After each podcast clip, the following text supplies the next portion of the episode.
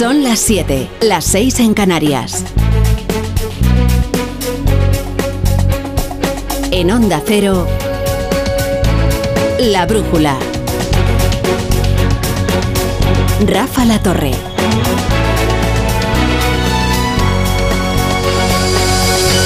Bueno, y a esta hora les saludamos desde Alicante y desde aquí nos hemos venido, además de para encontrarnos con muchos amigos de la radio y para que sean ellos hoy los que nos hacen compañía a nosotros, es que ya hay mucha gente aquí en este auditorio de, Alicante que ha venido a escuchar la radio en directo, la brújula.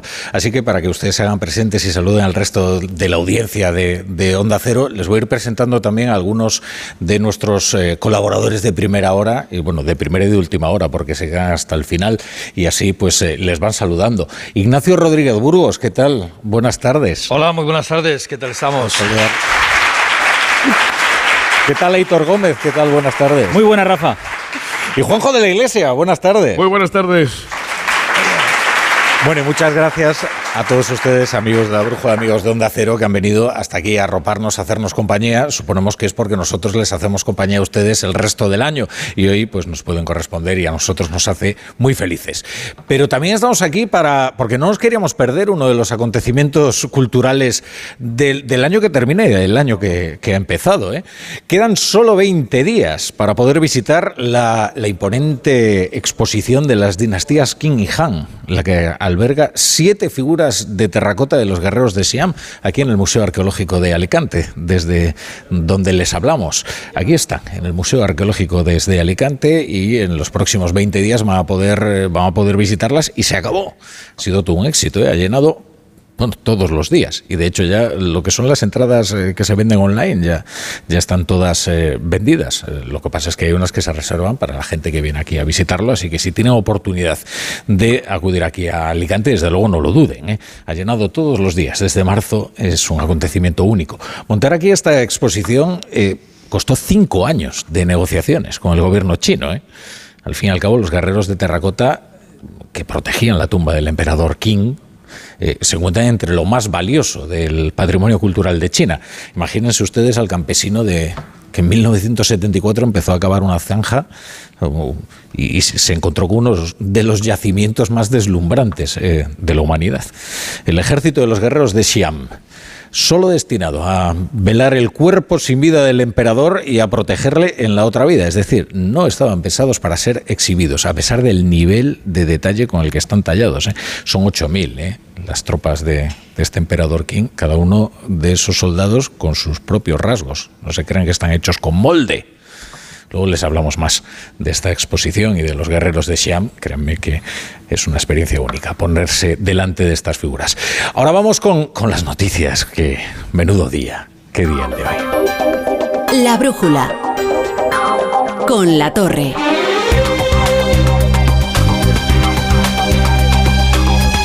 Bueno, Pedro Sánchez no es el emperador Kim, no tiene un ejército de 8.000 soldados de terracota, pero tiene un Consejo de Ministros con 22 ministros muy esforzados. ¿eh? Ahora están en una actividad frenética para culpar al Partido Popular de la debilidad de su gobierno, del gobierno de Sánchez, y de la posibilidad muy cierta de que los tres primeros decretos clave de esta legislatura sean rechazados esta semana por el Congreso de los Diputados, lo cual sería una derrota parlamentaria sonora que desnudaría la debilidad de este gobierno solo dos meses después de haber sido investido presidente Pedro Sánchez, pero no tenía una mayoría sólida y progresista para enfrentarse a la legislatura, pues dos meses después de ser investido es evidente que no. Y también es evidente que lo que ha hecho es comprar los votos de un prófugo de la justicia con, unos planes lunáticos. Porque es que la vanguardia apareció en su portada con una noticia que resultaría asombrosa si no estuviéramos ya curados de espanto es que la exigencia de Carlos Puigdemont para votar los decretos es que el gobierno multa a las empresas que se fueron de Cataluña durante el proceso y que no han regresado. Que por cierto, son todas, todas menos una. Creo que es Aguas de Barcelona. Pues no va a recaudar en multas el gobierno. Es que esto es lo más perverso que jamás han planteado los nacionalistas y miren que ya tenemos nosotros experiencia ¿eh? en planteamientos de los nacionalistas. Es puramente autoritario y de hecho es uno de los fundamentos de la Unión Europea, el libre establecimiento de las empresas. Eh, cuanto más dentro de un mismo país, ¿eh? que, van a poner un muro en la yunquera para que no se vaya nadie. O sea que primero les causan el, el, perjuicio económico enorme y las ahuyentan cuando asoman Cataluña al abismo y ahora les quieren obligar a volver y a pagar otra vez las consecuencias de los delirios de Puigdemont y de Junqueras. Claro, el gobierno no puede hacer eso. Una cosa es no tener escrúpulos y otra cosa es eh, ser omnipotente, ¿no? Así que por más que quiera, no podéis poner una medida de tal naturaleza. Pero no crean que ha reaccionado el gobierno airado contra sus socios y contra esta exigencia. Si en el fondo es algo parecido ¿eh? a lo que pactó Santos Cerdán con Junts. Lo que pasa es que se especifica aquí la forma que harían para coaccionar a las empresas para regresar a Cataluña. Bueno, de hecho ahora Pedro Sánchez, de lo que es partidario es de estudiar una serie de estímulos para incentivar el regreso de las compañías que se fueran a Cataluña, es decir, no multarlas, pero sí darle una serie de incentivos para que puedan regresar. Si algo ha caracterizado a este gobierno durante la pasada legislatura y también en esta, es que es un gobierno que da seguridad jurídica. Bueno, aquí tienen a Pilar Alegría, eh, portavoz del, del, gobierno, diciendo que si algo caracteriza al gobierno es la seguridad jurídica. Miren, ¿cómo haces esto? O sea, no irán a favorecer un dumping fiscal, por ejemplo, en Cataluña, después de haber denunciado que Madrid tiene una fiscalidad demasiado favorable y que perjudica al resto de las regiones. Mira, aquí, por ejemplo, en Alicante. Aquí en Alicante se estableció una gran empresa catalana, una importantísima empresa catalana, que es el Banco Sabadell Ignacio, corrígeme si me equivoco. El Banco Sabadell está aquí en Alicante, ¿verdad? Eh, nada menos, ¿eh? Y en Valencia, la Caixa. La Caixa. La Caixa, bien. ¿Y ahora con qué argumentos se les perjudica ahora a Valencia y a Alicante? Si, si ellos han creado las condiciones para que en Buena Lid se establezcan aquí las empresas, y una vez establecidas aquí, si no ven ninguna razón para regresar, también cómo van a convencer a los accionistas de volver a hacer una mudanza de su sede eh, si resulta que aquí las condiciones son perfectamente estables. Claro, sea como fuere, el PP no va a salir al rescate del gobierno esta vez. Hoy lo ha confirmado Alberto Núñez Feijóo aquí en Onda Cero, en más de uno, con Carlos Alsina. Aquí estamos más que ante un estreno del gobierno, estamos ante el desmoronamiento del desgobierno. Y volvemos otra vez a llamar la atención sobre lo que está en juego, no son los intereses de los españoles, lo que está en juego son los intereses personales y políticos del Partido Socialista y de sus socios. Y han salido en tromba los guerreros de terracota de, de, Sánchez a criticar a, a, Fijo, pero no a Puigdemont. ¿eh?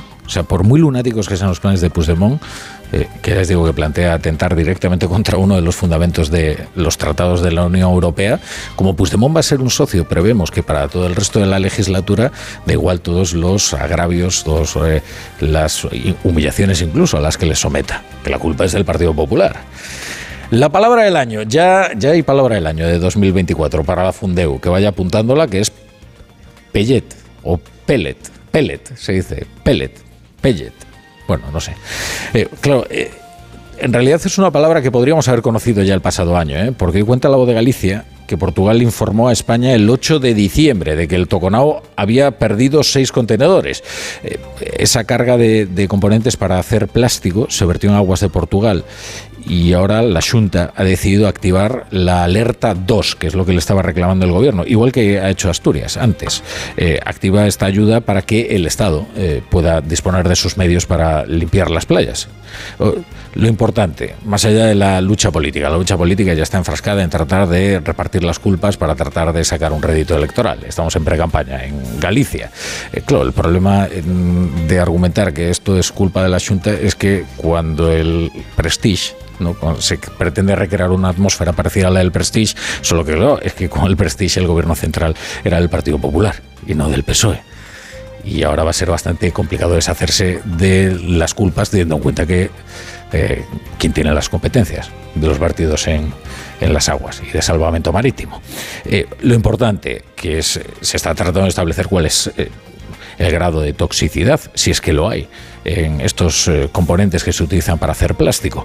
La Junta ha encargado una serie de informes y hoy el, ministro de Agricultura y Pesca, Luis Planas, ha dicho tras el Consejo de Ministros que no hay ningún peligro para el consumo humano de pescado. No existe en estos momentos ninguna noticia ni ninguna información de problemas en, en función eh, y vinculadas a, este, a esta situación que deriven en problemas, por ejemplo, pues para el consumo de pescado o de mariscos. Bueno, yo les digo que todos tratan de sacar tajada porque estamos en pre-campaña y porque el PSOE trata ahora de recrear una atmósfera muy similar a aquellos días del Prestige para ver si así puede dañar electoralmente a Alfonso Rueda. Claro que a esto juegan todos. Hoy, por ejemplo, Yone Belarra de Podemos no solo anuncia una querella contra la Junta, sino que pide la comparecencia de la vicepresidenta de Transición Ecológica, Teresa Rivera, para que ofrezca explicaciones de la gestión del gobierno. Eh, vamos a presentar una querella por delitos contra la salud pública y contra el medio ambiente, contra la Junta de Galicia. Y también quiero comunicarles que hemos pedido la comparecencia de la vicepresidenta eh, Teresa Rivera para que explique eh, hasta el último detalle las actuaciones o no del Gobierno de España en esta cuestión, porque, insisto, lo fundamental es que se actúe y no que el bipartidismo se siga tirando los trastos a la cabeza. En Onda Cero, La Brújula, Rafa La Torre. Y repasamos ya otras noticias del día con Carlos Rodríguez y Pablo Albella. Esta es una, sin duda, una de las historias del día. ¿eh? La empresa Grifols ha, terminado, ha cerrado la jornada bursátil perdiendo casi un 30%, que es una caída motivada por las acusaciones de la firma Gotham Research que denuncia a la farmacéutica por una supuesta manipulación de sus cuentas. Este fondo bajista, vamos a, concretar que Gotham es también una parte interesada, es decir, que también se beneficia de... Eh, digamos, de los efectos que producen sus investigaciones, ¿no? Pero eso no quiere decir que sus investigaciones no tengan algo de cierto. Eh, de hecho, este fondo bajista fue el que destapó el fraude de Gowex, ¿se acuerdan? En 2014, el mayor delito económico de la historia de España. ¿eh? Y ahora considera que el valor de los títulos del grupo catalán Grifols es cero cero. La Comisión Nacional del Mercado de Valores rechaza suspender su cotización a la espera de recabar más información. Margarita Zavala, buenas tardes. Muy buenas tardes. Si se trata de averiguar quién dice la verdad, si el fondo de inversión que asegura que Grifols ha manipulado sus cuentas ocultando su deuda real que podría superar los 8.900 millones de euros o la compañía que hoy les ha respondido que el informe se basa en datos falsos y especulaciones. El presidente de la CNMV, Rodrigo Buenaventura, ha confirmado que se va a abrir una investigación investigación. Lógicamente no tiene sentido ni, ni, poner en duda la integridad de las cuentas auditadas de Grifols, ni tampoco ignorar la información que se ha publicado esta mañana, con lo cual tenemos que incorporarla en nuestros procesos. Nos hemos puesto ya en contacto con la compañía, nos dirigimos a la compañía en los próximos días. El informe parte de un grupo de inversores Gotham City que juegan efectivamente, como comentabas, a la baja y que ya han provocado la caída de dos empresas, entre ellas una de ellas, la española Go West. Bueno, en concreto lo que se ha dejado Grifols en la jornada de hoy es un 25,91%, que es una salvajada el valor de, de, una empresa que va a tener que dar muchas explicaciones para tratar de taponar la sangría de su valor bursátil. Eh, les hablaba antes de la entrevista de Alsina con Alberto Núñez Feijo. Eh, allí el líder del Partido Popular dejaba abierta la posibilidad de suavizar o de rebajar su propuesta sobre la disolución de partidos políticos, en concreto de los independentistas, si persisten en sus planes de convocar referendos ilegales. Es decir, que esta iniciativa del Partido Popular tampoco es que haya sido demasiado bollante, ¿eh? si ha tenido que corregirla ya después de que Miguel Tellado haya tenido que reexplicarla otra vez. Esta es una iniciativa que presentaba como enmienda la totalidad de la ley de amnistía que mañana se debate y vota en el Senado. Y hace autocrítica Núñez Feijó reconociendo cómo esta iniciativa se presentó sin un mínimo de pedagogía, decía Carlos Alsina, guardándose la explicación que se daba por obvia. Matiza Núñez Feijó que hay que fortalecer al Estado y que no se persiguen ideas, sino delitos. Se puede discutir si primero debemos de suspender ese partido político y solo en casos muy agravados plantear la disolución. Sí, esta es una propuesta que va a ser debatida en las cámaras y que nosotros estamos dispuestos a ver las enmiendas que se presenten. La COE no va a apoyar la subida del salario mínimo interprofesional trasladada ayer en la reunión del gobierno y los agentes sociales van a rechazar el ultimátum de trabajo que proponía un incremento del 4% superior si la patronal no aceptaba, como finalmente ha ocurrido. Considera un chantaje la condición del ministerio para que la COE se avenga a reconsiderar su postura. Su presidente Antonio Garamendi sigue reclamando que se indexen los contratos públicos y critica la amenaza del gobierno al que pide que se aclare. Así lo ha manifestado esta mañana a Susana Griso en Espejo Público en Antena 3 y después, durante un almuerzo informativo en el Club Siglo XXI, se acordaba de los tiempos de Calviño cuando todo, o al menos eso daba a entender, parecía más cordial. Cuando hablaba con Nadia, te decía, es el cuatro y medio, pues el cuatro y medio. Eh, o era el 4, y si decías que no, pues te, te aguantas, pero es el 4. No, aquí es el 4 y si no, te aplico un correctivo, taza y media. Ahora el 5 o el 6. Entonces, ¿por qué? ¿Y por qué no es el 9? ¿O el 15? ¿Es que estamos aplicando problemas o planteamientos pragmáticos o estamos hablando de populismo?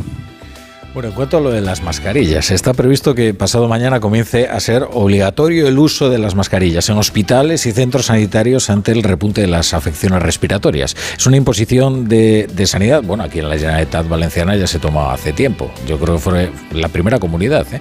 en tomarla sin esperar al Consejo Interterritorial de, Salud. Pero Mónica García no ha querido esperar a mañana cuando vence el plazo de alegaciones concedido a los consejeros autonómicos para eh, elevarlo a al ámbito nacional. Algunos de los consejeros eh, difieren en que exista realmente colapso en los centros de atención primaria y que no hay razón, dicen, para imponer de nuevo la obligatoriedad de las mascarillas.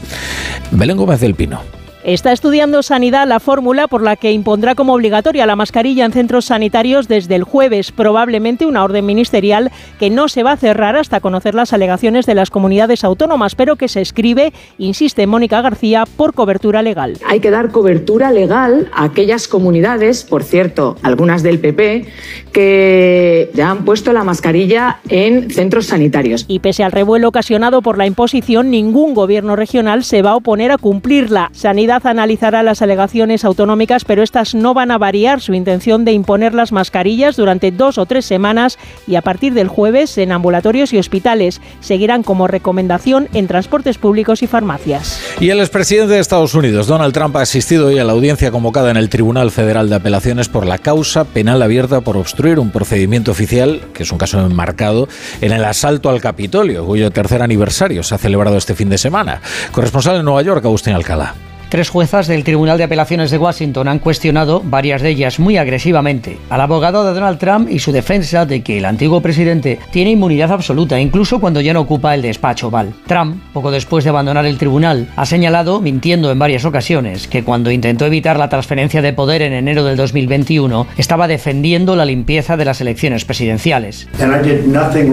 No hice nada malo, estaba trabajando para el país y trabajé muy duro en la cuestión del fraude electoral. Tenemos que tener elecciones libres y fronteras seguras. Y esas son las dos cosas más importantes y encontramos un tremendo fraude electoral.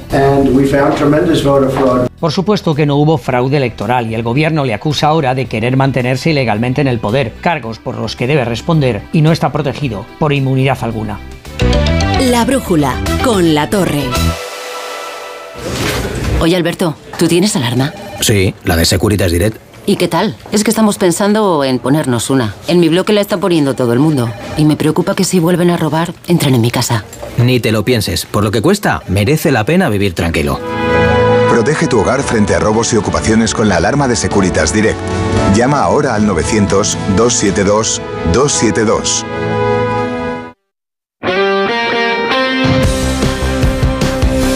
Héctor Gómez, que es vitoriano, se vino con el abrigo de Madrid. Y, entonces, y el abrigo ahora igual sobra un poco. oh, sí sobra. Igual el gordo no había que el gordo gordo no había que el, el, plumífero y claro, es que Madrid está como a, dos grados, no sé, es una cosa inhabitable. Era, era complicado esta mañana, sí, sí, era complicado. pero esto es una maravilla, claro, es que Alicante es una maravilla. Ah, ah.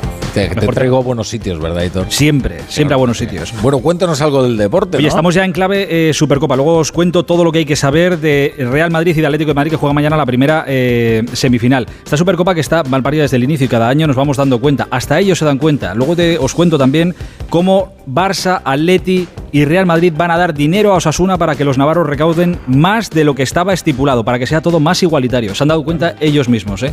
¿Te acuerdas, por cierto, de David López, el jugador del Girona, que dijo que después de un partido que Ortiz Arias, el árbitro, les había faltado el respeto a los jugadores del Girona? Sí. Cuatro partidos de sanción. ¿Le han caído? Le han caído, sí, señor. No al árbitro, a David López.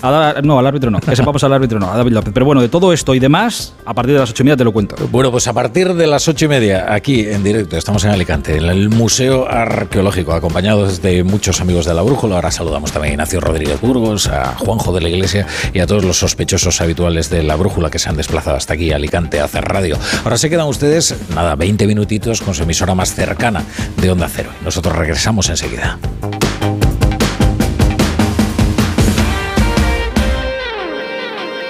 La Brújula. ¿Te lo digo o te lo cuento? Te lo digo. Estoy cansada de que me subas el precio del seguro. Te lo cuento. Yo me voy a la mutua. Vente a la mutua con cualquiera de tus seguros. Te bajamos su precio, sea cual sea. Llama al 91 555 5555. 91 555 5555. Te lo digo o te lo cuento. Vente a la mutua. Condiciones en mutua.es.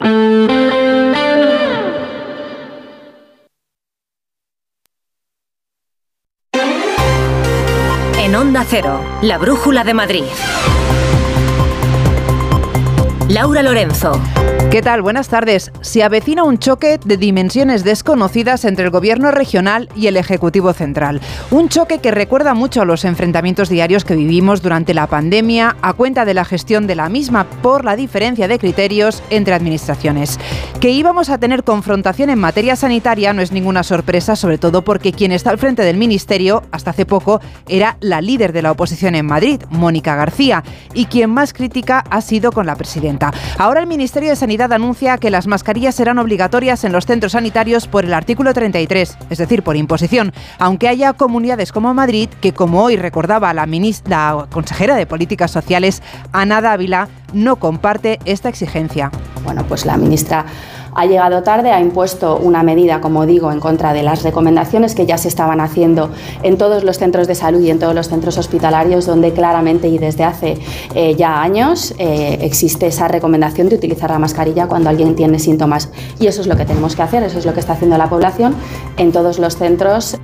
Ante esta nueva amenaza le ha faltado muy poco hoy a la portavoz del Gobierno central, a Pilar Alegría, para volver a atizar el fantasma de lo sucedido en Madrid durante la pandemia con las residencias de mayores. Lo relevante de la presidenta de Madrid no es su actitud o sus comentarios, que son de sobras conocido, siempre a la contra. Esto no es lo relevante. Lo relevante es su capacidad de gestión. Y desde luego todos los españoles, especialmente los madrileños y las madrileñas, guardan de una manera muy fresca la memoria su gestión de la pandemia sanitaria, especialmente lo referente a las residencias de mayores. Entre polémica y polémica, lo que se impone es el sentido común de muchos ciudadanos, porque si han salido de casa habrán visto que en la calle, en los centros comerciales, en el trabajo, no solo en los hospitales y centros de salud, han vuelto las mascarillas, porque parece que algo nos ha enseñado la pandemia y ahora lo estamos demostrando. Enseguida les contamos más noticias de este martes, antes repasamos el tráfico y el tiempo. ¿Cómo se circula esta hora en las carreteras de la región? DGT Alejandro Martínez, buenas tardes. Muy buenas tardes, Laura. ¿Qué tal? En estos momentos estamos pendientes de complicaciones de salida de la capital madrileña por la 1 a la altura de Alcobendas, A2 en Alcalá de Henares, M203 a su paso por Mejorada del Campo, A3 en Rivas, A4 en Pinto, A42 en el entorno de Fuenlabrada, A5 a su paso por Alcorcón y muy densa la salida por la carretera de Coruña por la 6 desde Aravaca hasta prácticamente Majada Honda. Ronda M40, Hortaleza y Coslada, todo ello dirección A3 y Pozuelo de Alarcón en dirección a la carretera de Extremadura. En la M30 tenemos retenciones en ambos sentidos en el tramo comprendido entre Chamartín y Alfonso XII y también retenciones en sentido sur entre la zona universitaria y el puente de los franceses. En cuanto al tiempo, las heladas este miércoles serán menos en una jornada marcada por lluvias débiles y temperaturas sin grandes cambios. Las máximas llegan a los 9 grados mientras que las mínimas suben ligeramente hasta los 5. La Brújula de Madrid. Laura Lorenzo. En la ganadería Organic producimos la mejor carne del mundo. Hacemos cría ecológica de las razas Angus y Wayu, 100% sostenible. Nuestra carne es deliciosa y saludable, extremadamente tierna y jugosa. Va del campo a tu casa, sin intermediarios, a un precio justo. Si pruebas Organic, solo comerás Organic. Nosotros te la llevamos gratis a tu casa. Haz tu pedido en el 910-2010, 910-2010 o carneorganic.com. Organic, la mejor carne del mundo. Hay emociones tan intensas e indescriptibles que teníamos que ponerles nombre. Son las emociones de los clientes de Gilmar, como la ventisfacción. Sensación de satisfacción al vender tu casa en las mejores condiciones. Descubre más en emocionariogilmar.es. Gilmar, de toda la vida, un lujo. La Brújula de Madrid. La policía busca a dos personas como los presuntos responsables del asesinato de una mujer de 43 años ayer por la noche en el distrito madrileño de Vallecas. El grupo sexto de homicidios, que es quien se ha hecho cargo de la investigación, sospecha que se trata de un ajuste de cuentas. La víctima era tía del conocido delincuente apodado como el Gordo Maya, Julia Trulla. Un famoso alunicero de tan solo 25 años y con numerosos delitos a sus espaldas. El Gordo Maya es miembro del clan del Gollito y ahora vuelve a estar en el foco después de que ayer por la noche asesinaran a su tía en la calle Lago de Maracaibo, en Puente de Vallecas. La mujer de 43 años se encontraba en el interior de una furgoneta cuando alguien le disparó desde el exterior, desde otro coche y la mató. La víctima entró en parada cardiorrespiratoria y tras varios intentos de reanimación, los sanitarios de SAMUR Protección Civil no pudieron hacer nada por salvar su vida. De momento no hay detenidos, pero el grupo sexto de la Brigada de Homicidios que se encarga de la investigación estaría buscando a dos personas como presuntos autores de los disparos. Todas las hipótesis están abiertas, entre ellas la de un posible ajuste de cuentas. Además, la pareja de la víctima se encuentra en prisión por cometer presuntamente varios robos por violencia. Esta tarde se han concentrado colectivos vecinales contra la tala de árboles que ha empezado en la zona de Atocha por las obras de ampliación de la línea 11 del metro. Los vecinos afectados denuncian que estas talas pondrán en peligro el paisaje de la luz, Marisa Menéndez. Los vecinos creen que la tala pone en peligro la declaración de Patrimonio de la Humanidad de Paisaje de la Luz, que no solo abarca los bienes arquitectónicos, explica Félix Sánchez, uno de los portavoces de los vecinos, también de los bienes naturales como los paseos arbóreos. En este sentido, denuncian que comunidad ayuntamiento han iniciado la tala sin esperar el dictamen de la UNESCO. La UNESCO tiene que garantizar que todas las obras que se hagan en su ámbito siguen el principio de respetar la integridad del, del bien cultural protegido. Eh, pensamos que en este caso no se está haciendo, entonces la UNESCO debería de mirar el proyecto, valorar si hay alternativas y dar su opinión a las administraciones que hacen la obra. Creen que se podría haber hecho de otra manera y alternativas, dicen los vecinos, que no comprometen la obra y que salvarían la mayor parte del arbolado. También el secretario general de los socialistas madrileños, Juan Lobato, se ha referido a estas talas. Le ha pedido por carta a la presidenta Isabel Díaz Ayuso que aclare si estas talas de árboles afectan al paisaje de la luz y si cuentan con el pertinente informe de la UNESCO. Juan Lobato, buenas tardes. Buenas tardes. Ha explicado la comunidad que la, la, Consejería de Transportes en concreto que estas talas cuentan con todos los permisos, que de hecho dicen que se ha reducido el impacto arbóreo a la mitad de lo que estaba previsto. No sé si estas explicaciones son suficientes para usted.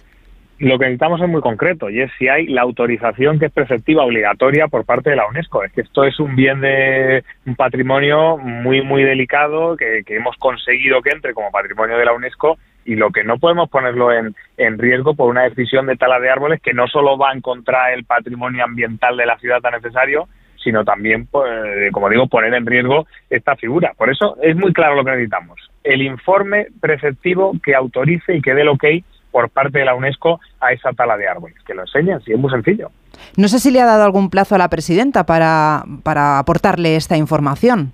Hombre, desde luego antes de que talen ni un solo árbol, que desde lo que han ido a hacer hoy como, como actuación, ya en cualquier momento han hecho las acciones preparatorias para talar árboles. Pues antes de que se tale ningún árbol, que haga público la Comunidad de Madrid si tiene o no la autorización eh, preceptiva obligatoria de la UNESCO para esto. Señor Lobato, el año parece que empieza con nuevas confrontaciones. Hoy estamos hablando de estas talas, pero se avecina también, como decía al principio de este informativo, un nuevo choque entre administraciones a cuenta de lo que parece que será una obligatoriedad, porque así lo ha anunciado la ministra de Sanidad, por el uso de las mascarillas en los centros sanitarios. Parece que hemos cambiado de año, pero pocas cosas cambian, ¿no? Bueno, yo sabéis que voy a intentar siempre que la política sea propositiva y poner encima de la mesa soluciones y propuestas de acuerdo y consenso. Es verdad que aquí, eh, eh, honestamente, yo creo que llega bastante tarde el debate de las mascarillas. Hoy lo que tenemos es una situación de colapso en la Comunidad de Madrid, donde podíamos estar mucho mejor si no fuéramos la última comunidad de toda España en inversión sanitaria. Eso, desde luego, ayudaría. Y de lo que creo que, hay que hablar hoy es de cómo solucionar ese colapso que tenemos en Madrid, que no digo que no lo haya otras comunidades autónomas también, pero digo que en Madrid lo hay y no tendría por qué haberlo. Y por lo tanto, yo creo que el, que el estar discutiendo ahora, tres semanas después de cuando hubiera tenido utilidad el, uso masivo o amplio de, de mascarillas, yo creo que no es la clave. La clave es ponernos a decidir cómo se resuelve el colapso. Y tener en Madrid, por ejemplo, un hospital que según la propia presidenta era el gran hospital de pandemias del mundo, envidiado por, por, por toda la humanidad y que estemos hablando de una pandemia, como dijo el otro día la consejera, a fecha de, esta semana y el Hospital Sendal lo tenemos como lo tenemos, prácticamente cerrado y sin enfermos, pues hombre, yo creo que algo está fallando en la gestión por parte de la Comunidad de Madrid.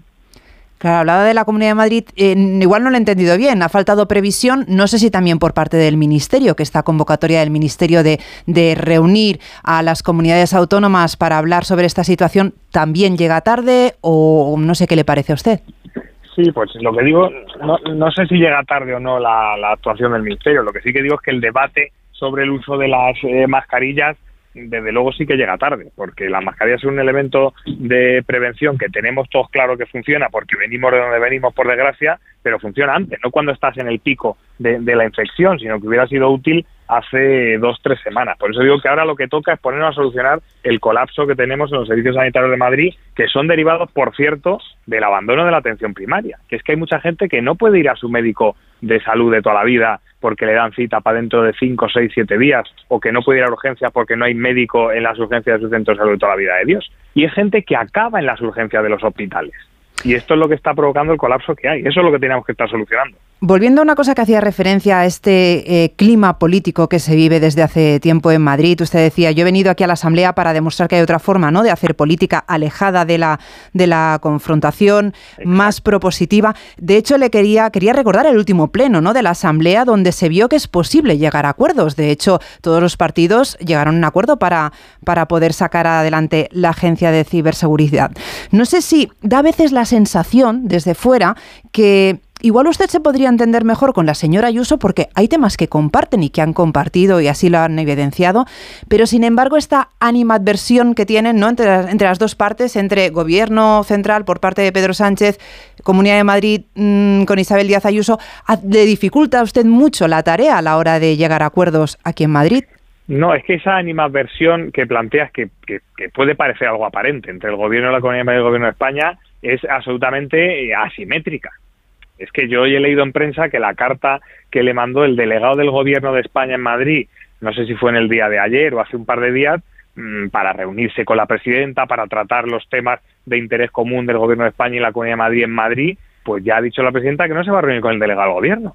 Que es que se están reuniendo todos los gobiernos autonómicos de España, que ya ha habido varias reuniones y otras ya programadas del PSOE y del PP con los delegados del Gobierno con total normalidad, y es que es Madrid la excepción la única que no está accediendo a tener esa interlocución normal con el gobierno de España. Por lo tanto, eh, es totalmente asimétrico. Quien no quiere tener nada que ver con otras administraciones es la señora Ayuso, que está en ese eh, clima permanente de enfrentamiento, de crispación y, y, de insulto, literalmente hablando, contra otros representantes políticos. Yo estoy en todo lo contrario y además creo que es posible, claro que es posible. Yo hice la propuesta de la Agencia de Ciberseguridad se aprobó como PNL en la Asamblea y luego conseguimos aprobar incluso la ley. Hice la propuesta de la primera comisión que va a haber en España para estudiar qué está pasando con Internet, con los móviles, con nuestros hijos.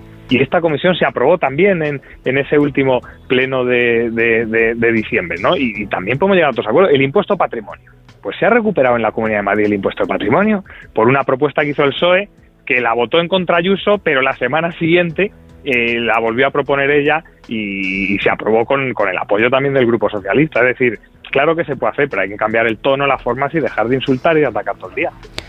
No tenemos sesiones parlamentarias en enero, no lo podremos ver, pero sí que lo veremos en febrero y lo contaremos, estaremos pendientes de cómo evoluciona este clima político en Madrid. Señor Juan Lobato, muchas gracias por estar en la Brújula de Madrid. Buenas tardes. Muchas gracias, Laura, un placer. Son las 7 y 33, hacemos una pausa y seguimos.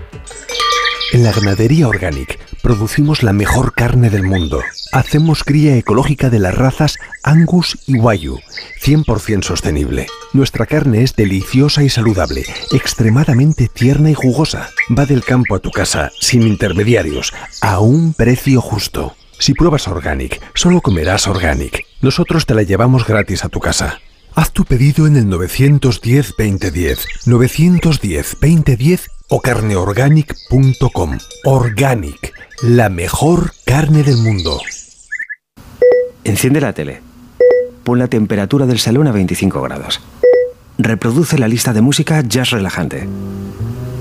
¿A quién no le gusta que se lo pongan fácil? Con el servicio de recogida y entrega de Audi Retail Madrid no tendrás que preocuparte de nada Recogemos tu Audi donde nos indiques, lo llevamos a tu concesionario de confianza, realizamos los trabajos necesarios y te lo devolvemos donde quieras. Con Audi, lo difícil es no hacerlo fácil. Visítanos y consulta las condiciones en Audi Retail Madrid. Tiempo ya para la información deportiva. Hoy con Gonzalo Palafox. ¿Qué tal, Laura? Muy buenas. buenas. tardes. Pues mira, te traigo una noticia de última hora porque ha hablado el presidente del PSG, Nasser Al-Khelaifi, en Radio Monte Carlo. Ha reconocido que quiere que Mbappé se quede en París. Bueno, eh, no sé si es noticia, vamos a tener es un culebrón, Mbappé, ¿eh? sí, sí, hasta, hasta por lo menos. recurrente. Yo creo el mes de mayo, mes de junio, no creo que se solucione antes. Pero hoy toca Supercopa porque mañana a las 8 de la tarde en Riyadh, Real Madrid y Atlético Madrid van a disputar esa primera semifinal. El jueves turno de Barça y Osasuna. Vamos hasta Arabia con nuestro equipo de miedos especiales y empezamos con el local, con el local de mañana, con el Real Madrid. No sé yo si Ancelotti tiene dudas de cara al 11. Alberto Pereiro, ¿qué tal? Muy buenas. Hola Gonzalo, ¿qué tal? Muy buenas. Bueno, pues eh, tiene alguna que otra duda. Ancelotti ya ha vuelto a decir en sala de prensa que eh, no sabe, eh, ni tiene claro cuál va a ser el portero para mañana. Jugará uno de los dos, gracias Carlos. Eh, por delante dudas dos, en el central una sin Nacho o Chuamení acompañando a Rudiger o poner a Nacho y que Chuamení vuelva al centro del campo y deja a Modric en el banquillo. Eh, junto con Cross, Valverde y Bellingham, arriba Rodrigo Vinicius, y la otra lateral izquierdo, sí, Camavinga, sí, Fran García o sí, Mendy, que ya ha recuperado eh, su puesto en la convocatoria. Eh, el resto, Carvajal lateral derecho y Rudiger, el que ha dicho que es defensa pesimista, igual que Nacho, como pareja de centrales de Nacho o de Chuamení. Pues mira, rescatamos ese momento de la rueda de prensa de Ancelotti hablando del alemán. La calidad mejor, pesimista. Pesimista. Hola, Carlos. Piensa siempre que algo, que algo malo puede pasar. Entonces está muy focalizado en el partido. Ah, dos pesimistas, sí. Es lo único que tengo, los dos. Sí, Nacho y, y Rudiger de momento. Esta es la última hora del Real Madrid. ¿Cuál es la del Atleti? Que tiene además buenas noticias, creo. Alfredo Martínez, buenas tardes.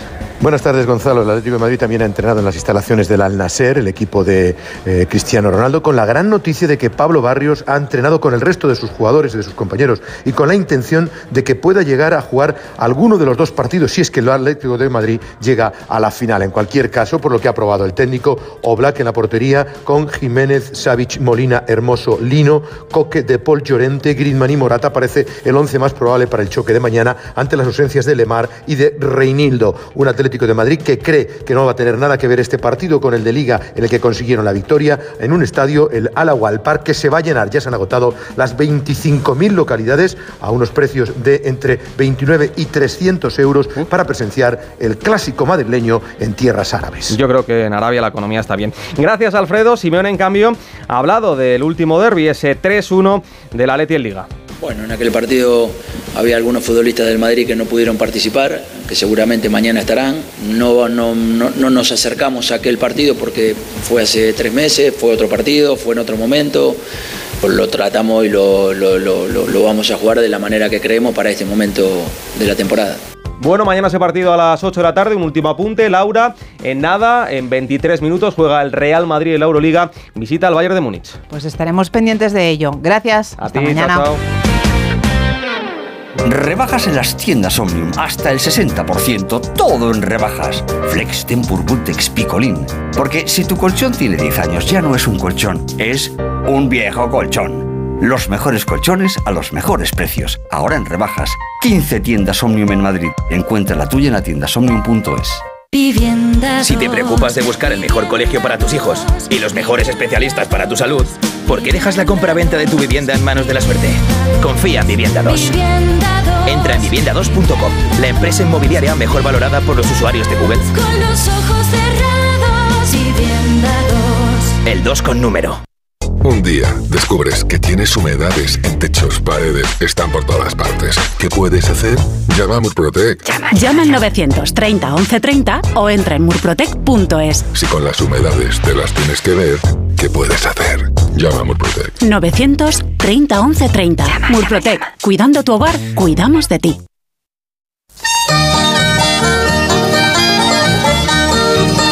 Próximo 17 de enero llega al Teatro Reina Victoria Burro, un monólogo tragicómico con música en directo protagonizado por el actor Carlos Hipólito. Un espectáculo que gira en torno a las grandes obras maestras de la literatura que hablan del asno. Nos presentan la historia de un burro atado a una estaca en sus últimos momentos, pero que ha vivido siglos y ha visto desde una posición privilegiada cómo a través de los siglos se ha escrito y cantado sobre ellos. Entre los burros más famosos, el popular Platero y yo de Juan Ramón Jiménez. En la realización de este informativo ha estado José Luis Gómez y en la producción Julia Trullán. Nosotros volvemos mañana con más noticias de Madrid.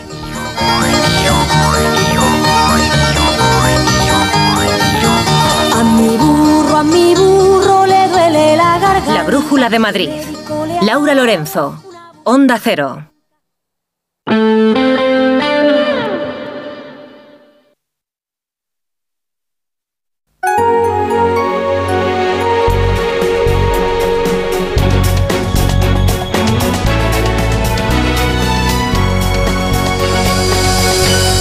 Las 8 menos 20, las 7 menos 20 en Canarias. Hoy la brújula les saluda desde Alicante y para todas las emisoras de Onda Cero de toda España. Les vamos a contar las noticias que tienen que conocer a esta hora para estar bien informados.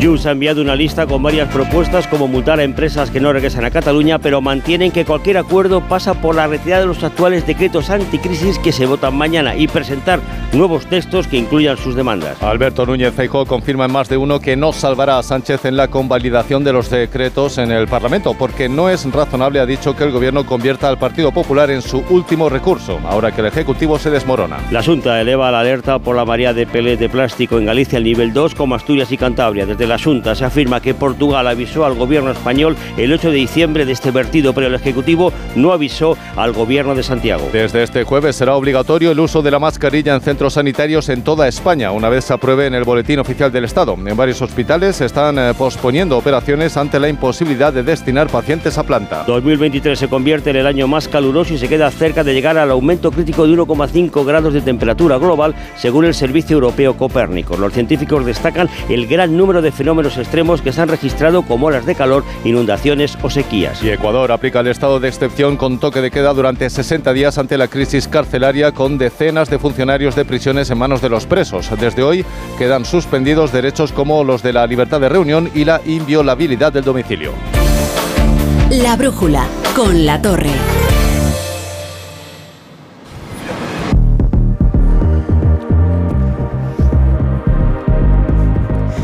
Ver, le voy a contar algo a, los amigos aquí presentes que nos acompañan en este Museo Arqueológico de, de Alicante. Ya saben que este no es un programa informativo, que en realidad es un reality show y entonces nosotros no le hurtamos nada de lo que ocurre a la audiencia. Es que viniendo hacia aquí discutíamos, eh, discutíamos no porque estábamos de acuerdo, pero no vamos a revelar el resultado, acerca de la eh, superioridad de los arroces de Alicante respecto de la paella valenciana, ¿no? E Ignacio Rodríguez Burgos y yo. Y entonces me dijo Ignacio, me dice, yo eh, me comí un, un- un arroz en Alicante a los siete años que todavía me acuerdo. Todavía me acuerdo y todavía lo saboreo. Pero con siete años. Sí, sí, me, me dejó impactado.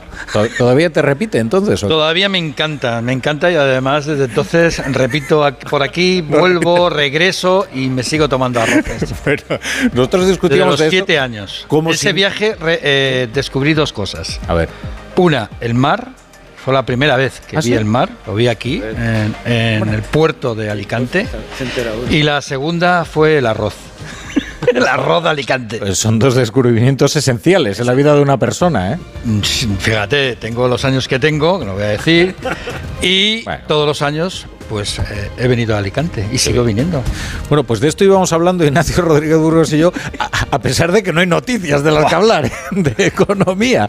Tenemos muchísimas, Muchísimas noticias. noticias. Vamos a ver, ¿por dónde...? por- bueno, empezamos, eh, si quieres, hablando de esta exposición maravillosa, ¿eh? El inicio de la China imperial. Sí, una China imperial con el emperador Qin que comenzó, como digo, con el emperador Qin hace 2244 años. Y cosas de la vida finalizó en 1912 precisamente con una dinastía que se llamaba pues muy similar, la dinastía Qin, la dinastía Manchú. ¿eh? Bien, aparte de los deslumbrantes guerreros de terracota que hemos tenido la suerte de apreciar, ¿eh? ya que hablamos de economía, pues en la exposición impacta ver cómo el primer emperador chino no solo quería unificar eh, su país, sino también sus medidas de peso. Nosotros hasta la Revolución Francesa pues no lo conseguimos y todavía estamos en ello con los anglosajones. Pero bueno, también eh, medidas de peso, medidas de capacidad y cómo se embarcó en una serie de obras públicas en lo que podría ser la antecesora de la Gran Muralla. En España últimamente sabemos mucho de, de murallas, de vallas, de muros, ¿eh? y al gobierno le está costando más de lo previsto mantenerse en la balaustrada para no perder mañana sus primeras votaciones en el Congreso. Está dispuesto, fíjate Rafa, a conceder premios a las empresas catalanas que se fueron, que se fueron tras el proceso y que estén dispuestas a regresar a Cataluña. La verdad es que pocas lo han hecho hasta ahora. Junts, los independentistas catalanes, reclaman multas para las compañías que no vuelvan. Algo, algo que va en contra de los tratados de la Unión Europea, contra la libertad de establecimiento de las empresas y, bueno, contra el sentido común también. Para Sí, bueno, el presidente de la COE, Antonio Gramendi, lo califica de locura. Ha recordado que las empresas no se fueron de Cataluña por placer. Añade que estas compañías tienen el derecho de establecerse donde quieran. El gobierno suma a esta polémica la posibilidad de que decaigan los decretos económicos anticrisis y mañana no salen adelante, costará dinero a todos ustedes. El IVA de la luz y del gas subiría al 21%, aumentaría el IVA de los alimentos básicos, desaparecerán las bonificaciones al transporte público y también pues todo lo que tiene que ver con modificación de hipotecas y los bancos, esa prohibición de cobrar comisiones a los mayores por retirar dinero en ventanilla. Lo sorprendente es que todo fuera en, en apenas tres decretos y el gobierno no tuviera no hubiera visto venir la jugada y no lo hubiera parcelado, troceado negociado. Como si no supiera quiénes tiene de socios. Eh, sí, ya estamos. Oye, la otra gran noticia del, día es una, es una historia, desde luego, eh, fascinante. Lo que pasa es que tiene consecuencias y consecuencias financieras y económicas que son graves, que es esta investigación de Gotham. Hay Gotham Research. Sí, Gotham. Grifols, una importante empresa catalana. Sí, Gotham City es una compañía de análisis eh, norteamericana y también de inversión. No nos olvidemos que aquí estamos hablando de dinero, de mucho dinero. Gotham City es oscura como el cómic. ¿eh? de Batman. Bien, el mayor fabricante de hemoderivados, mm, bueno, uno de los mayores del mundo, pues hoy ha llegado a perder mm, a primeras horas de la mañana casi un 50% de valor bursátil. Me refiero a Grifols, y ha cerrado con una caída en torno al 26% después de que Gotham City acusara a Grifols de falsear sus cuentas y de tener unas deudas mucho más elevadas de lo que reconoce. Grifols ha rechazado de plano las acusaciones y la CNMV ha iniciado una investigación. A toro pasado.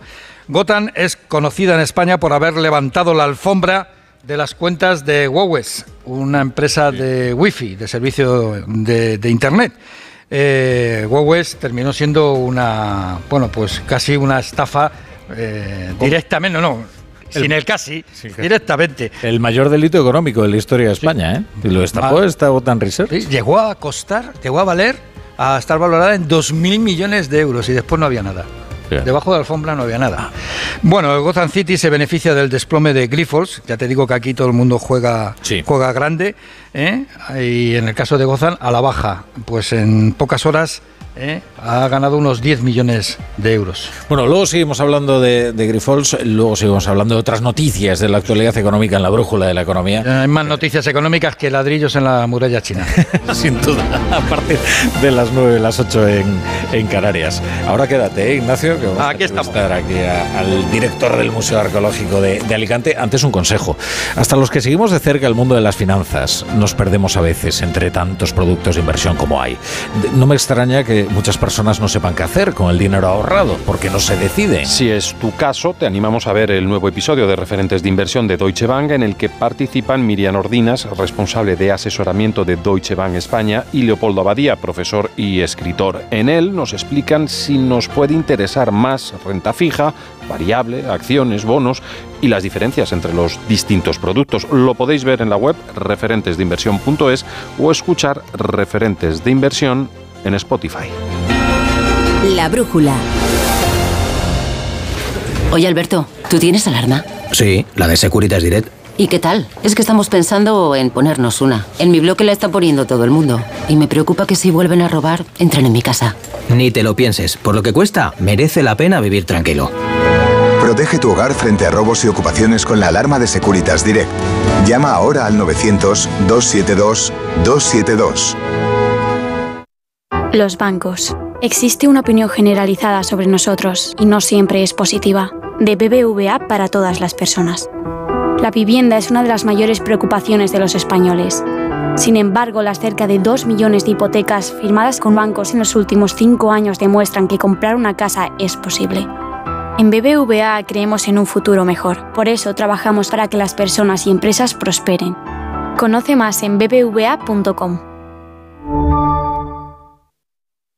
Si eres docente, con AmiBox Aula ya puedes trabajar con tu alumnado la mayor parte de las competencias mediáticas, informacionales y digitales establecidas para educación primaria y secundaria. Cinco grandes temas, 26 situaciones de aprendizaje, 60 actividades y más de 120 vídeos de AmiBox. Diseña tu propio itinerario y aplícalo en el aula sin necesidad de buscar recursos en otras fuentes. Entra en amibox-aula.org, regístrate de forma gratuita y accede a todo el contenido para preparar tus clases. ¿Empezamos? AmiBox Aula, un proyecto de la Fundación A3 Media. La brújula. La torre. Vamos a saludar a uno de nuestros anfitriones, que es Josep Albert Cortés, el director gerente de la Fundación Museo Arqueológico de, de Alicante. ¿Qué tal, Josep? ¿Qué tal? Muy bien, encantado de teneros aquí entre nosotros. Eh, Esta va a ser una entrevista fácil, porque yo he salido fascinado de la exposición, pero verdaderamente fascinado. ¿eh? Bueno, esto es un acontecimiento cultural de primer orden, ¿no? Bueno, la verdad es que efectivamente eh, lo es así. Eh, no es porque lo diga yo y no voy a ser objetivo, efectivamente, como comentas, pero me parece que el, la, la experiencia que se propone desde el mar, que en este caso a todos los visitantes que se acerquen a Alicante, además de como Ignacio, a descubrir el Mediterráneo y el arroz, pues también tienen la oportunidad de vivir una experiencia única, Sin duda. como es la exposición que ahora mismo tenemos en nuestras salas. Así que estoy encantado de teneros aquí entre nosotros. Os doy la bienvenida y a los Muchas compañeros de la emisora en Alicante también. Es decir, que estamos entre amigos. Desde luego que gracias. sí. El- el- claro, la fascinación pues es muy subjetiva, pero vamos a aportar algunos datos objetivos. Vamos a ver. Eh, la anterior exposición que fue el mayor éxito del Museo Arqueológico fue, eh, si yo no estoy equivocado, La belleza del cuerpo, que trajo aquí el discóbolo de, de Mirón en 2009. ¿no? Eh, había superado las 200.000 visitas. ¿Esta ya es, es un éxito mayor que aquella? Bueno, eh, todos los proyectos que afrontamos son un reto, ¿no? En el sentido literal de la palabra y desde que doña Sofía inaugurara el museo en mayo de 2002 eh, ha sido una constante para nosotros a nivel de, de trabajo y de, de- de programación y de planificación y de presentación de proyectos.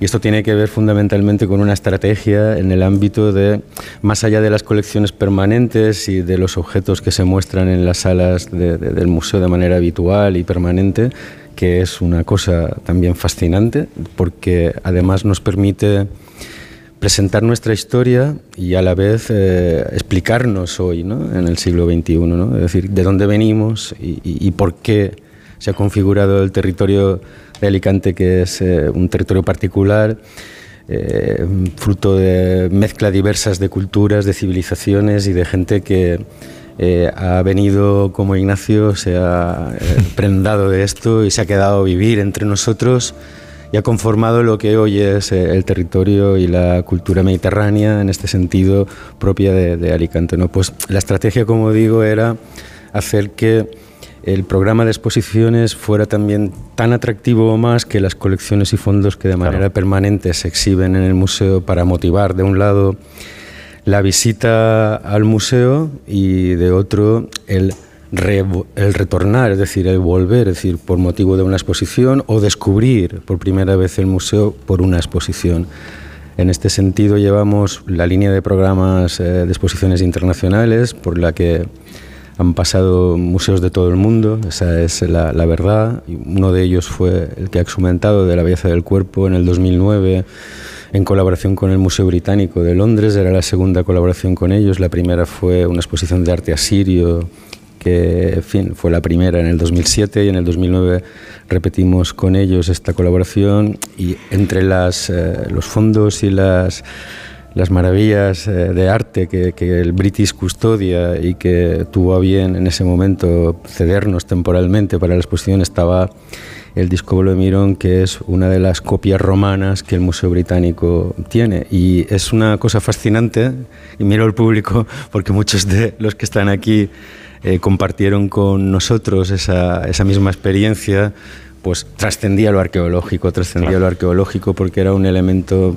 simbólico de por sí, que además fue utilizado para ser el póster de imagen de los primeros Juegos Olímpicos que se celebraron en Londres y trascendía con mucho el elemento arqueológico. ¿Qué es lo que le ocurre a esta exposición? Exactamente, de es lo que iba a seguir con el hilo de la conversación porque eh, si hay, eh, fin, por los especialistas catalogados tres eh, elementos o yacimientos, descubrimientos o hallazgos arqueológicos más impactantes en la historia de la arqueología, pues está la tumba de Tutankamón en, Egipto. Pero esa es mejor no tocarla, ¿eh?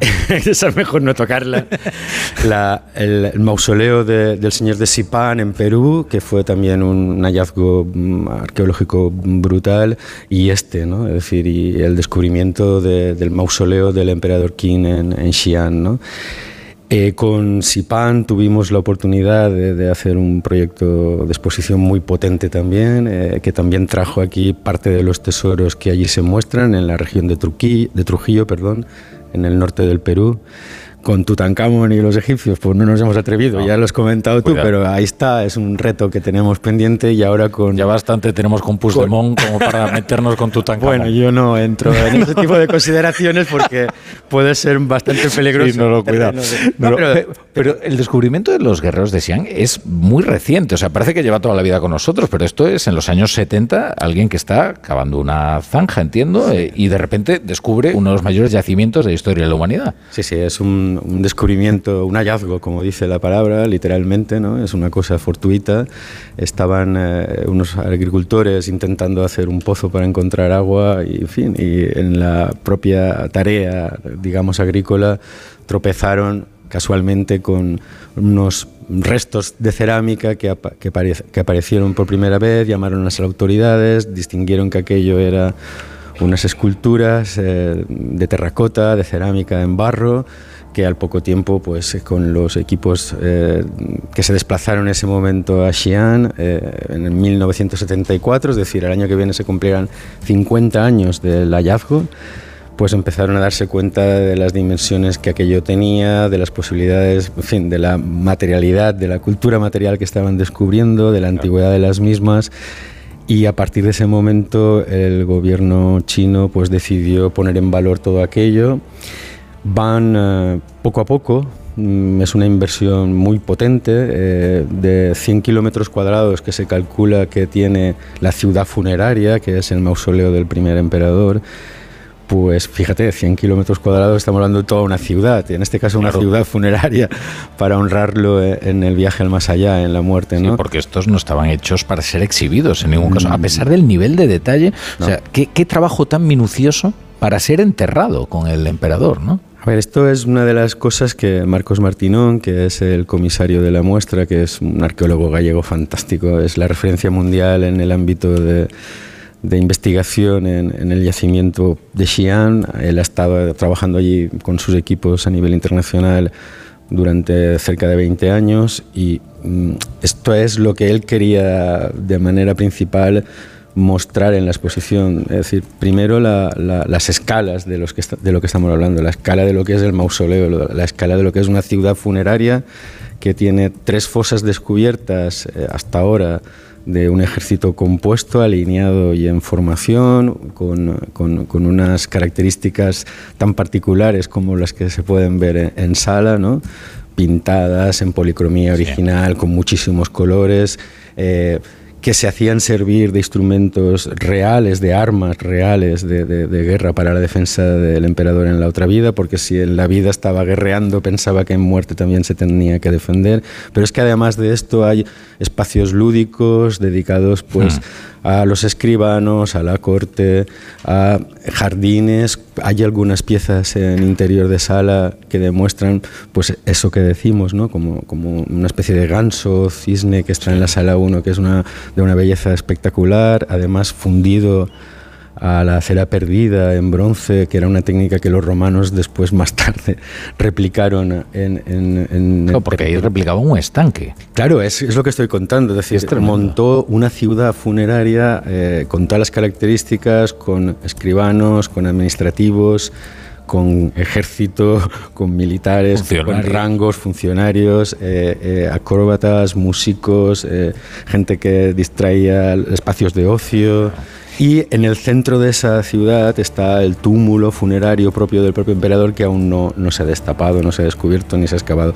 Pues él quería mostrar. Y eso no se ha hecho porque hay un río de mercurio eh, rodeándolo, que se dice que está como protegiéndolo. O eh, a ver, hay infografías, hay estudios eh, de análisis que, oye, con la tecnología de hoy en día se puede comprobar. Hay una intensidad muy alta en mercurio, pero eso no se ha acabado de. Si es un mito, es una realidad. Exactamente. Y además me parece que se va a mantener así porque. porque nadie se atreve. a ver, el interés es ese. Aparte de que a nivel eh, de atractivo turístico es algo fuera de lo común.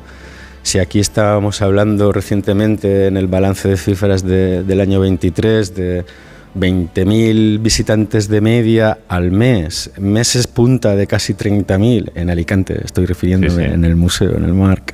Allí las visitas son 40.000 personas al día.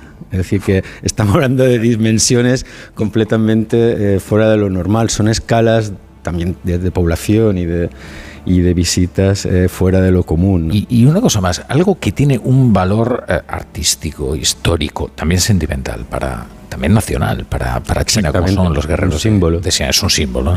Eh, ¿Cuánto ha costado convencer al gobierno chino de, de, que preste estas piezas y traerlo aquí? Porque entiendo que ha sido un proceso largo y difícil.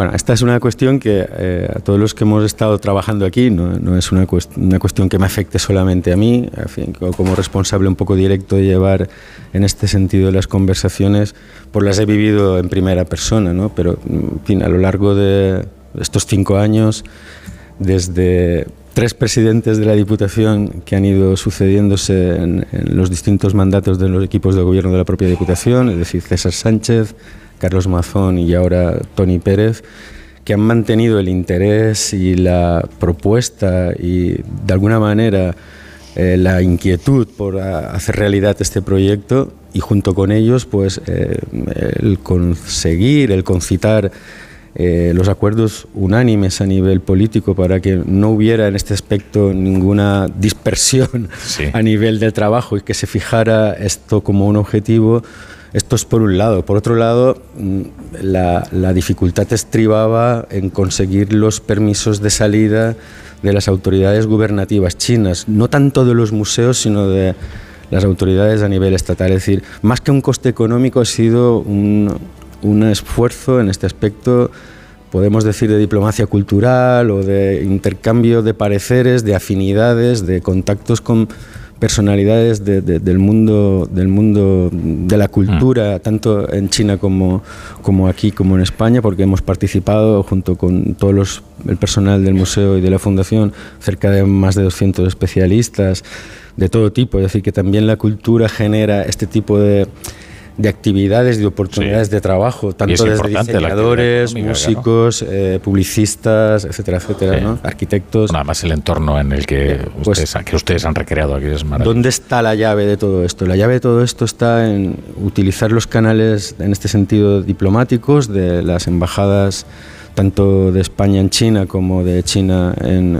en España, en Madrid eh, y en Pekín y las, las secciones culturales, los agregados culturales, los responsables de estas cuestiones que iban de alguna manera dirigiendo el foco y digamos, aconsejándonos en cada momento y en cada punto qué podíamos hacer. Hmm. Junto con eso, no, además, es que, es que, es que esto es importante porque nunca se habla. Porque, es que me he entusiasmado y me he ido de no, no, no, completamente. Junto, con eso está toda la parte económica que tiene un coste, eso es evidente. Pero el proyecto tiene un retorno brutal y lo estáis viendo y también a nivel de, de, ingresos y de repercusión en la ciudad. 20 días quedan, 20 días. Eh, no se puede prorrogar porque esto no... Entonces, eh, si ustedes pasan por Alicante, pues mire, ya tienen una excusa más de conocer el Mediterráneo como Ignacio Rodríguez Burgos y los arroces de Alicante, se vienen aquí y ven un acontecimiento cultural único y de verdad que les va a conmover y les va a estremecer. Yo hablo en nombre de todos los que estamos trabajando aquí cada día a día Estamos encantados de vivir esta aventura todos los días. Vienen días que no nos creemos ni que están los guerreros en nuestras salas. Hmm. Y la mayor alegría de todas es ver las colas todos los días, a punto de abrir el museo, los niños entrando, los grupos de capacidades distintas con los que el museo tiene el hábito de trabajar y que todos se sientan satisfechos y que hayan vivido una experiencia única y que si siempre hay un motivo para venir a Alicante, este haya sido uno de ellos, es algo que paga todos los esfuerzos y todas las horas de trabajo que hemos dedicado a este proyecto. Así es que hasta el día 28, ah, los que puedan venir están invitados. Josep Abler Cortés, muchas gracias por, por estar en la brújula y por acogernos aquí. A vosotros. Este lugar maravilloso. Venid cuando queráis. Hasta vuestra casa.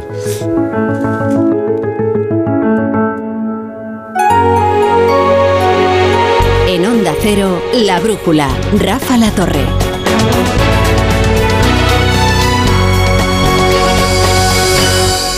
Bueno, nos hemos pasado unos minutos de las 8, pero es que la ocasión lo, requiere. Bienvenidos a la brújula si se incorporan a esta hora. La sintonía de Onda Cero y les hablamos desde Alicante. Estamos muy bien escoltados por muchos amigos de la radio a los que saludo y muchas gracias a todos ustedes por, por venir y por acompañarnos hoy y por, por arroparnos. Eh, si quieren dar un, un aplauso para que, para se, se hagan presentes ante la audiencia de mucha gente.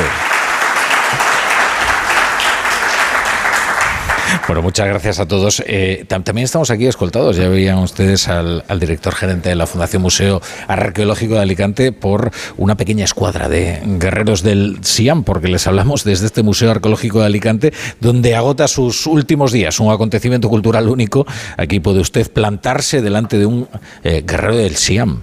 Eh, hay, siete de estas imponentes figuras de hace dos mil años, además de otras muestras de piezas únicas de las dinastías King y Ham. Eh, bueno, estas piezas están perfectamente conservadas. ¿eh? Se aprecia incluso el rastro de la, de la policromía en, en, las armaduras. En realidad son 8.000 ¿eh? los que componen el ejército del emperador King que permaneció enterrado durante siglos, hasta que lo descubrió un campesino chino del que hablábamos ahora, que estaba cavando una zanja y allí vio nada menos que uno de los yacimientos arqueológicos más importantes de la historia de la humanidad. Cada uno de estos 8.000 soldados tiene rasgos diferentes. O sea, no crean que estas son eh, figuras eh, de terracota salidas de un molde, como los del equipo de opinión sincronizada de Sánchez. No, no, estos son cada uno distinto y cada uno tiene unos rasgos diferentes. Han sido tallados eh, con un detalle extraordinario y lo que es sorprendente es que han sido tallados para no ser exhibidos jamás porque su única misión era proteger en la otra vida al emperador King. Es una cuestión desde luego fascinante y es normal que esta exposición haya sido un éxito sin precedentes. Ha llenado todos los días, eh, le quedan 20, pero si tienen la oportunidad de pasarse por aquí, por Alicante, desde luego, no lo duden, no lo duden. La brújula con la torre. Bueno, ¿y en qué está ahora? Eh, esforzado el ejército de ministros de terracota de Pedro Sánchez?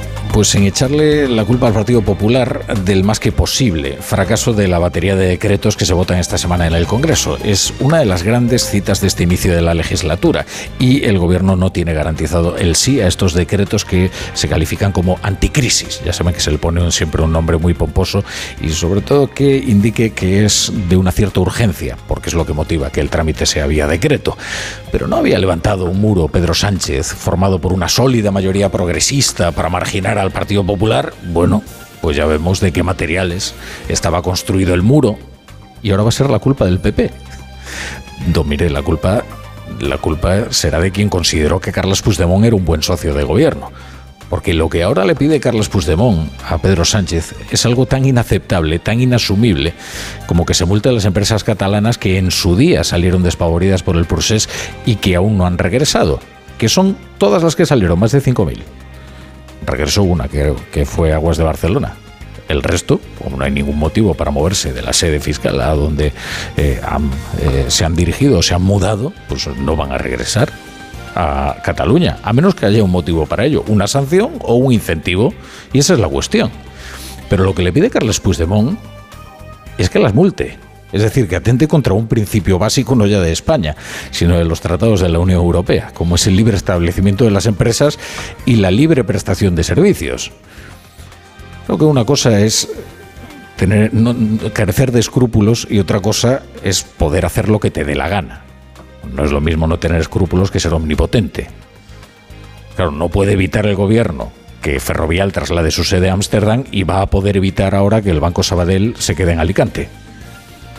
Que además de lo perverso que es que aquellos que ahuyentaron a las empresas con su aventura enloquecida y les advirtieron de que esto iba a ocurrir, ahora les obligan a regresar bajo amenaza de multa. O sea, tienen el perjuicio del procés y el perjuicio de los tratos de los que impulsaron el proceso con Pedro Sánchez. Pues no crean que el gobierno la ha emprendido con Carlos Puigdemont, contra Carlos Puigdemont después de haberse enterado que esta era una de sus demandas para aprobar los decretos. No, no, ahora dicen que la culpa es del Partido Popular, por no salvarle las votaciones. Con Puigdemont todo es cordialidad. Hombre, no le pueden prometer que van a multar a las empresas que no regresen a Cataluña, pero sí sí le han prometido que van a estudiar la forma de incentivarlas para que regresen. ¿Y cómo haces esto? Porque no irán a favorecer un dumping fiscal en Cataluña. Les recordábamos que aquí en Alicante estaba el Banco Sabadell. Nada menos. En Valencia está la Caixa. ¿Y ahora con qué argumento vas a perjudicar a Valencia y Alicante, que ellos sí han creado las condiciones para que en buena lid se establezcan aquí las empresas que consideraron demasiado arriesgado quedarse en Cataluña, habida cuenta de los planes eh, que tenía el gobierno de la Generalitat. Sea como fuere, el gobierno no va a salir al rescate del gobierno esta vez. Hoy lo ha confirmado Alberto Núñez Feijo, aquí en Onda Cero, en más de uno con Carlos Alsina. Aquí estamos más que ante un estreno del gobierno, estamos ante el desmoronamiento del desgobierno. Y volvemos otra vez a llamar la atención sobre lo que está en juego, no son los intereses de los españoles, lo que está en juego son los intereses personales y políticos del Partido Socialista y de sus socios. Bueno, y finalmente, tanto Asturias primero como Galicia después han activado el nivel de alerta 2 para que el Estado pueda intervenir y prestar ayuda para la limpieza de las costas de estos molestos pellets que que ha vertido el pasado diciembre al mar un buque en aguas de Portugal. Porque esto viene de principios de diciembre, aunque se hayan enterado ustedes tan recientemente. Claro, ahora el, PSOE quiere recrear una atmósfera muy similar a la del Prestige, para ver si así puede desgastar a la Junta en este periodo postelectoral, pero eso se topa con varios problemas. El principal es que esto poco tiene que ver con el Prestige, y el siguiente es que quien está ahora en el gobierno central es el PSOE y es el gobierno central quien tiene las competencias de salvamento marítimo y de lo que ocurre en, las aguas y sobre todo de los vertidos que se dirigen a las aguas españolas desde aguas internacionales. Bueno, de hecho se van conociendo algunos detalles de la cronología de los hechos. Por ejemplo, se sabe que el armador avisó al gobierno el día 3 de diciembre y hoy La Voz de Galicia ha publicado que Portugal informó a España el 8 de diciembre de que este barco, el Toconao, había vertido, había perdido seis contenedores. ¿Y qué hizo el gobierno desde entonces hasta que se puso en contacto con la Junta? Pues esa es, desde luego, una buena pregunta. Como esto de tratar de sacar rédito electoral, todos juegan. El que más rédito va a sacar de, una posible disputa entre el gobierno central y el gobierno de la Junta, no lo duden, va a ser el bloque nacionalista galego, no el PSDG. ¿eh?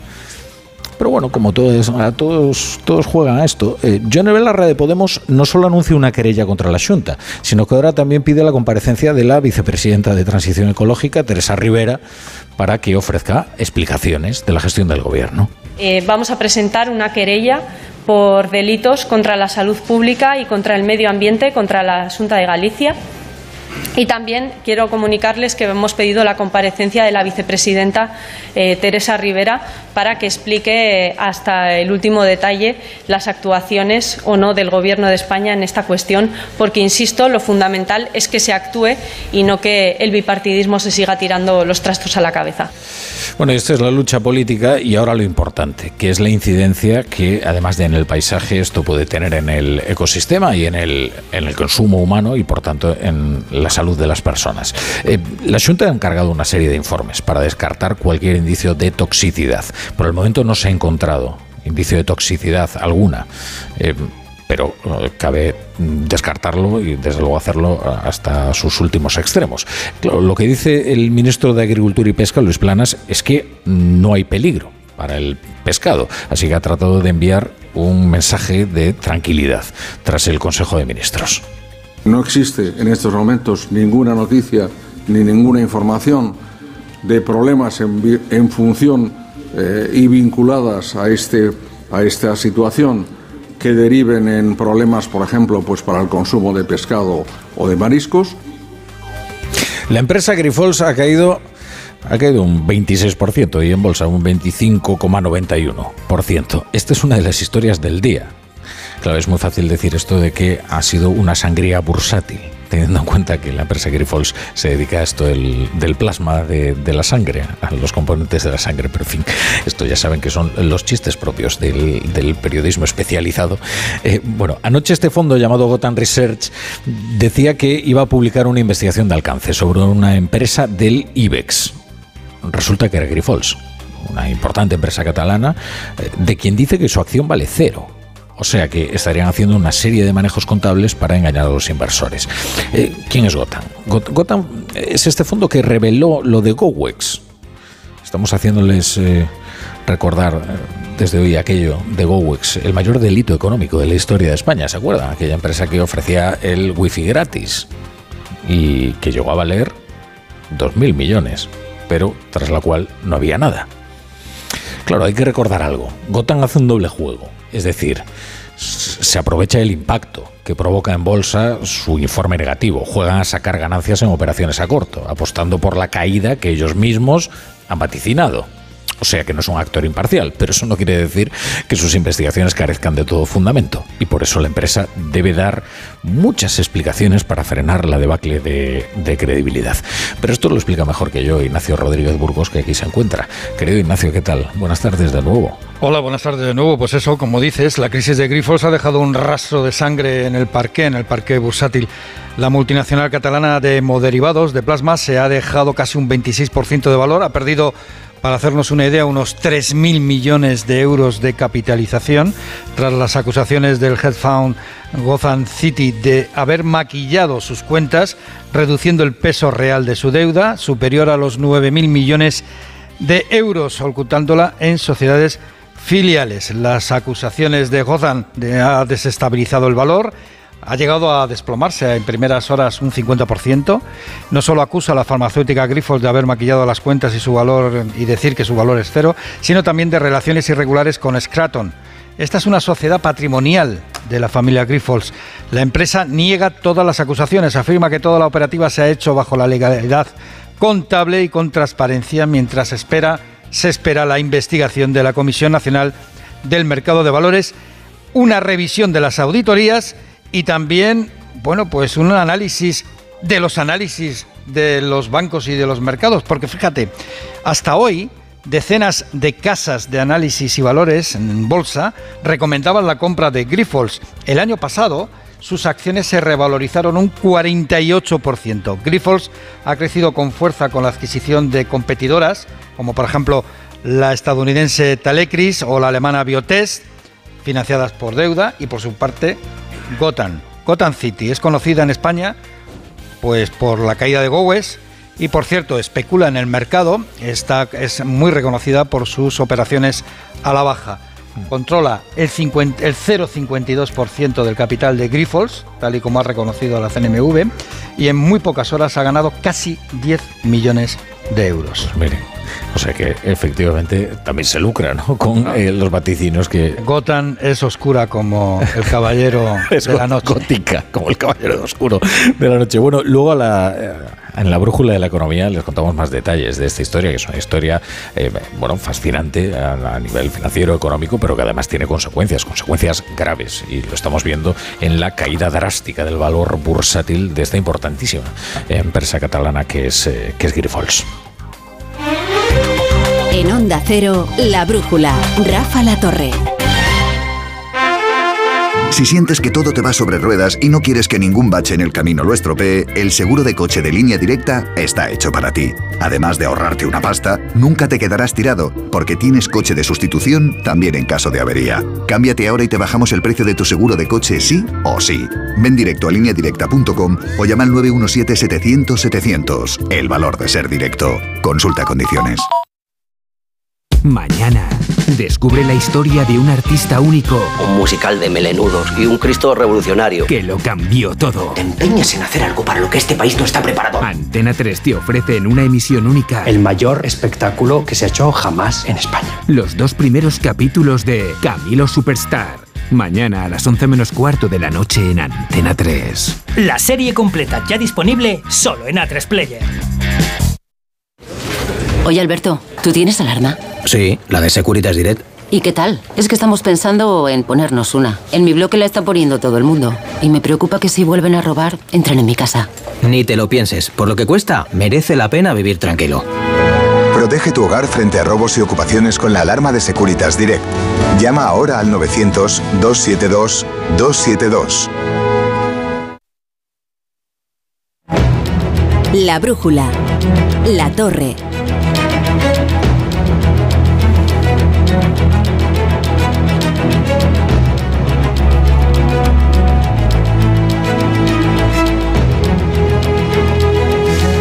Vamos a ampliarles la información relativa a la crisis de los pellets, de los pellets. La Dirección General de Servicios Marítimos de Portugal informó el pasado 8 de diciembre a España de que el buque mercante Toconao había perdido seis contenedores a la altura de Viana do Castelo. Así figura en un documento al que ha tenido acceso la voz de Galicia, en el que queda constancia además de que esa información se envió al gobierno de España, de Portugal y a la Agencia Europea de Seguridad Marítima. Eh, por tanto, el aviso habría llegado a las autoridades españolas el mismo día 8. Sin embargo, el gobierno explica que tuvo conocimiento de la incidencia el día 13 cuando desde el Servicio de Emergencias de la Junta se informó a Salvamento Marítimo. Eh, Galicia, Asturias y Cantabria ya tienen el nivel 2 de alerta activado. Eso significa que el Estado ya puede disponer eh, sus medios para limpiar las playas afectadas. El País Vasco lo que ha activado es un plan de emergencias, por el momento no elevado el nivel de alerta. Redacción en Galicia, Marta Rodríguez. El gobierno portugués informó de la pérdida de la carga del Toconau al gobierno de España y a la Agencia Europea de Accidentes Marítimos el 8 de diciembre, convencido de que si lo que está sucediendo en las playas gallegas pasara en las catalanas no se pondrían tantos requisitos, el presidente de la Junta, Alfonso Rueda, ha decidido activar el nivel medio del plan de contingencia por contaminación marina. Todo ese detalle de los contenedores que se cayeron, el lugar, todo eso lo sabe el gobierno central hace un mes. Por lo tanto, constatado que no se está haciendo ese trabajo, pues ahora elevamos para que lo hagan, insisto, en el mar. En el mar donde se tiene que hacer ese trabajo y por lo tanto nos están exigiendo que hagamos esto. Parece ser que durante un mes no había por qué hacerlo. Cuando llegan a la playa es cuando se dan cuenta de que se tiene que actuar en el mar, o por lo, nosotros, por lo menos nosotros nos damos cuenta. Y como se nos exige ese requisito, si no, no van a hacer nada, requisito cumplido y por favor a trabajar en el mar. En estos momentos, la Junta de Galicia estima que hay presencia de peles en 40 arenales gallegos. Un tribunal federal de apelaciones ha escuchado este martes los argumentos de los abogados de Donald Trump sobre si es inmune a, para ser procesado por las decisiones que tomó después de las elecciones de 2020 en el marco del asalto al Capitolio, ocurrido hace tres años. Se trata de una de las cuestiones clave que podría determinar el destino legal y político del expresidente en 2024, resumiendo si se va a poder presentar o no contra Joe Biden. Eh, la salud de Donald Trump demoscópica es, eh, es muy buena, ¿eh? Sobre todo en las primarias al Partido Republicano. Podría volver a ser candidato si no lo impiden los eh, tribunales. Corresponsal en Nueva York, Agustín Alcalá. Según Donald Trump, su conducta en los días posteriores a las elecciones del 2020, cuando la Fiscalía le acusa de querer mantenerse en el poder a toda costa y evitar que Joe Biden fuera reconocido como el ganador de los comicios presidenciales, fueron actos oficiales, de los que no debe responder ahora porque goza de inmunidad absoluta, incluso cuando en este momento no es el presidente de la nación, como ha reclamado John Sauer, su abogado.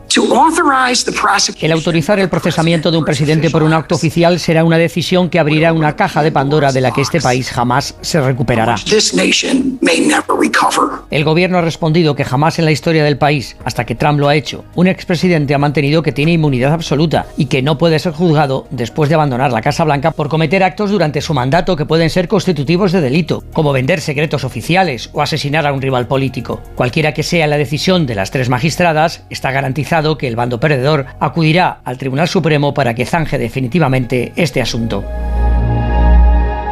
La brújula. Bueno, les presento a Juanjo de la Iglesia, que ha venido con nosotros para leer los periódicos. ¿Qué tal, querido Juanjo? Pues buenas encantado. tardes, buenas tardes. He impresionado por la, por la eh, exposición que hemos visto hoy maravillosa de, de los guerreros. No, es que es absolutamente asombrosa. Hombre, colocarte delante de uno de estos soldados de terracota, ¿no? De- y además son imponentes, hombre. Tienen un tamaño, eh, digo, es, es a tamaño real, pero, pero en fin, con un físico más eh, realzado, ¿no? Digamos. Es que yo estaba.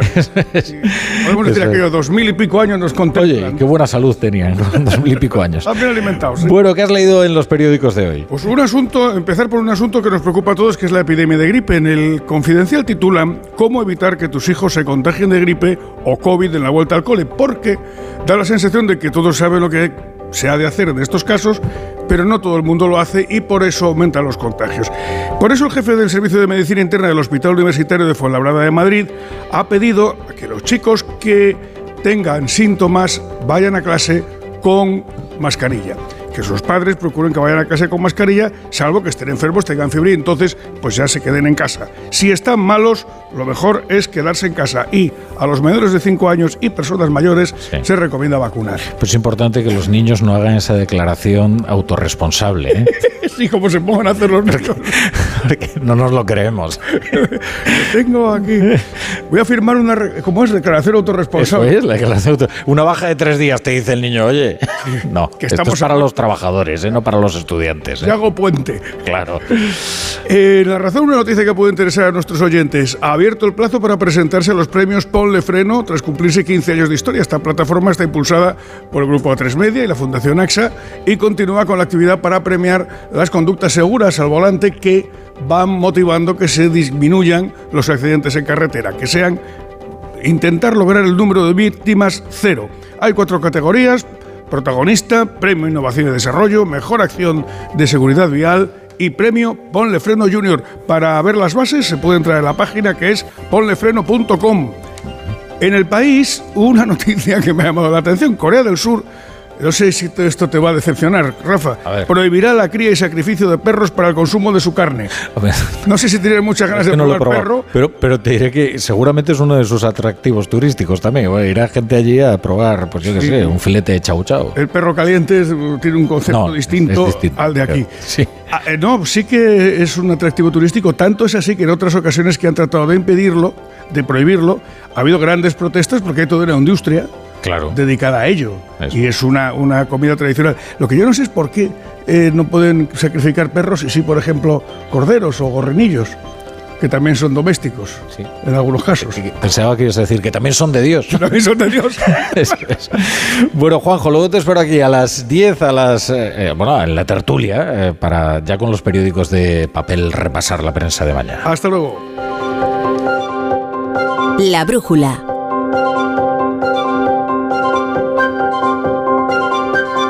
La torre.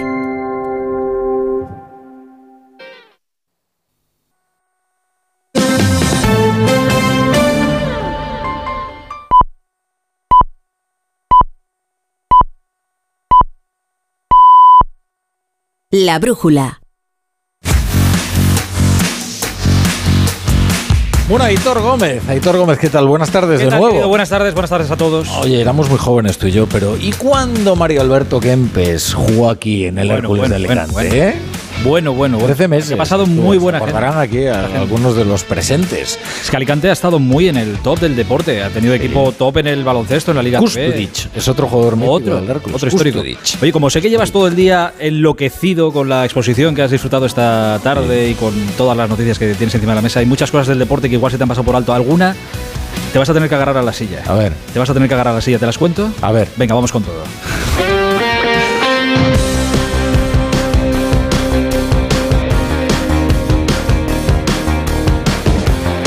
La brújula de Radio Estadio. Aitor Gómez. Es que hemos normalizado que un derby madrileño de la Supercopa de España se juegue en Riad, a miles de kilómetros de aquí, que la gente del Barça, del Madrid, del Atleti y de Osasuna tengan que ver por la tele cómo su equipo gana un título.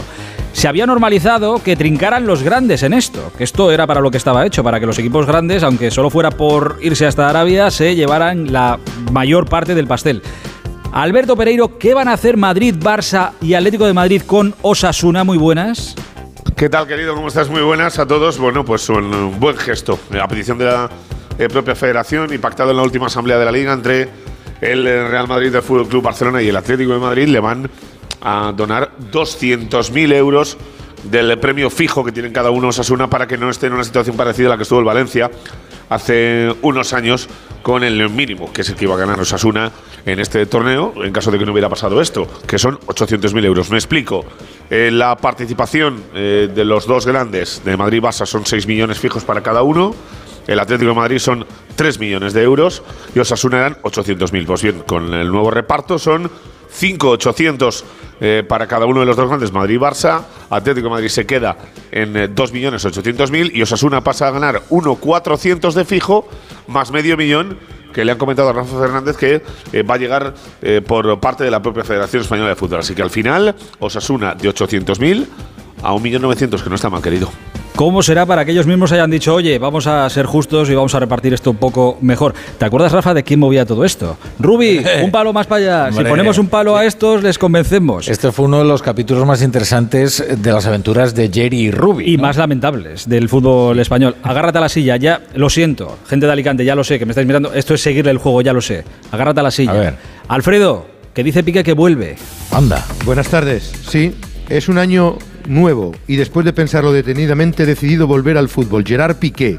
Lo he hecho mucho de menos. Esta vez no será como jugador, será como entrenador. Compartiré más detalles al final de la semana. Este tuit que ha publicado a las 7 y 7 minutos lleva ya más de 2.200.000 visualizaciones y evidentemente ha generado todo tipo de comentarios. Recordemos que Gerard Piqué se retiraba en noviembre del 22 frente al Almería, que no tiene título de entrenador, que tiene un equipo de fútbol y él podría entrenar sustituyendo a Eder Sarabia, esperemos que no, porque es buen entrenador en el Andorra.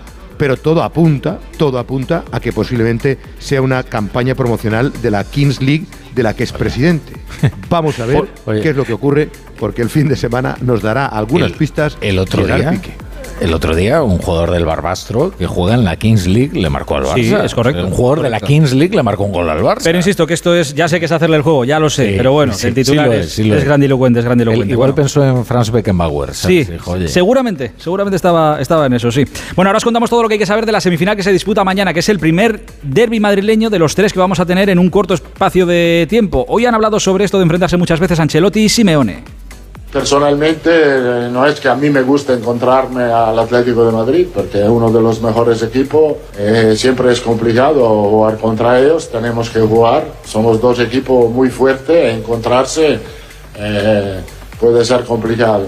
Pero esto del calendario creo que va a disfrutar la afición. Creo que la, la liga es diferente, pues es una competición más larga y bueno, iremos como siempre enfrentando partido a partido, como siempre lo hemos comentado y sabiendo que, nos que vamos a enfrentarnos a un grandísimo rival. Eh, Eso nos ilusiona, nos entusiasma y evidentemente genera expectativa.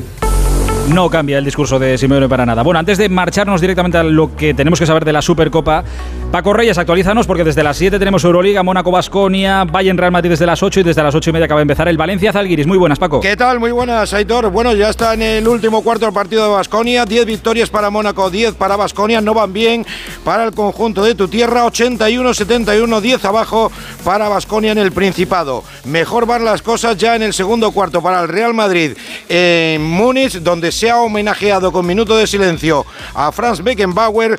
Van mejor las cosas, digo, para el conjunto blanco. 9 arriba para el Real Madrid de Pablo Lasso, de, ante el Bayern de Pablo Lasso. Bayern 27, Real Madrid 36. Y ha empezado hace muy poquito el Valencia Zalgiris de momento. Valencia 4, Zalgiris 6. Mañana turno para el Barcelona que recibe a Olympiacos. Desde Alicante al mundo, esta brújula del Radio Estadio nos señala a Riad y para allá que vamos, mañana 8 de la tarde, hora española, primera semifinal, Real Madrid Atlético de Madrid. Vamos primero con lo deportivo. Pereiro, ¿qué tenemos que saber del Madrid? Bueno, pues tenemos que saber que eh, después de tener un día bastante tranquilo, eh, en cuanto han querido eh, mover el culo del hotel Aitor, se ha empezado a complicar todo, porque aquí hay tráfico para todo el mundo. Igual que nosotros hemos tardado en un trayecto de 23 kilómetros, una hora y 45 minutos, pues el Madrid en algo menos, 23-24 kilómetros, ha tardado exactamente lo mismo. Ha llegado súper tarde a la sala de prensa, tanto Fede Valverde como Carla Ancelotti, lo que ha tenido que acelerar toda la tarde y también le ha influido bastante el Atlético de Madrid en, en el momento de aparecer, porque cuando han visto las orejas al lobo han salido bastante antes de- del hotel. Pero bueno, circunstancias lo que nos interesa, lo que me preguntas, ¿qué es lo deportivo? Eh, hay varias dudas. Eh, una, eh, en el lateral izquierdo, están disponibles los dos y medio que suelen jugar ahí. Me explico lo del medio.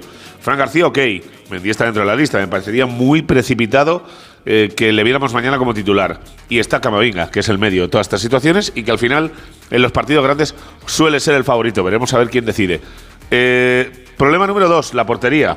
Si juega Kepa o juega Lunin. Parece ser que hay cierta ventaja para el ucraniano, pero no se puede poner la mano en el fuego. Y le han preguntado a Ancelotti en sala de prensa y otra vez no quiere saber del tema. No le gusta nada que le pregunten por eso. Y luego opción 3. hay alguna que otra duda sobre dónde va a jugar Chouameni. Eh, puede jugar acompañando a Rudiger como central. Tiene pinta de que puede ser Nacho, pero va a aparecer en el centro del campo y eso deja uno fuera. Cross sigue, Valverde sigue, Bellingham sigue, así que parece que Luka Modric podría irse al banquillo para que entrara el francés. Arriba, Vinicius y Rodrigo. Eh, de todo esto, y porque le faltan centrales, aquí ha venido la broma del día. Y es que han preguntado por Rudiger, el mejor central del mundo para muchos ahora mismo. Y Ancelotti, más la ayuda de alguno que estábamos cerca, le ha salido su lado pesimista. Mira. La calidad mejor, pesimista. Pesimista. Hola, Carlos. Piensa siempre que algo, que algo malo puede pasar. Entonces está muy focalizado en el partido. Ah, dos pesimistas. sí. Es lo único que tengo, los dos. De momento. Se confunden, se confunden a veces lo de realistas con pesimistas, pero bueno. Oye, Alfredo, ¿y del Atlético en lo deportivo qué tenemos que saber? Que hoy ha entrenado después del Real Madrid y lo ha hecho con Pablo Barrios. Esa es la gran noticia. Ha entrenado con el resto de los compañeros. Se ha traído hasta aquí 24 jugadores. El técnico del Fútbol Club del eh, Atlético de Madrid, como decíamos, Lemar y Reinildo son las únicas bajas.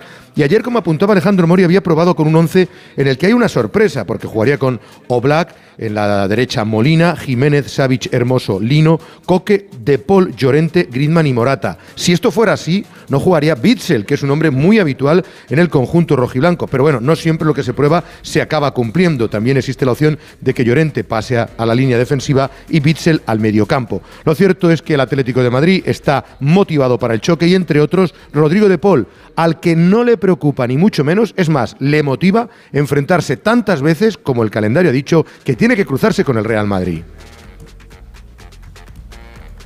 Puede Escuchamos ser que escuchamos sí, a- al final puedo aportar de donde. Dale, dale. Puede ser que sí, al final puedo aportar de donde más me gusta, que sea defender, atacar. Disfruto mucho, soy muy feliz jugando, parezco un niño eh, dentro del campo en esta posición. Es donde más feliz me siento porque puedo hacer de todo. Es muy raro encontrar medio en el mercado con este perfil. Este ya no es Rodrigo de Paul, este ya es Carlo Ancelotti. Eh, Pereiro, ¿qué ha dicho precisamente? que- de- perdona, Alfredo, ¿qué ha dicho eh, No, que- Ancelotti y el pajarito Valverde? Pereiro. Eh, bueno, pues te lo puedes imaginar. Eh, Valverde al final es polivalente para 150 millones de posiciones. Él lo sabe. Eh, últimamente pone de su parte para que eso pase, porque ha jugado en lateral derecho, en el extremo, en el medio centro, en el interior, en todos los sitios. Y eh, se le ha venido a preguntar a Valverde si estaba en su mejor momento. mezclado con lo que le he preguntado yo a Ancelotti de si le ve como uno de los más completos que ha tenido siempre en esa posición de centrocampista. Bueno, pues Valverde ha venido a decir que sí, que está en su mejor momento y Ancelotti ha dicho, bueno, pues aprovecho que estás también y te pego un palo, mira. Puede ser que sí, al final puedo aportar de donde más me gusta, que sea defender, atacar. Disfruto mucho, soy muy feliz jugando, parezco un niño eh, dentro del campo en esta posición. Es donde más feliz me siento porque puedo hacer de todo. Es muy raro encontrar medio en el mercado con este perfil. Y la suerte eh, que tenemos es que lo tenemos nosotros. eh. Yo pienso que él puede mejorar. Es una persona muy humilde. este perfil de humildad, en, en una cierta manera, es bueno, porque yo prefiero siempre un jugador humilde a un jugador arrogante. Nos bailan un poco los nombres, pero habéis escuchado lo que había que, lo que, había que escuchar. Eh, mañana es el primer, el primer clásico, el primer derby de, esto, de esta serie de tres que vamos a tener en muy poquito tiempo. Radio Estadio Noche, Edu Pidal, ¿cómo lo ves? Bueno, pues ¿qué te voy a contar que no sepas, Aitor? La Supercopa es una trampa para casi todos, con poco premio y mucho riesgo. Para los aficionados bien, de momento mañana vamos a ver un derby, que es lo que dices, y para todos la posibilidad de un título, pero salvo para Osasuna, que lo ve como algo ilusionante y lo entiendo, los demás tienen más que perder. Es que siempre supongo que los aficionados se saben de memoria las ligas que tiene su equipo, las Champions que tiene su equipo, incluso las copas, pero de las Supercopas ni supongo ni espero memoria. Eh, no es que me estorbe lo de mañana, pero me queda demasiado lejos. Arabia además está a muchos kilómetros de distancia y más kilómetros todavía de distancia democrática, y eso también me tira para atrás. ¿Qué quieres que te diga? Lo de Rubiales lo de que Rubiales llegara a llevar la Supercopa a Arabia y se negara a llevar un partido de liga a Miami, vendiendo el torneo a los árabes con la intermediación comisionada de Gerard Piqué, fue uno de los muchísimos argumentos que debieron tumbar al inhabilitado Rubiales mucho antes de llegar a Sydney. Entonces hablas de Arabia y me recuerdas a, Rubiales y no me gusta. Pues a mí tampoco, la verdad, para que nos vamos a, engañar. Eh, por cierto, mañana eh, vamos a empezar a escuchar las conversaciones que el árbitro de campo, en este caso Alberola Rojas, va a tener con la sala bar pero no va a ser en directo, no va a ser todo lo que hablen los árbitros entre ellos. A ver, ¿cómo va a ir esto para que lo tengamos todos claro? Gonzalo Palafox, muy buenas. ¿Qué tal, Héctor? Buenas tardes. Pues sí, vamos a poder escuchar por fin los audios del VAR por primera vez en España, en este caso en la Supercopa de España. Eso sí, en aquellas jugadas en las que el árbitro de campo vaya al monitor para eh, rectificar o para eh, mantener una decisión tomada durante el partido. Es decir, no se va a escuchar todo, se va a escuchar al final del partido solo aquellas jugadas que se revisen en la pantalla. Esto dice Luis Medina Cantalejo, el jefe de los árbitros. Lo que sí queremos es que haya una mayor transparencia, eso que nos pedía todo el mundo hace mucho tiempo, qué es lo que hablan, qué es lo que ocultan, no se oculta nada, ya veréis muchas veces que será hasta bastante aburrido, porque es obvio lo que están hablando.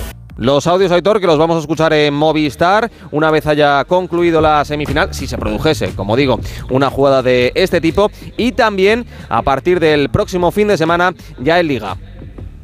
Gracias, Gonzalo. Se han llevado la Supercopa de España, eh, con perdón de la expresión, a tomar por saco. Eso es verdad.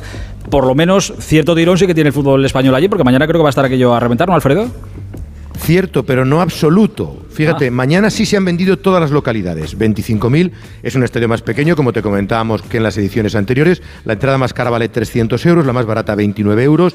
Pero atención, no está lleno el partido Osasuna-Barcelona de pasado mañana y la final, de momento no, pero me dicen fuentes federativas, se llenará sin problemas, salvo, me imagino, que Osasuna hiciera el campanazo y eliminara al Barcelona. Pero en principio, un Barça-Madrid lleno, la segunda semifinal, de momento todavía quedan entradas y eso que decíamos han venido cerca de 600 navarros, que es la expedición más numerosa de aficionados de los cuatro equipos.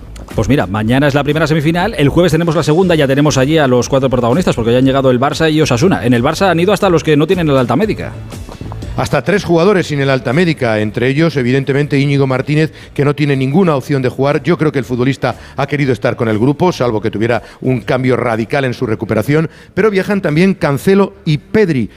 Creo que Pedri tiene opciones de jugar algunos minutos en el partido del próximo jueves. Cancelo se apunta a la final. En total son 25 convocados. Buena noticia para Xavi Hernández. El equipo ha aterrizado hace apenas 15 minutos, ya es lo tradicional. Flores al recibir en la terminal privada para ir posteriormente al hotel de concentración. Hay varios jugadores del filial, Marguiu, Cubarsí, Fermín, Marc Casado, Héctor Ford, que pueden tener algunos minutos igual que Lamin Yamal a lo largo del torneo. Eso sí, tres bajas, la de Marcos Alonso y las de baja duración, larga duración de Gaby y Marc André Ter Mañana rueda de prensa de Ronald Araujo y del técnico Xavi Hernández, tres y cuarto, hora peninsular española. Pero Osasuna también está ya allí, ¿no? Sí, eh, llegaba hasta, ha llegado hace un par de horitas tranquilamente. Ha llegado, un vuelo bastante más corto de lo que se esperaba. Eh, esta mañana eh, no ha habido sesión de trabajo del equipo, que ha hecho aquí algo de estiramiento en el hotel, pero nada eh, serio. En una lista de convocados son 24 futbolistas. No tiene apenas sesionados, pero tiene uno muy importante. Y es que el Chimi Ávila el otro día en el partido frente a Almería notó un pequeño pinchazo en el gemelo y al final se ha quedado en, Pamplona para él eh, preparar la reentrée del equipo entre la Real Sociedad en, Copa, más lo que tienen en Liga, en un año que no está siendo el mejor de los posibles. Ya me te ha comentado Alfredo que la afición es la más numerosa en cuanto a venir entre Pamplona y Vitoria eh, del Club Rojillo. el otro día me confirmaban que 74 aficionados de Osasuna sacaron las entradas el primer día que estuvieron a la venta. Eso es ganas de ver a otro equipo en un trofeo. Por cierto, ya que terminamos, como empezamos, Gerard Piqué ha dicho que quiere entrenar. Pues hoy se ha sabido oficialmente que Jonathan Giraldez, el entrenador del Barcelona femenino, se va al Washington Spirit de Estados Unidos. Lo ha confirmado oficialmente el equipo. Pues la broma ya está en la calle. Gerard Piqué, nuevo entrenador del Barça femenino. A ver por dónde sí, a ver por dónde sale la, la broma. Bueno, No se puede terminar Osasuna- mejor. Sí, sí, desde luego. Este Osasuna Barça será el jueves. Antes llegará el derby de mañana. Lo que es seguro que lo uno y lo otro lo contaremos en el Radio Estadio de Onda Cero con Edu García y con todo el equipo. Gracias a Pereiro, gracias a Alfredo, a nuestro técnico Raúl Espínola. Desde mañana la Supercopa se juega en la radio. La brújula de Radio Estadio. Aitor Gómez. Cuando vuelves de unas vacaciones, seguro que quieres encontrarte tu casa tal y como la dejaste, o sea, sin nadie. El seguro de hogar de línea directa con cobertura por ocupación ilegal ahora también se encarga de todo lo importante en caso de que ocupen tu vivienda, para que siempre estés tranquilo cuando no estás en casa. Cámbiate y te bajamos el precio de tu seguro de hogar, sí o sí. Ven directo a lineadirecta.com o llama al 917-700-700. El valor de ser directo. Consulta condiciones. Oye, Alberto, ¿tú tienes alarma? Sí, la de Securitas Direct. ¿Y qué tal? Es que estamos pensando en ponernos una. En mi bloque la está poniendo todo el mundo. Y me preocupa que si vuelven a robar, entren en mi casa. Ni te lo pienses. Por lo que cuesta, merece la pena vivir tranquilo. Protege tu hogar frente a robos y ocupaciones con la alarma de Securitas Direct. Llama ahora al 900-272-272.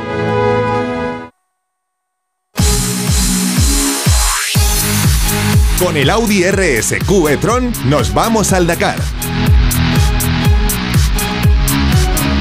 Para que nuestro gran Pipo López nos cuente cómo ha ido la etapa de hoy en el rally más duro del mundo. Pipo, muy buenas. Hola, Hitor. Carlos Sainz se mantiene en la lucha por el triunfo de este Dakar a pesar de que hoy ha vuelto a sufrir un pinchazo causado por seguir el polvo de un rival que no se apartaba. Al igual que lo ocurrió ayer, ha perdido algo de tiempo, pero se mantiene en segunda posición, aunque ahora a cuatro minutos y medio del líder, que sigue siendo el saudí Al Rayi. El líder de la carrera ha estado a punto de chocar con el coche de un espectador, pero se ha librado de milagro y se mantiene en cabeza, aunque con Carlos muy pegado a él. Tercero es ahora Latilla, que ha tenido una etapa sin excesivos problemas, aunque está ya a 11 minutos de la cabeza. Decimoquinto es Nani Roma y decimoséptima Laia Sanz, que se mantiene en segunda posición entre los dos, ruedas motrices y sigue cuajando un Dakar de libro. En Bugis, Farrés es líder. En motos ha habido cambio de líder. Cornejo le ha arrebatado con su Honda el liderato a Brandt, mientras que Barreda ha vuelto a sufrir un- un- una penalización por culpa de los excesos de velocidad. El, el piloto español, si no hubiera sido por estos problemas, marcharía ahora mismo en quinta posición, pero es duodécimo. Para una buena primera impresión no hay segundas oportunidades. Por eso el Audi Q5 Sportback S-Line incluye detalles únicos que resaltan aún más su diseño. Con faros Matrix LED y asientos deportivos, despierta miradas allá donde va. Porque vivir la vanguardia es sentir cada detalle. ¿Te lo digo o te lo cuento? Te lo digo. Tenemos todos los seguros contigo y aún así, ¿pagamos de más? Te lo cuento. Nosotros nos vamos a la mutua. Vente a la mutua con cualquiera de tus seguros. Te bajamos su precio, sea cual sea. Llama al 91 555 5555. 91 555 5555. Te lo digo o te lo cuento. Vente a la mutua. Condiciones en mutua.es. Y antes de llegar a menos 10, la torre, que sé que lo estabas esperando, que ya es 9 de enero y hace mucho que no hablábamos de Mbappé. Este es Al-Khelaifi en una entrevista hablando del futuro del francés. A ver. Como dijo después del último partido, el de la Supercopa, tiene un acuerdo conmigo. No voy a hablar de dinero, del acuerdo. No es un acuerdo así, no es un acuerdo de dinero. Es un acuerdo entre caballeros. La, Es ese tipo de acuerdo, no un acuerdo firmado. pour un signé. Un acuerdo entre hombre, caballeros. No sé. Y no se habla de dinero. No es cuestión de pasta. Eh, Yo quiero recordar eh, que él rompió un preacuerdo o al menos unas. Yo ya, mira, me he perdido en la, en la historia, la verdad. que llegamos a menos 10, eh, que sigue la brújula del Radio Estadio aquí en Onda Cero. La brújula de Radio Estadio.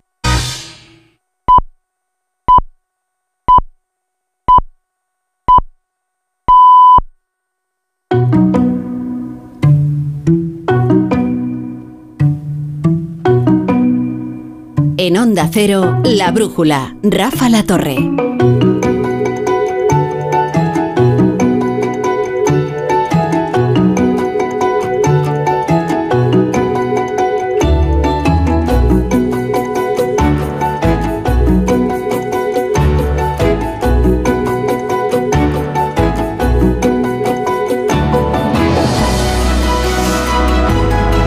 La sintonía que anuncia el comienzo de la brújula de la economía, pero antes tenemos que ofrecerles una noticia de última hora. Y les ofrezco algo de contexto. Ecuador está en un momento crítico. Eh, Ecuador aplica desde hoy el estado de excepción con toque de queda durante 60 días ante la crisis carcelaria con decenas de funcionarios de prisiones que están en manos de los presos amotinados.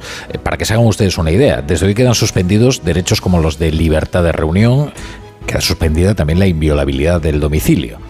El- est- están viviendo un estado de excepción en, en- en toda regla. El ejército ya ha entrado en una cárcel, mientras que en Guayaquil un grupo de hombres, supuestamente relacionados con el narcotráfico, acaba de asaltar una televisión, mientras estaba emitiendo en directo, encañonando a técnicos, encañonando a periodistas, todo ello pudieron eh, verlo los espectadores.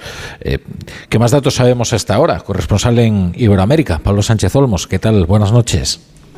Buenas noches, Rafa. Un grupo de hombres armados y encapuchados han irrumpido hace 45 minutos aproximadamente en los estudios de TC Televisión, un medio local de Guayaquil, tomando así como rehenes a varios periodistas y trabajadores del medio. Los sicarios han ingresado al estudio de televisión en plena emisión en directo y han advertido que su ataque se produce para que sepan que no se juega con la mafia. Minutos antes de que se cortara la señal en vivo, los atacantes han mostrado a las cámaras varios explosivos y según algunos testigos que se encontraban en los alrededores, se han escuchado varias detonaciones en el interior del canal de televisión. Las fuerzas de seguridad han acudido al lugar de los hechos sin que por el momento haya trascendido si el grupo armado ha logrado ser reducido.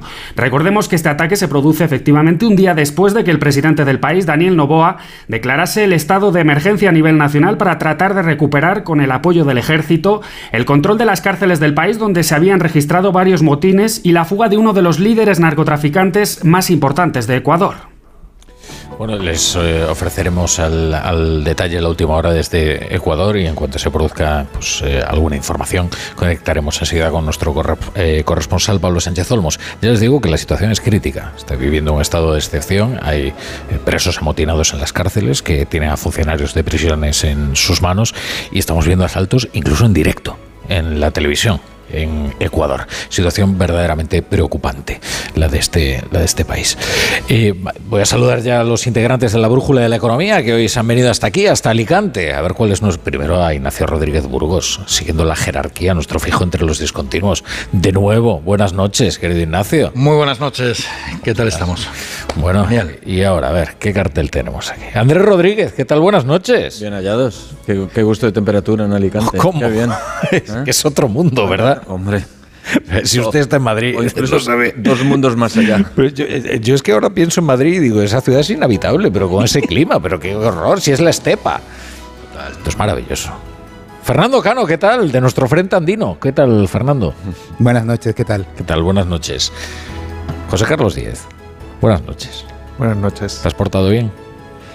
Yo soy un hijo adoptivo de Alicante. Aquí Lo siempre sé, me lo porto sé. bien, no puedo portarme mal, me, se enteran. Pues, adoptivo, yo pensé que eras hijo natural. No, no, no, no. Yo veraneo aquí, pero me han dado un certificado de alicantinidad. Ah, no me digas. Sí, sí. Me lo dio un concejal del ayuntamiento. Digo, bueno. No sabes lo que hace. Era mi cumpleaños, fue un regalo. Un cohecho. Te han dado la nacionalidad. Bueno, no saben lo que hacen ¿eh? en Alicante. ¿eh? Yo quiero mucho a esta tierra y siempre hablo bien de la y- ¿eh? y Es me- a mí me quieren y ya está. Y hacen un arroz maravilloso. ¿Qué vamos a hacer? no? Hay cosas que no hacen bien, pero el arroz y la vida se les da bien. No me metas en más polémicas que ya me están poniendo a caldo, nunca mejor dicho, eh, por reivindicar el arroz, la superioridad del arroz alicantino eh, frente a la paella valenciana. Y ya no me voy a atrever ver. a meterme en este debate más. Es otra cosa. La paella era un tema religioso árabe que hacían los viernes y era siempre igual. Y los de Alicante iban allá a currar y les pagaban con arroz y lo mezclaban con todo. Entonces metieron el bogavante, el cerdo, el...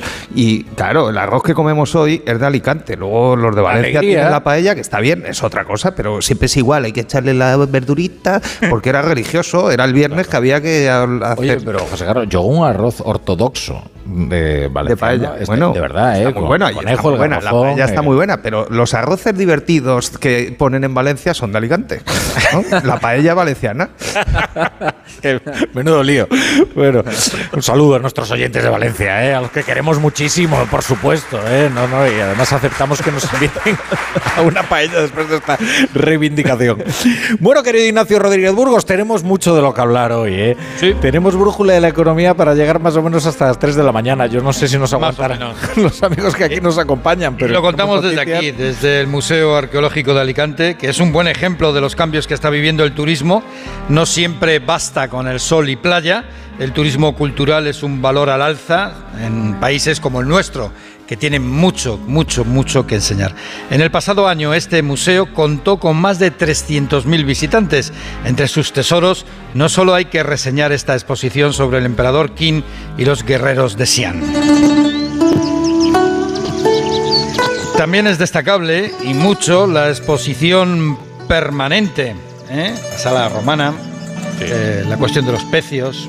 Esto era un hospital antes. Era un hospital de dos salas, ¿no? Los hombres y las mujeres. Hombres y las mujeres. Y entonces ahora hay una exposición permanente en una de las salas y la otra se utiliza para las exposiciones temporales, ¿no? Y hemos visitado además lo que era la capilla del hospital y es. Con una lámpara magnífica. Sí, pero esa la añadieron después. La añadieron después, pero solamente esa lámpara ya vale la pena visitar la capilla. Porque la lámpara es increíble. Y a ambos lados de la capilla está la biblioteca, que también vale la pena visitar. Bueno, háblame de otras cuestiones góticas. Pues mira, hablando de guerreros eh, eh, que no son góticos, sino chinos, de hace 2200 años, pues ha comenzado una batalla cruenta en la bolsa, en la bolsa española, que puede dejar restos arqueológicos para el futuro. La batalla que enfrenta una oscura sociedad de inversión, Gotham City, con la farmacéutica española Grifols. Gotham acusa a Grifols de maquillar las cuentas y de ocultar deuda. En el primer embate, las acciones de Grifols han caído casi un 26% al cierre. Uf, 26%. Bueno, cuéntanos quién es quién en todo este asunto. Eh, ¿Quién es Grifols y, y quién es Gotham City? Gotham City es una sociedad de análisis e inversión tan oscura como la ciudad del Batman creado por Bob, Bob Kane y Bill Finger. Y detrás no está Bruce Wayne, está Daniel Yu, estadounidense de origen asiático que abandonó el MIT, el famoso Instituto Tecnológico de Massachusetts, para entrar en los mercados con sus métodos de investigación, por decirlo de alguna manera. Gotham City se dio a conocer en España cuando desve- desveló las prácticas irregulares de Genaro García. ¿Y quién era Genaro García? Pues Genaro García era el presidente de Huawei, uno de los mayores descalabros económicos de España. En cuanto a Grifols, es una de las mayores farmacéuticas de este país. La familia catalana Grifols controla el 30% del capital, es uno de los más importantes fabricantes mundiales de plasma, de hemoderivados. Es tan importante, Rafa, que en algunos años Grifols aparecía como punto de interés estratégico de Estados Unidos por sus productos y medicamentos claves para el ejército norteamericano. Grifols rechaza todas las acusaciones de falseamiento de cuentas, acusaciones de Gotham, cuando la Comisión Nacional del Mercado de Valores ha abierto una investigación como anuncia su presidente Rodrigo Buenaventura. Lógicamente no tiene sentido ni, ni poner en duda la integridad de las cuentas auditadas de Grifols, ni tampoco ignorar la información que se ha publicado esta mañana, con lo cual tenemos que incorporarla en nuestros procesos. Nos hemos puesto ya en contacto con la compañía, nos dirigimos a la compañía en los próximos días.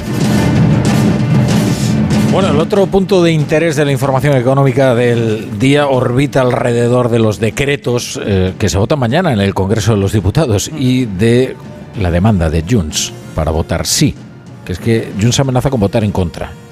¿Por qué?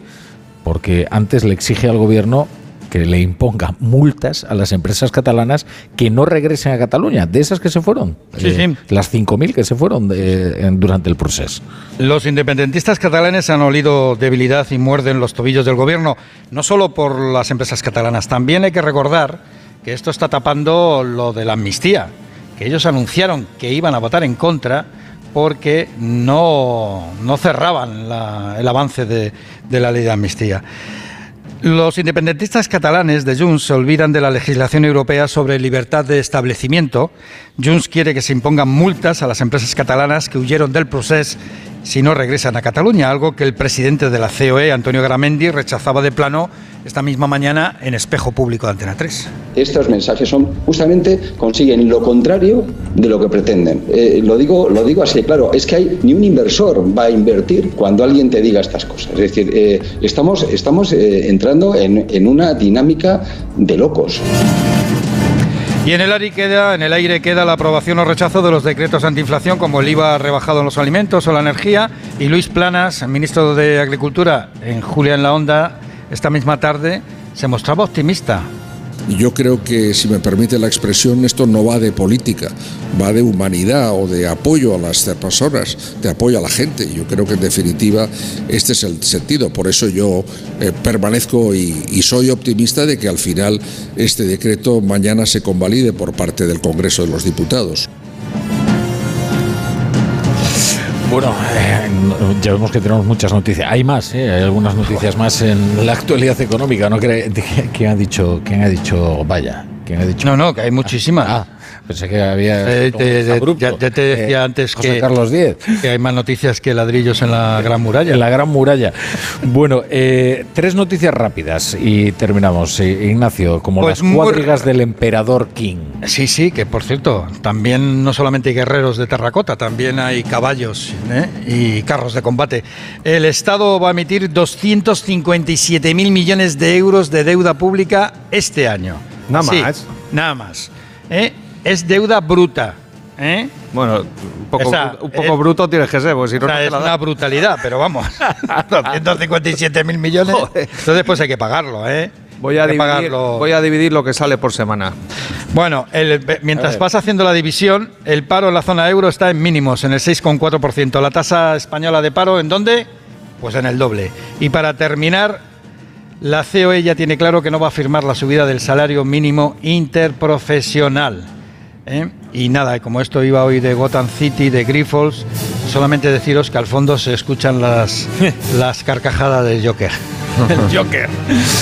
Bueno, bueno. Ahora- 5.000 millones de deuda a la- al mes y. Digo, a la semana, perdón. Y. Ah, claro, y una barbaridad al día, ¿no? Claro. Mucho dinero, ¿eh?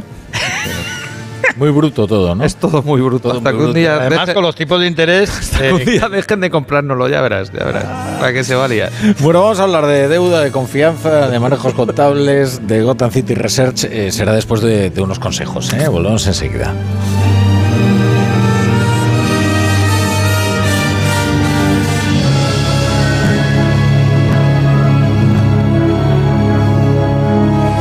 La brújula.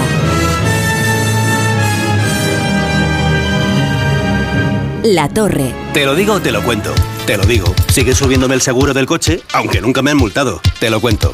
Yo me voy a la mutua. Vente a la mutua con cualquiera de tus seguros. Te bajamos su precio, sea cual sea. Llama al 91 555 5555. 91 555 5555. Te lo digo, te lo cuento. Vente a la mutua. Condiciones en mutua.es. Oye, Alberto, ¿tú tienes alarma? Sí, la de Securitas Direct. ¿Y qué tal? Es que estamos pensando en ponernos una. En mi bloque la está poniendo todo el mundo. Y me preocupa que si vuelven a robar, entren en mi casa. Ni te lo pienses. Por lo que cuesta, merece la pena vivir tranquilo. Protege tu hogar frente a robos y ocupaciones con la alarma de Securitas Direct. Llama ahora al 900-272-272. Si sientes que todo te va sobre ruedas y no quieres que ningún bache en el camino lo estropee, el seguro de coche de línea directa está hecho para ti. Además de ahorrarte una pasta, nunca te quedarás tirado, porque tienes coche de sustitución también en caso de avería. Cámbiate ahora y te bajamos el precio de tu seguro de coche sí o sí. Ven directo a lineadirecta.com o llama al 917-700-700. El valor de ser directo. Consulta condiciones.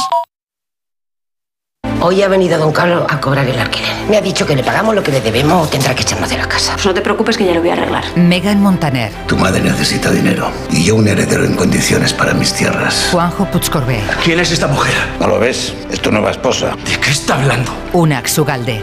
Entre tierras. Estreno el jueves a las 11 menos cuarto de la noche en Antena 3. La serie completa ya disponible solo en A3 Player. Soy de legalitas porque cuando no sé qué hacer me dan soluciones. Como cuando pagaba IBI de más por una valoración catastral incorrecta y me ayudaron a recuperar 4.000 euros. O cuando me explicaron cómo contratar a la persona que cuida a mis padres. Hazte de legalitas en el 900 661 y siente el poder de contar con un abogado siempre que lo necesites. Y ahora, por ser oyente de Onda Cero, ahórrate un mes el primer año.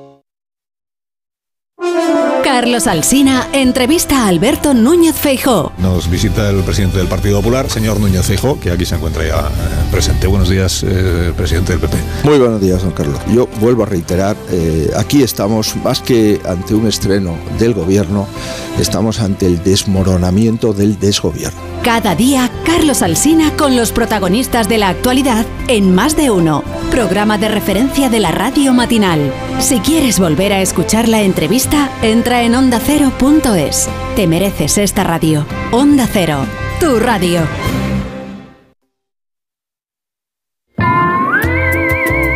¿Sabías que en invierno, debido a las bajas temperaturas, aumenta el riesgo de avería en tu vehículo? Por eso, con el seguro de coche de línea directa, tienes coche de sustitución también por avería. Y cámbiate ya y te bajan el precio de tu seguro, sí o sí. Ve directo a lineadirecta.com o llama al 917-700-700. El valor de ser directo. La brújula.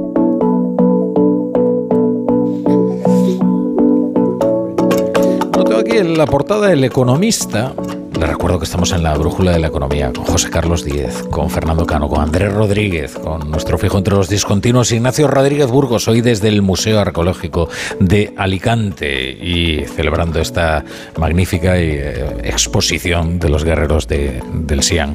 Que, por cierto, tú los viste, Andrés Rodríguez, allí mismo, en Yo China. visto en Xi'an hace mucho tiempo, quizá casi 20 años, y hombre, por un lado, el- las, las sensaciones de, de- de- de quedarte pasmado, quedarte boquiabierto al verlos todos juntos. Los 8.000. No, solo ves Ah. mil y pico porque hay muchos. Bueno, no- solo. Sí, pero es que hay 8.000 y hay muchos que están sin desenterrar. Y que no están desenterrados porque consideran que al desenterrarlos los pueden romper. Pero también recuerdo la frustración de, de las instalaciones. O sea, era un, un- un hangar como lo que nos imaginaríamos un hangar de un avión. Aquí hay fotografías, ¿eh? Un hangar de un avión y una pasarela el- desde la cual los ves todos y sí te da esa sensación de ejército, pero pierdes el efecto que es una de las cosas que más busca yo creo el visitante, que es el ver que cada cara es diferente. Eso solo ves a los primeros guerreros, pero a partir de la segunda o tercera fila ya no, no distingues Es que las aquí lo impresionante es que te puedes acercar al guerrero, es más, rodearlo, y como hay espejos también en el techo, también lo puedes ver desde, desde arriba. Y claro, la sensación de detalle es espectacular, aparte de lo imponente de, de la figura, ¿no? También es muy divertido, claro, imaginaos en China, todas las tiendas que hay alrededor venden guerreros de todos los tamaños. Hombre, te puedes llevar un guerrero enorme a tu casa de tamaño 1,85. todos los visitantes nos vamos... Problema eso es donde ponerlo, ¿eh? Claro, todos nos vamos con uno pequeñito que cabe en la mochila y todos y ese se rompe o a la llegada a Madrid o en la primera mudanza. Es como cuando, uy, iba a decir, es como cuando visitas Perú y compras pisco, que nunca llega a casa. Pero entonces Fernando Cano me diría, no, pero si el pisco es chileno. Entonces tendríamos aquí otra polémica como la del arroz y la paella y no pienso enfrentarme a ella. Así que vamos con, lo de- temas más fáciles, como este Gotham City y su, su denuncia, su investigación respecto de las acciones de Grifols que dicen que no valen nada. Tengo aquí la portada del economista, os decía, que dice que el mercado eh, está descartando otro GoWex y que la firma esta Grifols no valga nada tras el ataque de este fondo bajista. Yo no sé si es excesivamente optimista el economista respecto a la lectura que hace el mercado. Es una historia, desde luego, apasionante que recuerda aquel delito económico que fue el mayor de la historia de España, que fue el de la empresa Gowex, que llegó a valer 2.000 millones y que eh, cayó estrepitosamente tras una investigación precisamente de esta firma, eh, Gotham City Research, que también se lucra, ¿eh? Con los efectos que producen sus investigaciones, ¿no, José Carlos? Sí, primero sobre Gotham, ¿no? Es un especialista en lo que llamamos vender en corto, que es ellos piensan que el precio de la compañía es alto y lo que hacen es conseguir a alguien que le presta las acciones, las venden al precio actual y se las recompran en el futuro cuando el precio piensan que ha bajado, ¿no? Y por el camino pues hacen el informe y evidentemente que el informe ayuda a que el precio baje, ¿no? Por lo tanto son un especulador en vender en corto. Entonces, el problema del informe primero es un apunte contable concreto, me recuerda mucho al caso Enron, ¿no? Que fueron facturas o el de Parmalat o casos así muy gordos y, huele fatal. Eh, eso huele que alguien de dentro de la compañía lo ha filtrado. O sea, los de Gotham no pillan esto, ¿no? O sea, es que, es que esa compañía tiene millones de apuntes contables. Entonces, seguramente ni el auditor ha pillado esto. ¿sabes? Vamos a ver qué dice el auditor, porque no ha hablado, pero vamos, pillar un apunte. El auditor es KPMG, ¿no? El auditor es KPMG, ¿no? Pero pillar un apunte en millones de apuntes contables. Yo, yo he sido director financiero y he hecho contabilidades, ¿no? Entonces, bueno, no lo diré que pero de números, dilo, de, dilo. de números y de cuernos solo los hacen los que los hacen, ¿no? Entonces, es que uno cuando hace contabilidad no se cree ni las suyas, pues como para creerte las de otra compañía, ¿no? Entonces, ¿no? Y- y- y- pero, pero bueno, ¿eh? Se producen sonrisas entre el público. Bueno, ¿no? Sonrisas no, risas. Pero, pero en, la- en- en- en esa situación, lo que está diciendo Gotan es que eh, la deuda de la compañía, después de añadir ese apunte contable, ¿no? vale más que el activo. Y si eso es verdad y un juez lo determina, se llama quiebra. ¿No? Entonces, claro, la compañía vale cero porque el patrimonio neto es cero. ¿no? Entonces, es un pequeño corto porque la compañía tiene una valoración en bolsa de 6.000 millones, vale 10 y está haciendo un corto para que baje a cero. Entonces, si le sale bien, pues va a ganar un montón de pasta. ¿no? Eh, Esa es la posición. Eh, yo voy a tomar una posición muy, muy nacional y muy de marca España. Eh, en España estas cosas las hacemos fatal.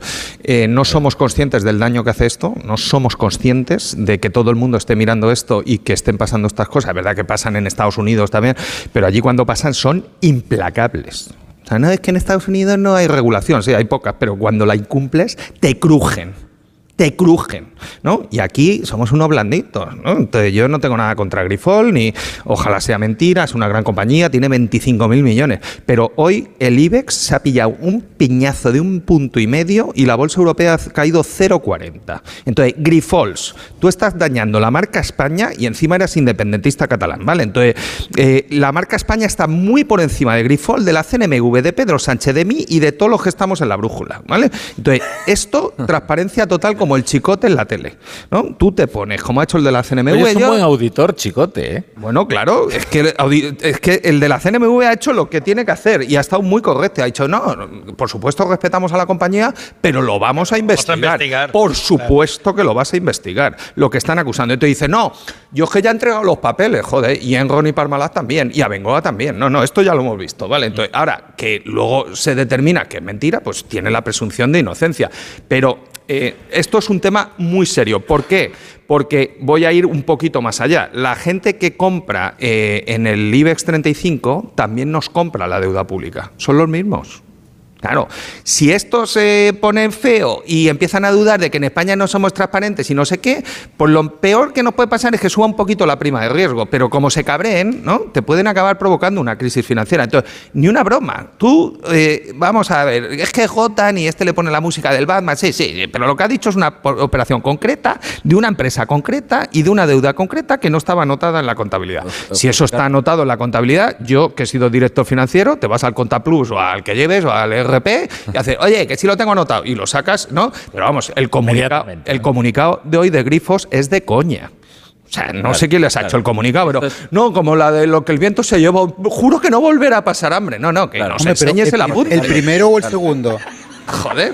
En el segundo comunicado sí que explicó un poco más. Bueno, vale. El de la tarde, de las 6 de la tarde, explicó con un poco más de detalle cómo estaba haciendo el apunte y a qué se estaba atribuyendo el dinero Claro, y cómo se hicieron las compras es- entre esa Es sociedades. una comunicación que ya no puede, ya no puede Y, solucionar. ma- y mañana creo que Ya. lanzarán otra. Y han hecho Bueno, una reunión vale, con inversores. vale, sé, si es lo que estoy pidiendo, ¿eh? que no, que no estoy.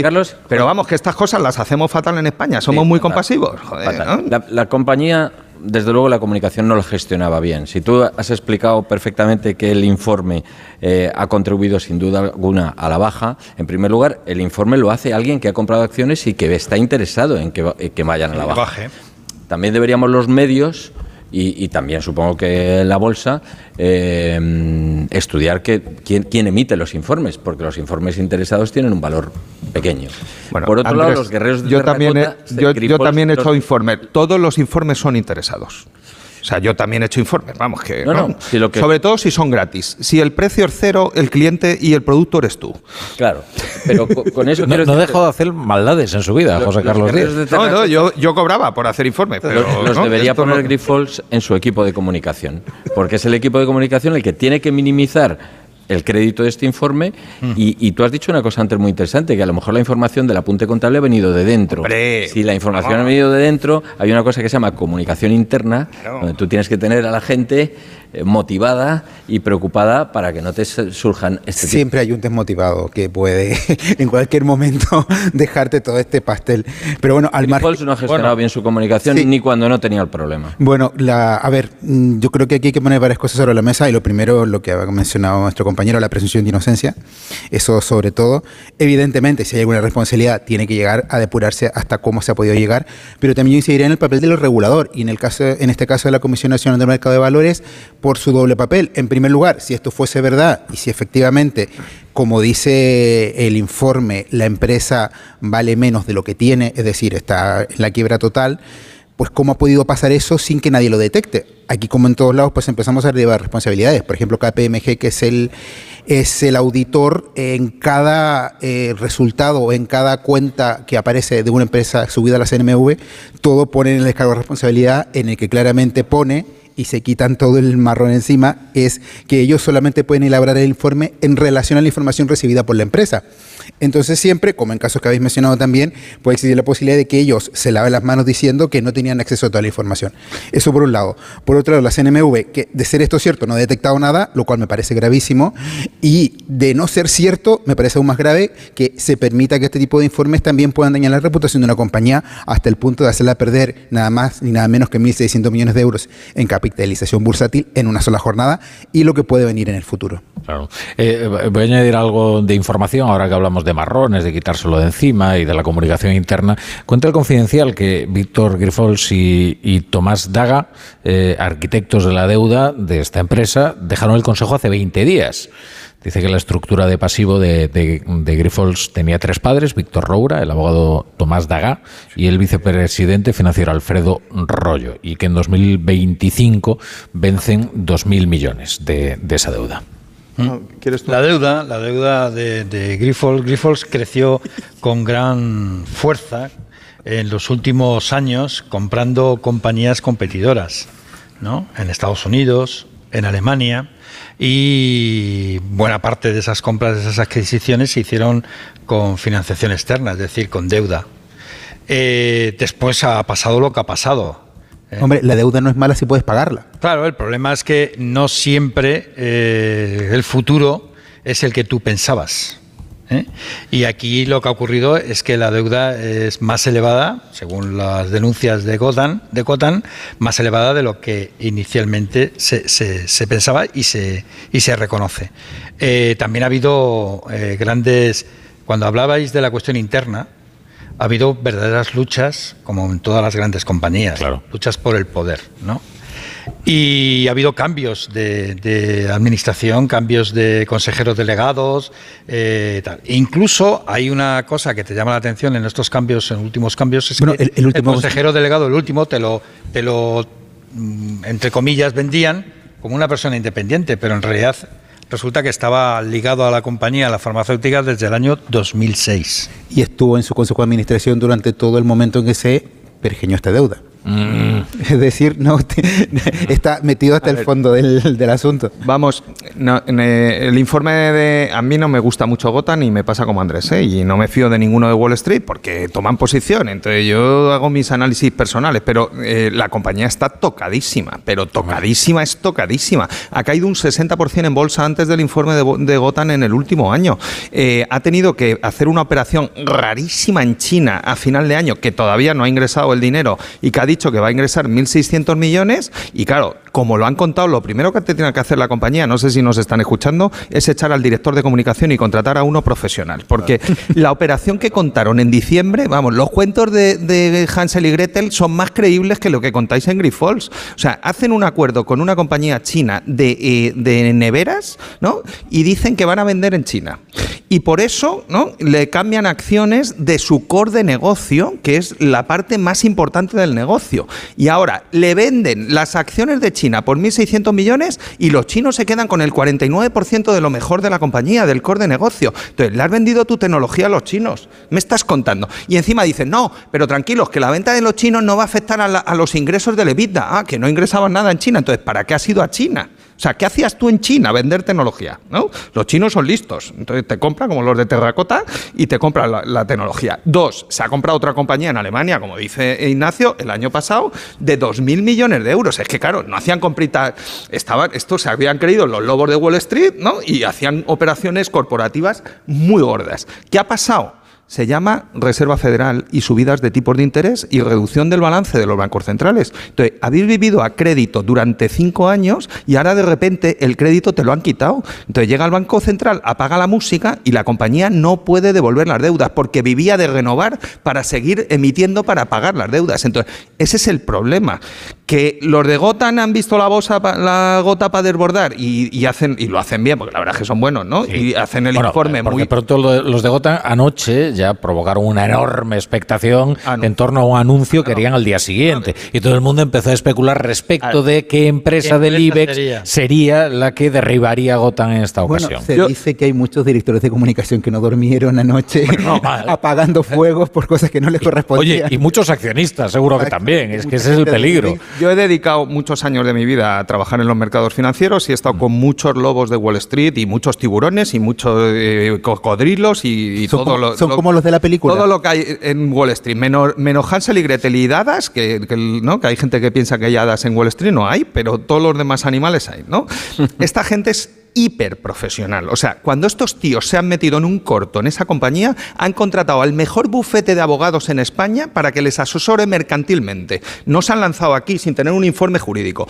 Los, los eh, bufetes de abogados suelen ser de Londres y de Nueva York, que tienen la sede aquí con abogados españoles, para que los abogados de aquí no se los chiven a los de Grifold y, eh, y- y se enteren. ¿vale? Entonces, esto está muy organizado. ¿eh? Fíjate, Esto, no es, esto no es un ataque de, no, me voy a meter a ver si pruebo y me sale bien el, el corto. No, no. Esto cuando se meten en un corto. Cuando se Gotham meten en un corto, ¿eh? investigó a Gowes, que ofrecía wifi gratis y tal. En los kioscos. ¿eh? En los kioscos. En los kioscos, eh, Daniel Yu, que nació en Staten Island y entonces ve la ciudad de Gotham de- siempre desde su casa, ahí en la isla, eh, contaba Daniel Yu que él habían tardado ocho meses. Habían estado ocho meses investigando la empresa de Genaro García. Y como no lo tenían claro, al final decidió, decidió enviar un equipo de investigación directamente a España para investigar la empresa en el terreno. O sea, esta gente se recorrió los kioscos para ver si era verdad lo del wifi. ¿eh? Pero bueno, y al final sacaron la información y bueno, ya Así también se remunera, o sea, logran una gran plusvalía. De hecho, ahora ya está por 20 millones lo que pueden haber sacado en solamente debería, ayer y hoy. eh, lo que debería hacer Gotham es comprar el Washington Post eh, o el Wall Street Journal como Jeff Bezos, porque lo cierto es que está desnudando también las vergüenzas del periodismo económico, Claro. que es, eh, con sus informes, resulta que al final llega donde otros no han llegado, ¿no? Bueno, yo querría abrir otro melón que quizás será aún más complicado y es el carácter que podría tener Grifols como empresa estratégica. ¿Qué significa esto?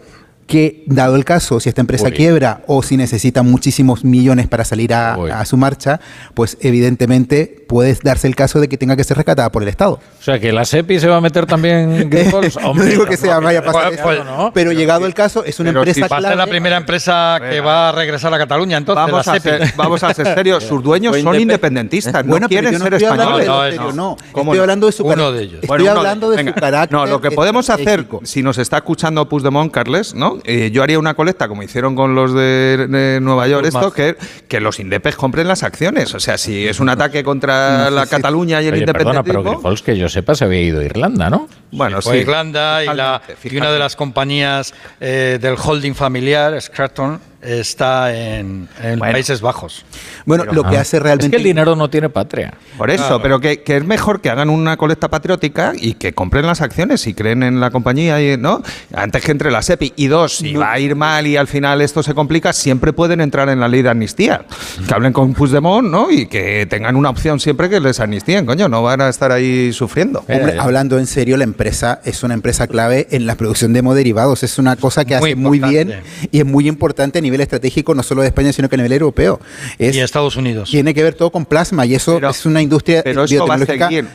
Pero Sí. eso va a seguir. Lo que Hombre. no sabemos es quién va a ser el nuevo dueño. Hombre, claro, pero para eso Pero necesitamos. eso no va a un- acabar. Ahora, en es, los verdad, es informes verdad que fue de- puesta como uno de los grandes ejemplos de la innovación española por parte en Estados Unidos. puede estar muy mal gestionada y admiración. puede ser un muerto que le han dado un empujón para tirarlo al, ba- al barranco. Pero la realidad es que su negocio en sí mismo es un negocio clave y es un negocio que cuenta con todas las papeletas para ser considerado estratégico, el, la condición necesaria para que el gobierno entre en empresas públicas. en El empresas Departamento privadas. de Estado de los Estados Unidos en algunos años ha llegado a colocar a Grifols como uno de los puntos de interés de la Estrategia Nacional de Seguridad Nacional de los Estados Unidos, porque era uno de los grandes fabricantes de plasma y de, y de medicamentos relacionados con ahora mismo- derivados y eh, a ellos les interesaba, y más cuando habían comprado empresas estadounidenses que se dedicaban a eso y que algunas de ellas pues eh, tenían como clientes pues al Departamento de Defensa de los Estados hagamos Unidos, las ¿no? cuentas y a ver cuánto dinero necesita público para entrar ahí. ¿Dos mil millones, tres mil millones? Ahora mismo vale 6.500. Ya mañana no sabemos cuánto cueste. Pero que vamos a estar metiendo de 2000 en 2000. Hombre, en Telefónica van a meter 2.000 ya. Que no, que no, vamos a ponernos serios ya con esto, ¿no?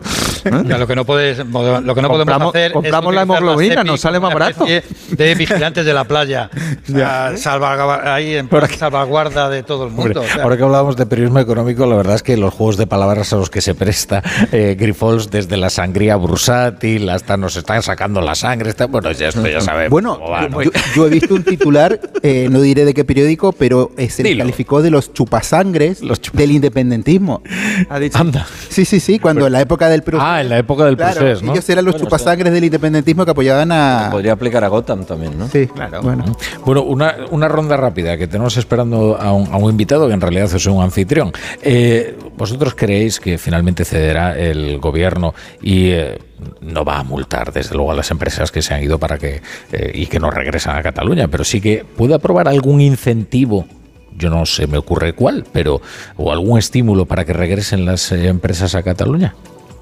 Bueno, podría meter algo en el impuesto de sociedades, pero claro, tiene que ser muy cantoso, ¿eh? O sea, hacer algo solo para empresas que vuelvan a una ciudad o a un yo no país. sé hasta qué punto perjudicar en un mercado, eh, bueno, en un mercado como el español o un mercado como el comunitario. ¿eh? Yo de todas formas no quiero ser cenizo, ¿eh? pero eh, este Carles Puigdemont me, queda- me empieza a recordar al de Pedro y el Lobo, ¿no? Que está todo el día que viene el Lobo, que viene el Lobo y luego no viene nunca el Lobo. Entonces, macho, si ¿A mañana... que no va a tumbar el decreto, dices? Si mañana vuelve a votar, va a ser un poco de coña, ¿no? Eh, digo yo, vamos, a ver si ya mañana viene el Lobo, pues no lo creemos. Rápido. Bueno, yo creo que mm, tendría que ser un incentivo muy suculento y muy jugoso para que las empresas vuelvan, porque a día de hoy no es rentable volver a Cataluña, para nada. Es que yo creo que mientras que no vuelva Caixa y el Banco Sabadell, las dos empresas bandera, el resto de las empresas se van a quedar quietas esperando a ver qué hacen las grandes. No, ta- también está Celnex, que es muy importante ahora mismo en el IBEX. Bueno, venga, unos, unos consejos y, y regresamos enseguida en la brújula de la economía. La brújula.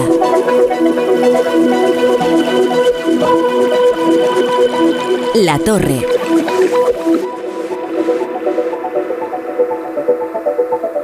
Onda Cero. Si para ti una burra no es un animal de carga, entonces te interesa el seguro de moto de línea directa, con el que además de ahorrarte una pasta, tendrás cobertura de equipación técnica para casco, guantes y cazadora. Cámbiate y te bajamos el precio de tu seguro de moto sí o sí. Ven directo a lineadirecta.com o llama al 917-700-700. El valor de ser directo. Consulta condiciones. Tienes 30 segundos para imaginar, para imaginarte el futuro, o como te gustaría que fuese, para imaginarte el mundo, el tuyo, o el que heredarán las generaciones que llegan, un mañana en el que podamos hacer que las cosas sucedan. Imagínate lo que quieras, lo que te emociona, lo que podremos lograr. Si en los últimos 100 años la tecnología nos ha permitido conectar como nunca la vida de las personas, imaginémonos todo lo que seremos capaces de hacer en los próximos 100. Telefónica, imaginémonos.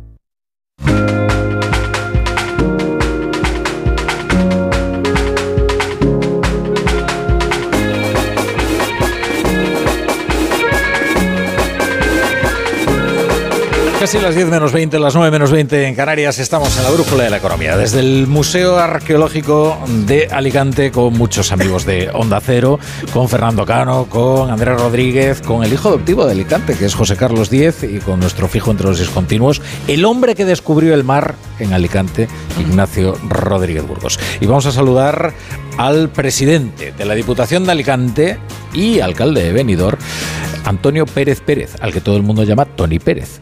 Eh, ¿Qué tal, presidente? buenas, buenas noches. Muy buenas noches, Rafa. Tenía mucha curiosidad en, en conocerle porque se dice que eh, son dos cargos los que usted ostenta con que, que auguran un- mucha proyección nacional. Bueno, sobre todo para tener la capacidad de traer a, mucha, a muchas personas de todo el territorio nacional e internacional a nuestra tierra. Sobre todo para eso, para sí. que nos conozcan, vengan y disfruten entre nosotros. Bueno, eh, acaba de presentar usted los, los presupuestos. Eh, claro, usted no se puede quejar de la herencia recibida, entiendo, ¿no? No, no, para nada, todo lo contrario. La aplaudo y procuro cuidarla. Eh, dice que son unos presupuestos municipalistas. ¿Qué, qué significa eso? Bueno, pues que poner el foco en, lo que es nuestra obligación como administración. ¿no? Las diputaciones provinciales somos un ayuntamiento de ayuntamientos. En la provincia de Alicante tenemos 141 municipios, tres entidades menores, y la Diputación debe volcarse en que todos bueno, pues puedan sacar adelante sus proyectos y cuidarles mucho, porque esa es nuestra fortaleza territorial, de la que ahora ya es la cuarta provincia de España en población. ¿Se acuerda que en tiempos eh, se decía hay que eliminar las diputaciones? Y, de- y, bueno, al final aquí están y ya nadie utiliza esa promesa electoral, si es que... Bueno, tiempos no muy lejanos, ¿eh? No, no muy lejanos, ¿eh? Lo que pasa es que la democracia posiblemente tenga también la capacidad de poner los mensajes que son negativos en su lugar en muchas ocasiones y lo que es cierto es que la Diputación es fundamental para la distribución y la redistribución territorial.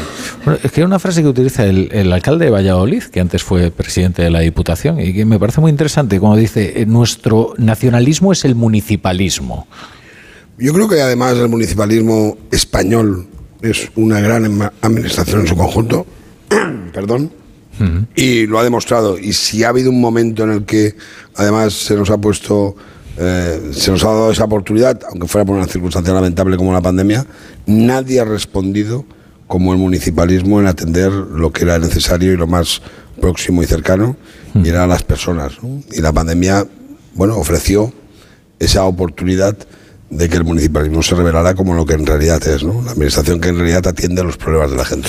Y, y si usted, en, en su doble condición, ¿eh? como presidente de la Diputación de Alicante y como alcalde de Benidorm, tuviera que pedir un deseo para 2024, eh, para, para, para sus ciudades, para, eh, eh, tendría que ver con el agua, con la sequía que estamos viviendo. Bueno, sin duda, ¿no? Y nunca te puedes alegrar de que haya territorios que tengan escasez de agua, aunque sea puntualmente, pero es verdad que la sequía ya no es una cuestión solo de algunos territorios, empieza a ser acuciante en todo lo que es prácticamente el territorio nacional, incluso cuencas que siempre han tenido agua disponible y suficiente, empiezan a sufrir episodios eh, de necesidad y yo lo que creo es que el agua hay que llevarla de donde esté a donde se necesite, sea cual sea el territorio que la tenga y sea cual sea el territorio que la Bueno, necesite. usted siempre ha defendido el trasvase Tajo Segura, no sé si con alguna esperanza. Bueno, yo he defendido más cosas. He defendido el trasvase Tajo Segura con, sobre todo de las agresiones que está sufriendo el trasvase Tajo Segura, pero también soy un defensor del trasvase del Ebro y soy un defensor de llevar el agua donde esté, a donde haga falta. Se habla mucho de una España vaciada y en consecuencia también deberíamos hablar de la España rellenada. La gente no deja su hogar para vivir peor, para no buscar una oportunidad. La gente deja su hogar, que debe ser muy doloroso, para buscar una oportunidad, un modo de vida mejor o para simplemente eh, pasar el final de sus días en un territorio más amable. Eso hay que atenderlo. Es que, es que además esa no es la verdadera prueba ¿no? de esa trama de afectos que es la nación. ¿no? Si nos negamos el agua, ¿qué nos, nos vamos a negar? ¿no? Pues eh, recientemente ha habido mandatarios regionales, autonómicos, eh, que han lanzado amenazas, ¿no? De si no se es solidario con nosotros, tomaremos buena nota, ¿no? Mire, cuando estamos en una tierra como la de Alicante, sabemos que el agua que fuera un sobrante nuestro, una gota, haríamos lo imposible por llevarla al último extremo de este país para que un conciudadano nuestro, un español, tuviera garantizada el agua en el peor momento que pudiera pasar. Y esa conciencia es una conciencia efectivamente también de solidaridad. Yo creo que no hay nada que apunte más al progreso, a la prosperidad y a la generosidad que todos debemos tener. Si hacemos esfuerzos por llevar agua y acabar con el hambre, porque lo dice un objetivo de desarrollo sostenible en el 2030, en el país más remoto, en la aldea más remota, ¿cómo vamos a justificar impedir que tenga agua quien, quien es de nuestra misma, posiblemente, población, pero que ha decidido vivir eh, en otra? Eh, por esa oportunidad o por ese modo de vida. Bueno, eh, habla usted de las amenazas de algunos dirigentes eh, regionales. Aquí se ha instalado una empresa catalana muy importante, que es el Banco Sabadell, en Valencia, La Caixa. ¿Usted qué, qué- qué- qué opina de esta demanda de, de Carlos Puigdemont que le pide al gobierno que multen a las empresas que no han regresado de las que se fueron durante el proceso? Bueno, pues que yo creo que, que serán esas empresas las que tengan que decidir si se da un marco de oportunidad para que regresen o para que inicien su actividad en un determinado territorio. ¿no? Yo es que creo que habla muy poco bien, por no decir habla muy mal, de los dirigentes políticos que amparándose la democracia, que es una cosa de todos, que hemos luchado todos por ella, y la libertad, que es muy importante dentro de la democracia, pues utilizan criterios completamente dispares respecto de ello para establecer sus exigencias. Antes lo comentábamos, ¿no? Bueno, pues esas dos entidades bancarias están en la comunidad valenciana, una de ellas en Alicante, porque esta es una tierra de acogida hospitalaria que nunca le ha dicho a nadie, vete que aquí no tiene sitio. Claro. Entiendo que la ampliación del puerto de Valencia también se va a beneficiar a Alicante ¿no? y, y sus municipios, o sea, dinamizará la economía de toda la región, ¿no? Bueno, nosotros trabajamos en clave de comunidad autónoma porque siempre lo hemos hecho así, ¿no?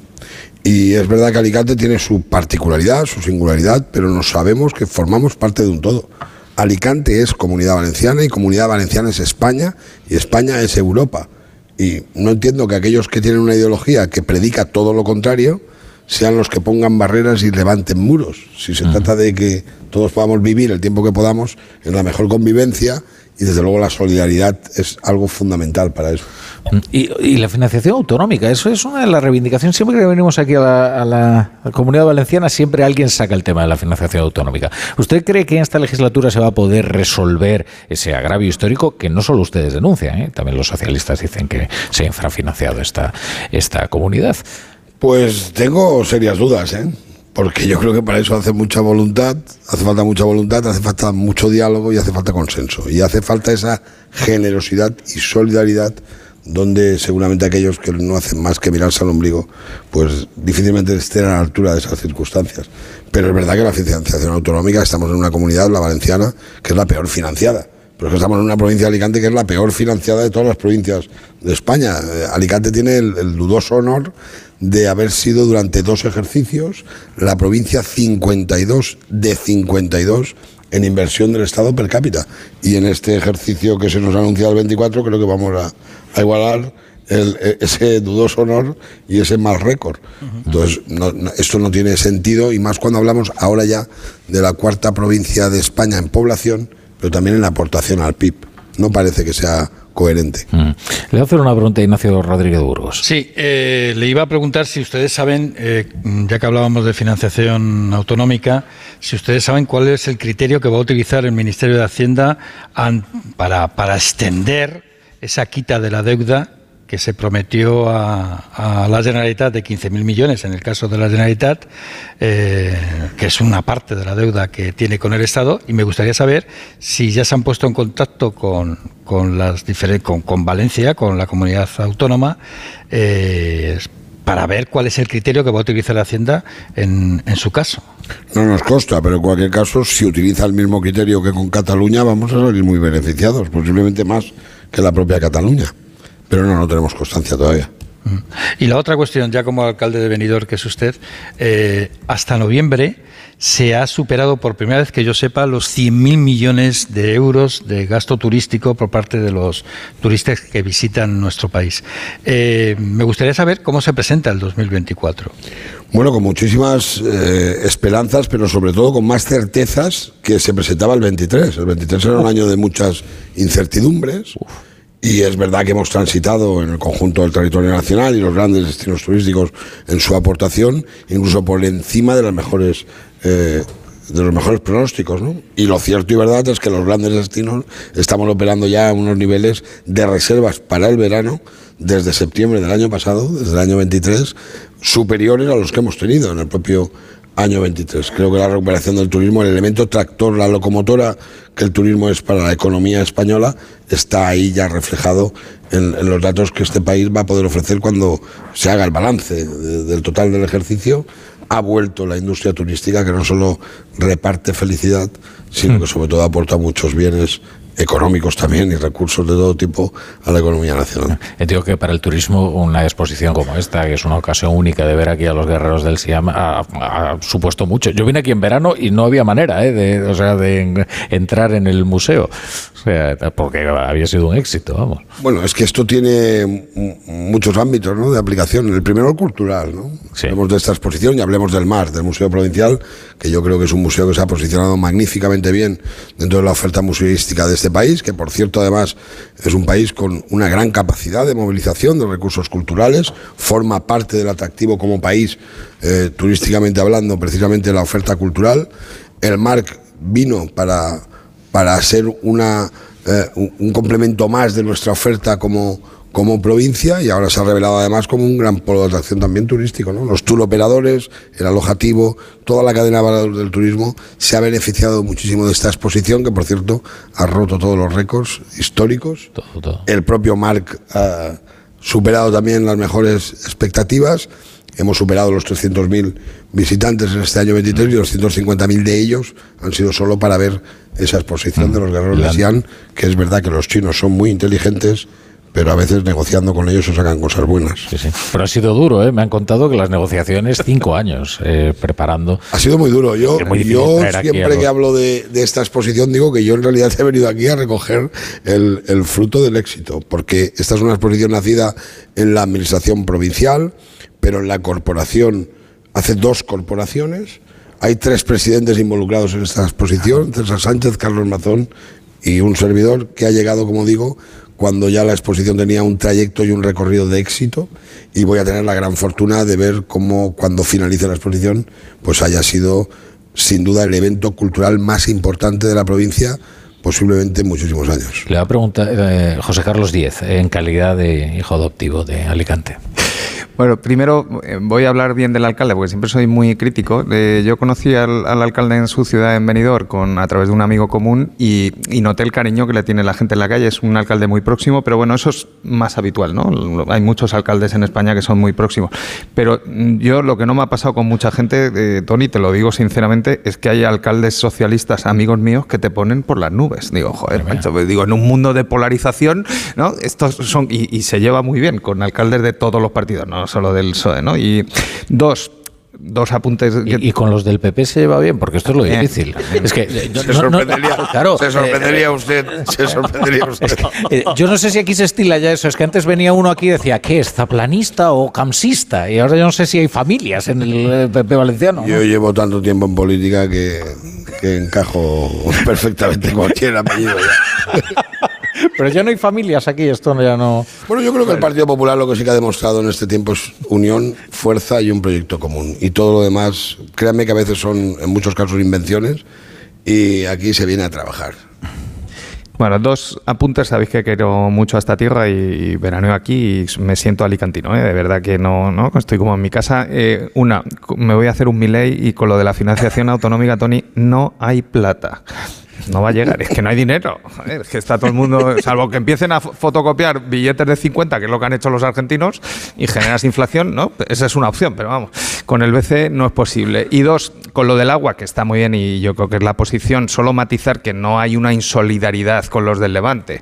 El consumo de agua es agrícola, no hay, no hay escasez para consumo humano porque eso se va a priorizar, ¿no? Y el problema que hay, que no se cuenta con el trasvase de Tajo Segura, es que tiene el mismo precio que el año que se abrió en el año 79. Está a 19 céntimos el metro cúbico.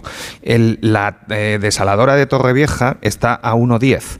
Entonces, claro, quieren usar el trasvase porque está a 0,19. Entonces, no hay agua. Entonces, diles que se vayan preparando para el trasvase de Torrevieja porque en Almería no hay Tajo Segura y eh, riegan y tienen trasvase de desaladora. Es más caro, es, es más jodido. Yo lo entiendo, ¿eh? que es jodido, pero se puede regar con desaladora. No estropea las plantas, todo esto que han contado. Y yo, sabéis que os quiero, ¿eh? que os lo digo con cariño, pero es que ni hay agua ni hay plata. Y tres, una pregunta. Hoy he estado con Alicante, con tu tocayo Tony. Eh, eh, Alicante fue pionera en España en tener digitalizado toda la red de agua en Dinapsis. La sede está en Benidorm. Yo conocía al alcalde allí y eh, he estado con los principales empresarios tecnológicos de la, de la provincia. ¿no? O sea, es un milagro lo que habéis hecho. Benidorm tenía 3.000 habitantes en 1950. Tiene setenta y tantos mil. ¿no? Es un milagro lo que ha pasado aquí, pero es un milagro de baja productividad con salarios relativamente bajos. ¿no? Entonces, ¿cómo das el salto a la tecnología? Y hay un proyecto que ya lo hablamos, y no sé si lo tienes en, en la, en la Diputación, y si no te lo recuerdo para que lo metas, que se llaman nómadas digitales. Tú tienes uno de los mejores aeropuertos de España conectado. Concluye, José Carlos, concluye. Es mi trabajo. no, no veo la llegada del punto. ¿Cómo ves complementar la parte turística y a complementar toda la parte de atraer talento europeo y digitalización aquí, que quieran trabajar desde aquí y trabajar en remoto desde aquí? Pues sin ánimo de abrir ningún debate, eh, si tenemos que traer a los nómadas digitales comprándoles una cantimplora, me parece que es un mal resultado. Por lo tanto, vamos a atender. A eso les, vamos- das, les das agua mineral, joder. que- vamos, vamos a atender la- vamos a sí tienen plata. Vamos a atender las necesidades de esta tierra, eh, que son muchas, también en infraestructuras. Curiosamente hablas del aeropuerto de Alicante y es cierto, es un gran aeropuerto en el conjunto del Estado español. Por cierto, el único aeropuerto de una conurbación eh, poblacional tan grande en Europa, el único que no está conectado ferroviariamente con ninguna gran ciudad. No se sorprendan. Hemos superado los 15 millones de eh, viajeros en el año 23 Y no hay tren. y por lo tanto hay mayor conectividad para los nómadas digitales de cualquier lugar del mundo en llegar desde su lugar de procedencia al aeropuerto de Alicante Elche Miguel Hernández que en llegar del aeropuerto Alicante Elche Miguel Hernández a cualquier ciudad, municipio de la provincia de Alicante. Y eso se llama inversión. Y eso se llama cuidar lo que funciona para que podamos hacer ejercicios en toda la provincia, querido José Carlos, como el que bien conoces, que hacemos en Benidorm con el agua. Hoy precisamente recordábamos que Benidorm en los últimos 25 años, con un 40% más de población y un 26% más de visitantes, consume un 20% menos de agua que hace 25 años. Y eso se hace con dinero, con inversión, con trasvases, llevando el agua de donde la hay a donde haga falta. Por cierto, el agua, y salgo de la esce- la escena de Benidorm, si somos capaces de invertir con los grandes, sobre todo con la gran iniciativa privada que tenemos también en este país, que hay una empresa, o sea, una, una empresa, quiero decir, un cuerpo empresarial en la gestión integral del agua en España, que es admirado en el mundo, si somos capaces de confiar en la tecnología y en los recursos para mejorar la gestión del ciclo hídrico en toda España, nos beneficiaremos todos.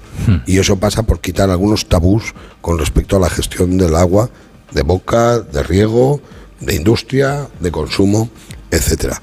Pero lo fundamental, que sepamos ser solidarios, que a veces la inversión de unos nos va a permitir, desgraciadamente, cuando tengamos que acudir a la desalinización de forma masiva, a lo mejor darle agua desde un territorio que desaliniza al territorio que más abundancia de agua tuvo en la historia. Eso puede pasar. Y solo hará falta saber de quién es el tubo, de quién es la desalinizadora y de quiénes son los bombeos. Nosotros, si tenemos todo eso, somos capaces de darle agua hasta el norte de España. Presidente de la Diputación de Alicante y alcalde de Benidorm, Antonio Pérez Pérez, Tony Pérez. Eh, muchas gracias por estar hoy en la brújula, por acogernos aquí. Muchísimas gracias a ustedes. Sí. Y ya despido a toda la mesa, Ignacio Rodríguez Burgos, a disfrutar, eh, José luego. Carlos Díez, Andrés Rodríguez, Fernando Cano. Hasta luego, Nos gracias. vamos a ir a Ecuador. eh. Hay noticias muy preocupantes de lo que está ocurriendo en Ecuador. Enseguida conectamos con nuestro corresponsal. La brújula. La torre. Si sientes que todo te va sobre ruedas y no quieres que ningún bache en el camino lo estropee, el seguro de coche de línea directa está hecho para ti. Además de ahorrarte una pasta, nunca te quedarás tirado, porque tienes coche de sustitución también en caso de avería. Cámbiate ahora y te bajamos el precio de tu seguro de coche sí o sí. Ven directo a lineadirecta.com o llama al 917-700-700. El valor de ser directo. Consulta condiciones.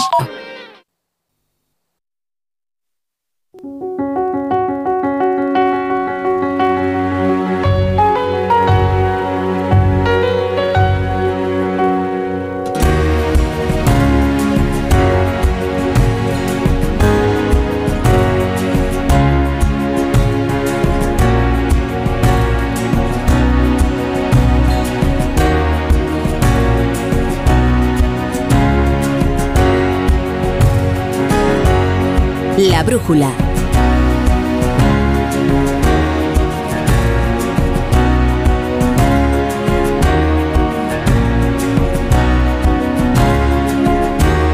La torre.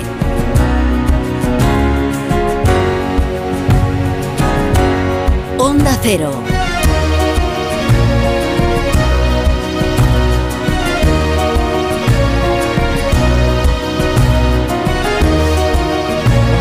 Las 10 y 2 minutos, a las 9 y 2 minutos en Canarias, eh, vamos a recoger los pedazos del día en la tertulia de La Brújula. Eh, nos ocuparemos de los decretos que se votan esta semana. ¿eh? Primera prueba crucial del gobierno de Pedro Sánchez en el Congreso de los Diputados y Carlos Puigdemont amenazando con tumbar esos decretos. Es más, exigiéndole algo absolutamente inasumible al gobierno. Algo que atenta directamente contra los principios sobre los que se funda la Unión Europea, como es la libertad de establecimiento de las empresas. Es que lo que dice Carlos Puigdemont es que hay que multar a aquellas empresas catalanas que se fueron durante el proceso ahuyentadas por su proyecto político y que ahora tienen que eh, regresar, al parecer, vía decreto o vía multa a Cataluña, pagando las consecuencias otra vez de las políticas de los socios de Pedro Sánchez. Pero eh, nos eh, reclama una, una noticia de última hora, no, una situación verdaderamente preocupante y caótica en Ecuador está viviendo una situación complicadísima, con un estado de emergencia decretado tras la toma de media docena de cárceles por parte de presos afines a las bandas de narcotraficantes. Y esto se suma la fuga de la cárcel de Fito que es el narcotraficante más peligroso del país.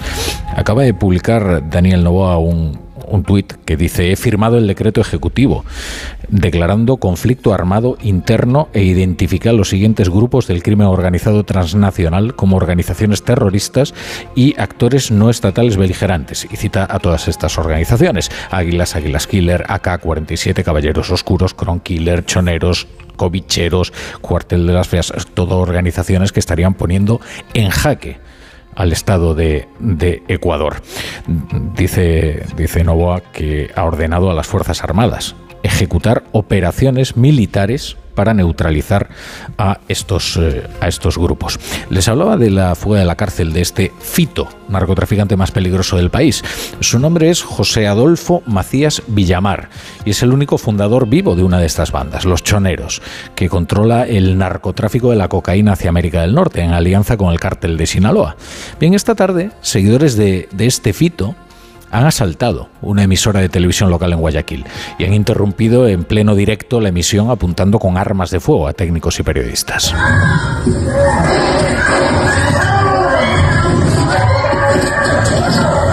Ya dile. por favor. Que se vaya la policía. Que se vaya la policía, por favor, señor presidente. Que se vaya la policía, por favor. Tenga humanidad, señor presidente. Que se vaya la policía, por favor. Por favor, señor presidente. Esto es lo que se vivía en el plató de esa televisión. Esto es lo que pudieron ver los espectadores de esa televisión local en Guayaquil cuando estaba siendo asaltada por estos, eh, por estos maleantes de este grupo armado.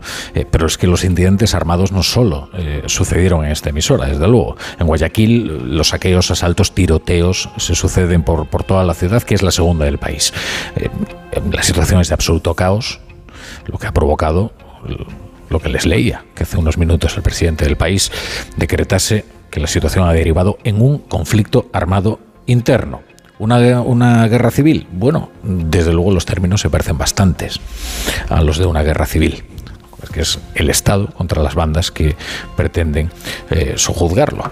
Eh, vamos a conocer la última hora con nuestro corresponsal en Iberoamérica, Pablo Sánchez Olmos. Pablo, ¿qué tal? ¿Qué tal? Buenas noches.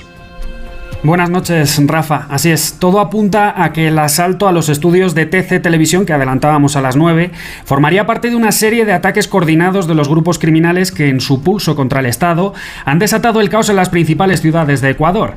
En estos momentos llegan noticias de ataques armados en la Universidad de Guayaquil, en centros comerciales, en vías públicas, en hospitales.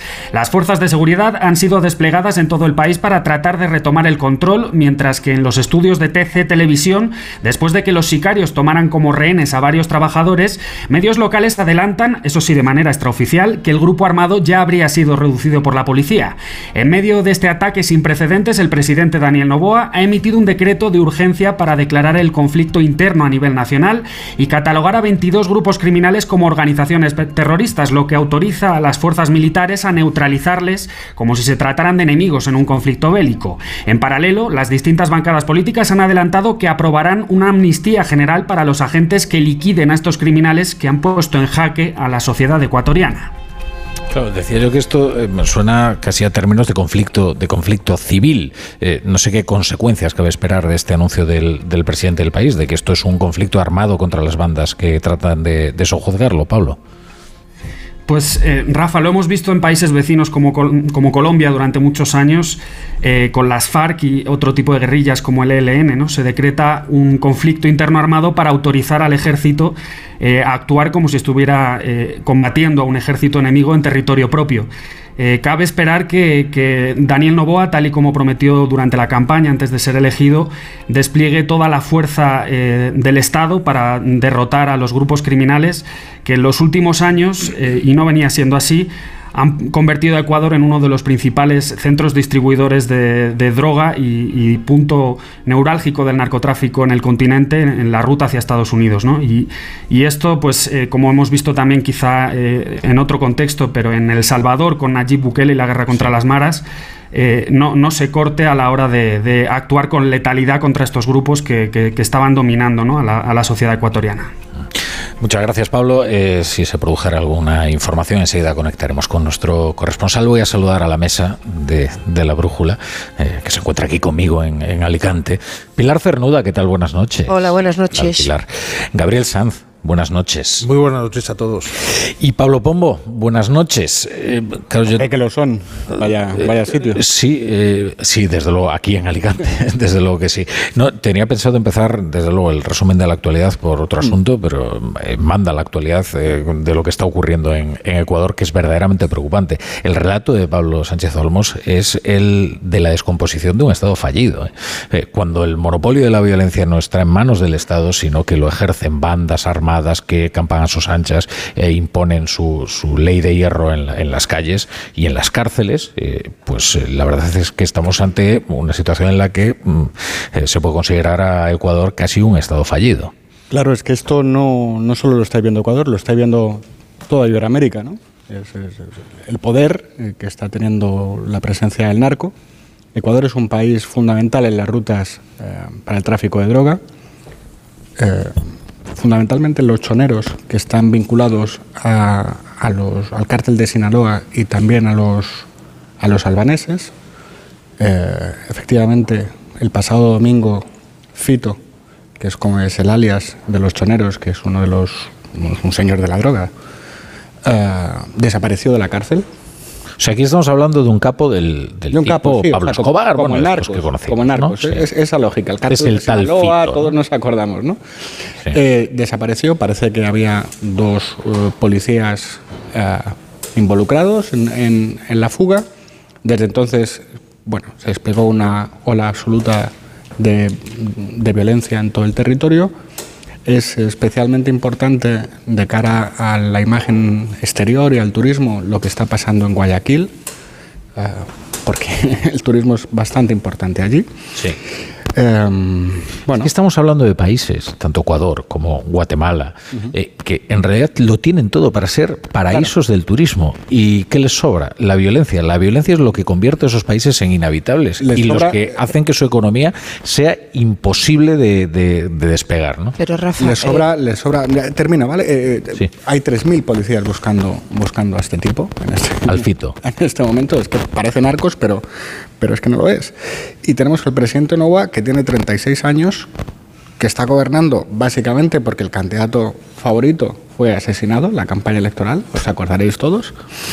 Eh, y entonces, bueno, también hay cuatro dirigentes, eh, cuatro oficiales de la policía que están secuestrados y por eso están diciendo, mira, es que no vamos a negociar con vosotros, que es básicamente lo que está el mensaje que está emitiendo el gobierno. Es decir, no es exactamente una guerra civil, no es exactamente un golpe de estado, es uh, un movimiento de fuerza mm, absolutamente brutal para doblegar a un Estado y tener completa impunidad. Y lo grave es que eh, el continente iberoamericano está muy expuesto a esto, muy expuesto. Yo creo que no va a ser el último caso y que en este momento la única alternativa que hay para frenar a los, a los eh, narcos es el modelo Bukele. Con todas las dudas que, que despierta y nosotros que somos europeos y que, en fin, somos muy escrupulosos y nos gusta mucho presumir de democracia y derechos humanos, pues nos parece una brutalidad lo que está ocurriendo allí, pero cuando les preguntas a las familias, Bukele tiene hoy un índice de aprobación por encima del 80%. Claro, es que para que nos hagamos una idea, eh, Ecuador eh, en los últimos cinco años se ha multiplicado por ocho la tasa de asesinatos. Es que este problema que empezó, os acordaréis, eh, ¿cómo se llamaba, hombre? Con Correa. Y después siguió con Lenín Moreno y con Guillermo. eh, es que mm, se está alarmando desde hace años. y, y tiene, tiene, está enraizada. Está enraizado ahora mismo. Una- cuando un país multiplica la tasa de asesinatos por 8 en 5 años. Es Claro. sencillamente. Pero fijaros que eh, Corre- eh, eh, Ecuador, hasta hace muy poco tiempo, era uno de los países más seguros de Latinoamérica y con mayor porvenir.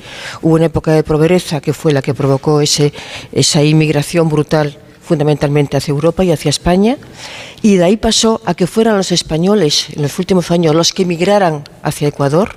Fue una, una, revolución social muy, curiosa, ¿no? porque aquellos que, vinieron aquí buscando un futuro vieron luego como a su país iban los españoles buscando su futuro, porque en España empezó a irnos económica y políticamente muy mal y, y Ecuador era un país muy estable. Un país que destrozó Correa que destrozó Correa y que se convirtió hace dos años, cuando ganó Novoa, eh, era el país de mayor peligrosidad de América Latina y de Centroamérica. Hay que recordar que esos, esos países centroamer- centroamericanos, el de las maras que mencionaba antes eh, nuestro corresponsal, eh, yo no he visto nunca mayor violencia, más salvaje, más brutal, más ácrata, eh, porque ni siquiera había objetivos de asesinato, era el asesinato por el asesinato, el robar por robar. Era una violencia nihilista. Sí. Increíble. Y era además, tú ibas por la calle por unas por, por, por, por, eh, por el, por El Salvador o por Guatemala o por Honduras y, como siempre vas con escolta, porque si no te pasaba cualquier cosa, te decían, ese que pasa por ahí ha matado a cuatro personas, ha violado no sé quién, por los tatuajes que llevaba, porque era la exhibición de la violencia. Sí. Eso lo paró completamente Bukele y lo que está pasando ahora con Novoa, que está intentando eh, eh, eh, imitar el modelo Bukele, que es brutal de represión, y le está haciendo muy mal. Eh, ahora mismo la televisión Ecuador está ofreciendo imágenes eh, de personas secuestradas en el metro. Han lanzado además ese- esa alerta urgente eh, porque grupos armados eh, mantienen retenidas a, punta de fusil y de pistola a varias personas. Las imágenes eh, que, se pueden ver ahora mismo en la televisión de Ecuador eh, son verdaderamente aterradoras. Aterradoras. Es el de un, bueno, pues un país dominado por la violencia. Es un país dominado por la violencia y es un país en el que solo puede tener un vencedor, que es el Estado. Porque si no vence el Estado esta guerra, lo que se, lo que se destruye es el país entero. El monopolio, el monopolio de la violencia no puede pasar del Estado a unas bandas de narcotraficantes. Creíamos olvidadas estas imágenes desde la época de de Medellín y Pablo Escobar y todo esto que además lo hemos, lo hemos ficcionado ahora en series y en películas de mucho éxito televisivo y, y de taquilla. Y lo creíamos absolutamente olvidado. Y aquí en España, que es un país occidental, cuando se nos fuga un delincuente de poca monta como el Pastilla el otro día en Alcalameco, pues ponemos el grito en el cielo porque evidentemente somos una sociedad avanzada en, lo, en, las- en la que esto es algo que no ocurre, pero claro, de vez en, de vez en cuando la, actualidad al otro lado del charco nos, nos salpica con, con situaciones como estas que, que, insisto, solo puede acabar de una forma, que es mal. Como decía, decía el Pablo, el modelo Bukele, bueno, no sé si el modelo Bukele acabará bien, entendiendo como bien eh, con un Estado viable. Porque es que yo creo que después de lo que ha ocurrido con la fuga de este hombre y, y sobre todo con el descaro con el que han asaltado televisiones, secuestrado personas que estaba contando los Están ofreciendo también ahorcamientos de policías. Por eso te digo, eso ya tiene muy mala salida. Porque ¿qué vas a negociar con esta gente? Por ejemplo, una negociación típica entre los estados históricos y las guerrillas históricas siempre concluía con una derrota a medias y una victoria a medias. Yo creo que esto solo tiene una victoria y una derrota a secas. No puede haber una, una, una, de- una derrota a medias de, de unos delincuentes que lo que quieren es apoderarse del Estado para seguir delinquiendo, no para mejorar la vida de sus ciudadanos. Sí, sí, pero que estos señores están, están muy armados. ¿eh? No, claro, es evidente. que, que México, eh, ahora mismo el ejército mexicano es incapaz mm, de vencer a los narcos en un conflicto. Sí, no, es que antes hablábamos de- acerca de los conflictos armados y de la guerra civil. Eh, se producen tasas de homicidio. Estas tasas de homicidio producen un número de muertes que es el equivalente a una guerra. ¿eh? O sea, no pensemos que. Lo que pasa es que no lo tratamos como tal eh, porque no se produce un enfrentamiento convencional entre dos ejércitos. Pero eh, la capacidad destructiva que tienen estas bandas de, de criminales, y ya vemos que son muchas, bajo distintas denominaciones, algunas de ellas, claro, como son estas denominaciones tan macarras, ¿no? Pues eh, uno casi parece que se trata de unas bandas de maleantes, pero no, eh, son pequeñas milicias armadas que actúan, eh, actúan en las calles sembrando el, y con el apoyo, terror. institu- apoyo institucional, porque Mm. les apoyan gobernantes, jueces, comisarios, que es, ese es el drama de Latinoamérica, sobre todo de Centroamérica. Es que lo que la choca- implicación de los poderes del Estado en las bandas, en unos casos porque no tienen más remedios por las amenazas y en otras porque saben que ganan mucho dinero apoyando a los narcos. Es que lo que choca de lo que está ocurriendo en Ecuador hasta ahora es esa especie de joint venture entre, entre mafiosos. Porque normalmente son eh, competidores entre sí. Claro. Y la pregunta es, ¿quién, quién ha facilitado este joint venture? Entre, entre los narcotraficantes, entre los mafiosos, la- por no hablar de la fuga del, del- señor este. ¿Qué hay detrás del Estado profundo que hay en todos los estados? ¿Quién está detrás de esto? ¿Y para qué? Pues los, lo- los cárteles más grandes, con toda seguridad. Porque Ecuador es un país de, mm, que está en la ruta. No es un país que produce ni un país que vende. No, no, no es México. No es Albania. No, lo que pasa es que la, la droga destroza el mercado de la droga a- a- allí por donde por pasa. donde- da igual que sea el país de destino que sea un país de tránsito. Y luego ¿no? pasa una cosa, ¿no? Cuando, cuando escuchamos nombres de bandas, ¿no? Como los que escuchamos. Claro, se puede hacer casi una comparación con, lo del terror- con el terrorismo islámico, ¿no? Eh, de, hay una primera generación que es la de Bin Laden, hay una segunda que es la de la guerra de Siria y está la actual. Cada generación es muchísimo más violenta que la anterior. Mucho más violenta. Y además, no solo es que sea violenta, es que emplean las redes sociales, como hemos estado viendo con lo de Israel, para hacer una exhibición de la violencia. Sí. Ahora mismo las redes sociales están plagadas ¿eh? de imágenes que son Eh, pavorosas. ¿eh? es. Entre ellas también unas amenazas al Estado y al presidente Novoa en concreto, al que dicen que si la policía o los militares tratan de ingresar en la cárcel, que está en dominio de los criminales, ejecutarán a todos los guardias. Eh, y lo hacen, por supuesto, con un vídeo mostrando a los guardias al más puro estilo del ISIS o de... Claro, es que nosotros que nos genera este shock ver, ver a las cárceles de Bukele con todo el mundo esposado y tal, que nos, nos parece muy, muy distópico, ¿no? Es que en las cárceles de Ecuador tenían el problema de que los, los que eran detenidos utilizaban la cárcel como base de operaciones. Hasta ese nivel de impunidad han llegado, ¿no? Eh, porque la corrupción también es importante, es que es otra forma de violencia. Es que esto empezó como un motín en las cárceles. ¿eh? Claro, claro. En las cárceles en el que se hacen el- con el poder de la cárcel y ellos lo que quieren ahora es mantener ese dominio sobre los eh, centros eh, penitenciarios. Las imágenes eh, son tremendas, insisto. O sea, ahora mismo no se puede pisar la calle en, en Guayaquil. Es verdad que siempre que... bueno, como viajas a Guatemala o a El Salvador, lo primero que te advierten, ahora es verdad que en El Salvador eh, se ha restringido mucho eh, Ahora el, tema del homicidio. Eh, pero, pero eran estados que tú no podías pisar la calle. ¿eh? O sea, eh, Yo, yo estuve en Guatemala hace cuatro años con mi familia. Os puedo asegurar que para entrar a un restaurante, no digo ya una discoteca, hab- había los porteros, en lugar de estar el típico portero de discoteca aquí o de, o de seguridad de un restaurante, estaban con un M16, con un fusil, que ya en sí mismo te atemorizaba para entrar a comer o a lo que fuera. Y entonces te das cuenta exactamente la, la tranquilidad que se vive en esta Europa eh, autocomplaciente eh, y a veces eh, excesiva- excesivamente autocomplaciente comparado con, con- estos países que en los que no voy a calificarlos de estado fallido igual es un poco exagerado a la luz de los acontecimientos de hoy porque yo creo que esto tiene mucho de propaganda también esto em, quiero decir el paso del ISIS por la historia no, no ha sido baladí es decir el ISIS utilizaba la- el máximo terror en el mínimo tiempo para producir el máximo shock en las sociedades occidentales, en este caso. Yo creo que, que, todos los malos de este mundo, si se me permite la expresión, están copiando al ISIS, ¿no? El máximo terror en el mínimo momento, es decir, no cortan cabezas, pero bueno, dales tiempo a estos esta noche, ¿no? Quiero pero- Bueno, eh, algo que distingue al crimen, al crimen vulgar de- del crimen terrorista es la exhibición. ¿eh? Eh, la- el crimen terrorista exige, eh, el- el- para diseminar el terror, que es su fin, eh, la exhibición de, de los actos criminales, ¿eh? porque eso es lo que mm, permite eh, el estado de shock en el que entran las sociedades. ¿no? Que Eso es lo que decía yo antes de las maras. De las maras es terrible. Ahora Bukele se las ha cargado, por lo menos en, en El Salvador, pero cualquiera de estos países centroamericanos es que da miedo, ¿eh?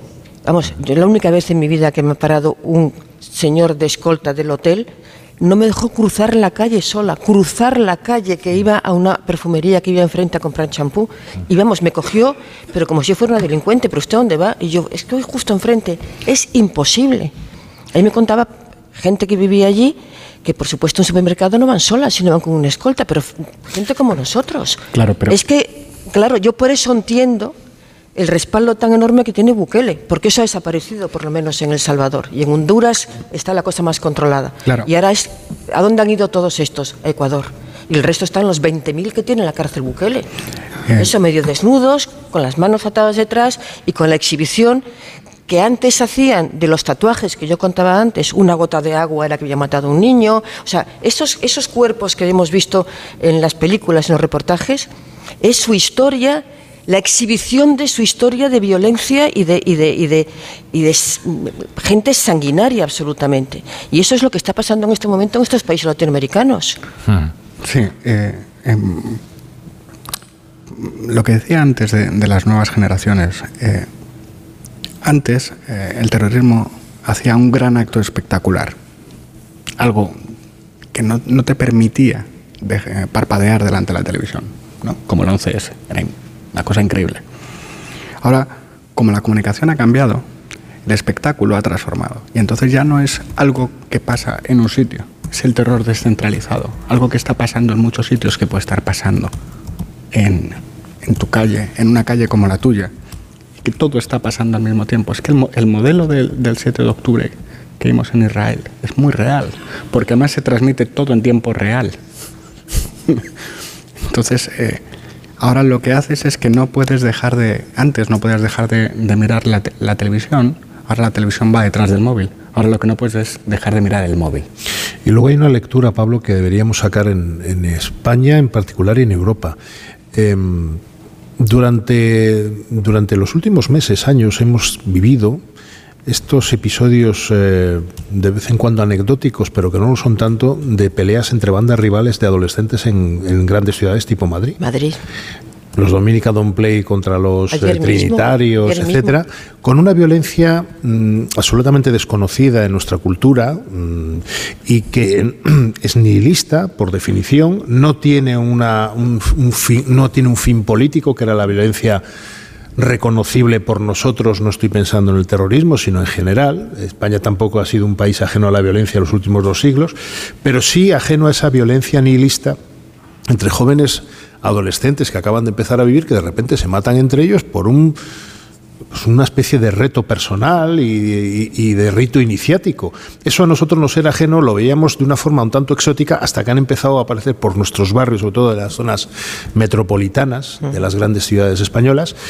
Y ahora ya la policía está tomando seria serias cartas en el asunto. Y yo, viendo lo que ha ocurrido esta noche en Ecuador, no quiero decir que, que lo que ocurre en Ecuador sea transportable o transpolable a España, no. Pero sí que tenemos que tener eh, cuidado en el uso racional de la violencia del Estado, el monopolio de la violencia, para erradicar ese tipo de comportamientos. Porque todo lo que sea buenismo en el sentido de, bueno, eh, la violencia hay que comprender, etcétera. No, no, no, no, es que al final deriva en, en episodios como el que está viviendo Ecuador en esta noche. ¿no? Claro, por eso las, las personas adultas eh, compartimos una, una doble responsabilidad. La primera es no estigmatizar a la población que proviene de esos países y la segunda, mm, en la manera en la que nos comportamos con nuestros hijos. Eh, Quiero decir, eh, el reggaetón, por ejemplo, el reggaetón sexualiza. Y muchísimas de las cosas que estamos viendo, que están consumiendo nuestros hijos, en sus pantallas, incluso en las series que estamos viendo, eh, rinden culto a la violencia. Mucha de las estéticas, de la estética con la que se visten nuestros propios hijos, es muy parecida a la de las bandas de delincuentes. Entonces nosotros tenemos que explicarle a nuestros hijos que lo que llevas puesto, lo que escuchas, no es inocuo.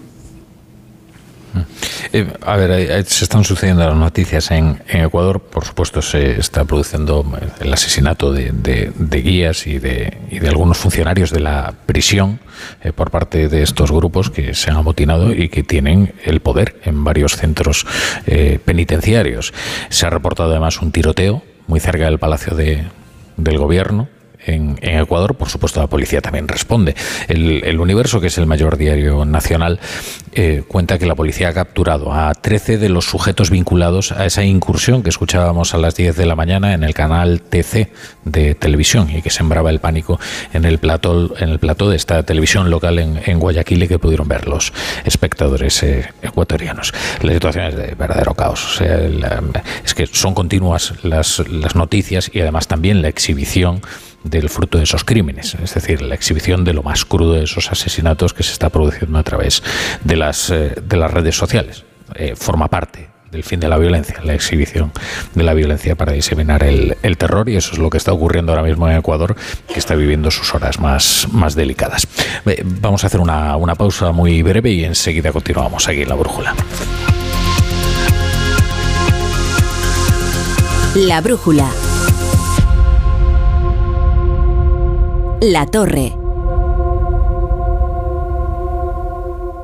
Hay dos tipos de motoristas. Los moteros que aparcan en la puerta y los mutueros, que hacen lo mismo, pero por menos dinero. Vente a la mutua con tu seguro de moto y te bajamos su precio sea cual sea. Llama al 91 555 5555. Hay dos tipos de motoristas, los que son mutueros y los que lo van a ser. Condiciones en mutua.es. Buenas noches.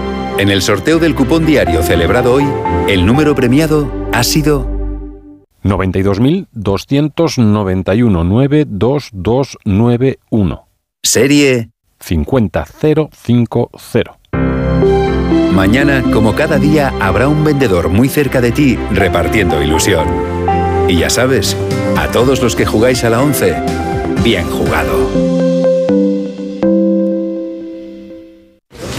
Oye, Alberto, ¿tú tienes alarma? Sí, la de Securitas Direct. ¿Y qué tal? Es que estamos pensando en ponernos una. En mi bloque la está poniendo todo el mundo. Y me preocupa que si vuelven a robar, entren en mi casa. Ni te lo pienses, por lo que cuesta, merece la pena vivir tranquilo. Protege tu hogar frente a robos y ocupaciones con la alarma de Securitas Direct. Llama ahora al 900-272-272. Tienes 30 segundos para imaginar, para imaginarte el futuro, o como te gustaría que fuese, para imaginarte el mundo, el tuyo, o el que las generaciones que llegan, un mañana en el que podamos hacer que las cosas sucedan. Imagínate lo que quieras, lo que te emociona, lo que podremos lograr. Si en los últimos 100 años la tecnología nos ha permitido conectar como nunca la vida de las personas, imaginémonos todo lo que seremos capaces de hacer en los próximos 100. Telefónica, imaginémonos. Mucha gente medita para dormir. A otros les recomiendan leer para conciliar el sueño. Nosotros queremos ser sinceros contigo. Si lo que quieres es dormir, escuchar Radio Estadio Noche no ayuda. ¿Qué le vamos a hacer? Es imposible pegar ojo, porque es imposible despegar la oreja. Disfruta sin descanso de la mejor actualidad deportiva y los debates más encendidos con Rocío Martínez y Edu Pidal. Cada noche a las once y media y siempre que quieras en la web y en la app. Onda Cero, tu radio. Soy de legalitas porque cuando no sé qué hacer me dan soluciones. Como cuando pagaba IBI de más por una valoración catastral incorrecta y me ayudaron a recuperar 4.000 euros. O cuando me explicaron cómo contratar a la persona que cuida a mis padres.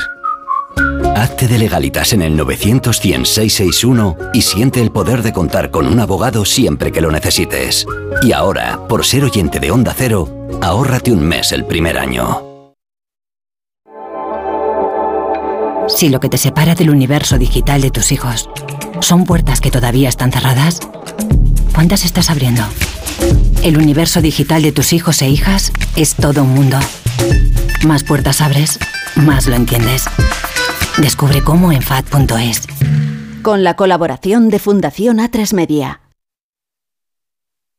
Hoy ha venido don Carlos a cobrar el alquiler. Me ha dicho que le pagamos lo que le debemos o tendrá que echarnos de la casa. Pues no te preocupes que ya lo voy a arreglar. Megan Montaner. Tu madre necesita dinero y yo un heredero en condiciones para mis tierras. Juanjo Puigcorbé. ¿Quién es esta mujer? ¿No lo ves? Es tu nueva esposa. ¿De qué está hablando? Unax Ugalde. Entre tierras. Estreno el jueves a las 11 menos cuarto de la noche en Antena 3. La serie completa ya disponible solo en A3 Player. Hoy ha venido don Carlos a cobrar el alquiler. Me ha dicho que le pagamos lo que le debemos o tendrá que echarnos de la casa. Pues no te preocupes que ya lo voy a arreglar. Megan Montaner. Tu madre necesita dinero y yo un heredero en condiciones para mis tierras. Juanjo Puigcorbé. ¿Quién es esta mujer? ¿No lo ves? Es tu nueva esposa. ¿De qué está hablando? Unax Ugalde. Entre tierras. Estreno el jueves a las 11 menos cuarto de la noche en Antena 3. La serie completa ya disponible solo en A3 Player. Busco amor, salud y toda la felicidad del mundo. Y en las rebajas un poco de todo. Cuando buscas, no siempre encuentras, pero en las rebajas del corte inglés siempre encuentras lo que buscas. Con descuentos en moda, deportes, hogar, accesorios, lencería, zapatería. Del 7 de enero al 29 de febrero, las rebajas del corte inglés. En tienda web.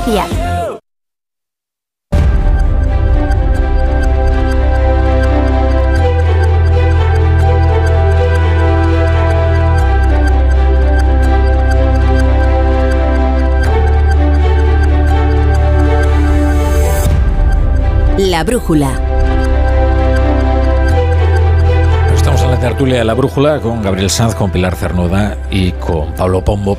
Les estamos contando la situación caótica de Ecuador, donde eh, bandas armadas de delincuentes se han hecho con el control de medio docena de cárceles. A eso se suma la fuga de este Fito que es el narcotraficante más peligroso del país. Da la sensación de que hay una eh, actuación coordinada eh, por parte de estas bandas para poner en jaque al Estado. Eh, la violencia se ha adueñado de algunas ciudades como Guayaquil, han cerrado las universidades hasta que la situación se controle.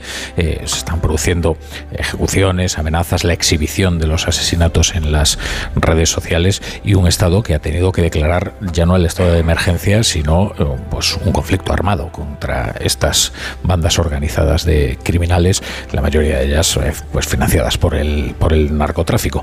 Vamos a actualizar eh, la situación en estos momentos en, Ecuador con nuestro corresponsal, con Pablo Sánchez Olmos. Pablo, no, sé si hay alguna novedad, alguna noticia de última hora. Buenas noches. Buenas noches, Rafa. Pues eh, la información sigue siendo tan caótica como la situación en las calles de las principales ciudades de Ecuador.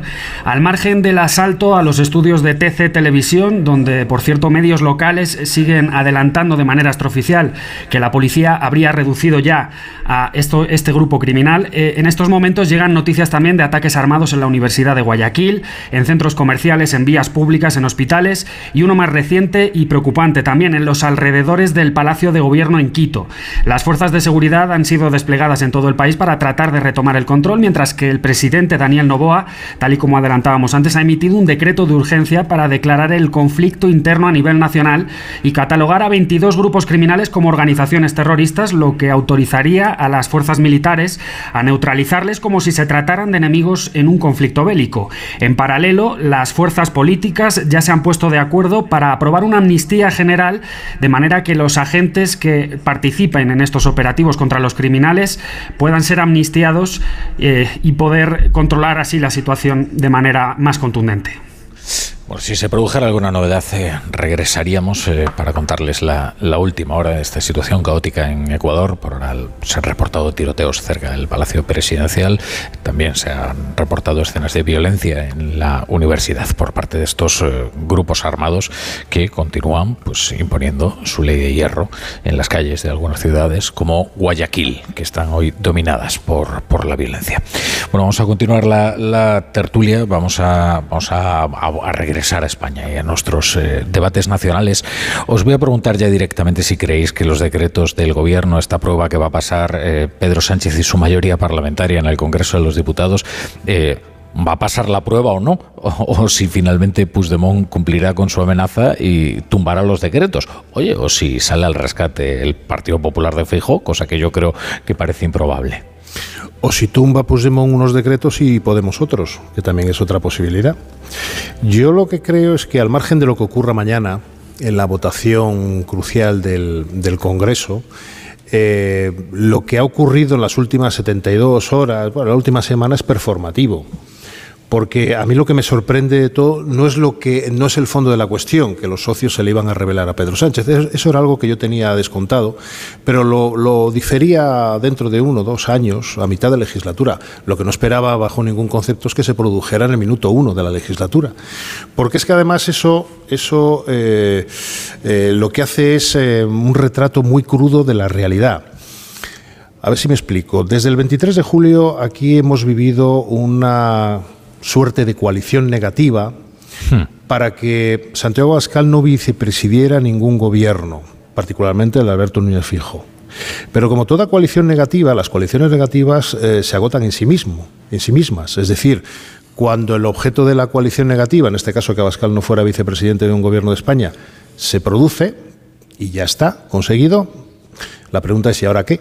Y a partir de ahí cada uno de los actores, de los socios, ahora ocho, antes siete, que tiene Pedro Sánchez, digo ocho porque Podemos ha desgajado de sumar, pues tiene fines, intereses y estrategias diferentes. Y eso es lo que estamos viendo en las últimas 72 horas o en la última semana. Y entonces se le ha complicado el panorama al PSOE de una forma absolutamente yo creo que hasta inesperada para ellos. Preguntas, ¿qué va a pasar mañana? Honestamente no lo sé, pero ya da igual, Rafa, porque, mm. porque el daño a la marca y el daño a la estabilidad y la pregunta inherente a todo esto que hemos vivido, que es, ¿y vamos a estar así cuatro años? Esa ya está instalada en la sociedad. Mañana el gobierno sacará pecho si al final logra sacar adelante los decretos, pero anímicamente va a quedar muy tocado porque luego le queda la negociación presupuestaria y dices, y dices, piensas, pues si esto está para la convalidación de un simple real decreto, imagínate tú la que se puede liar con los presupuestos. Esto es lo que está en el común de los mortales.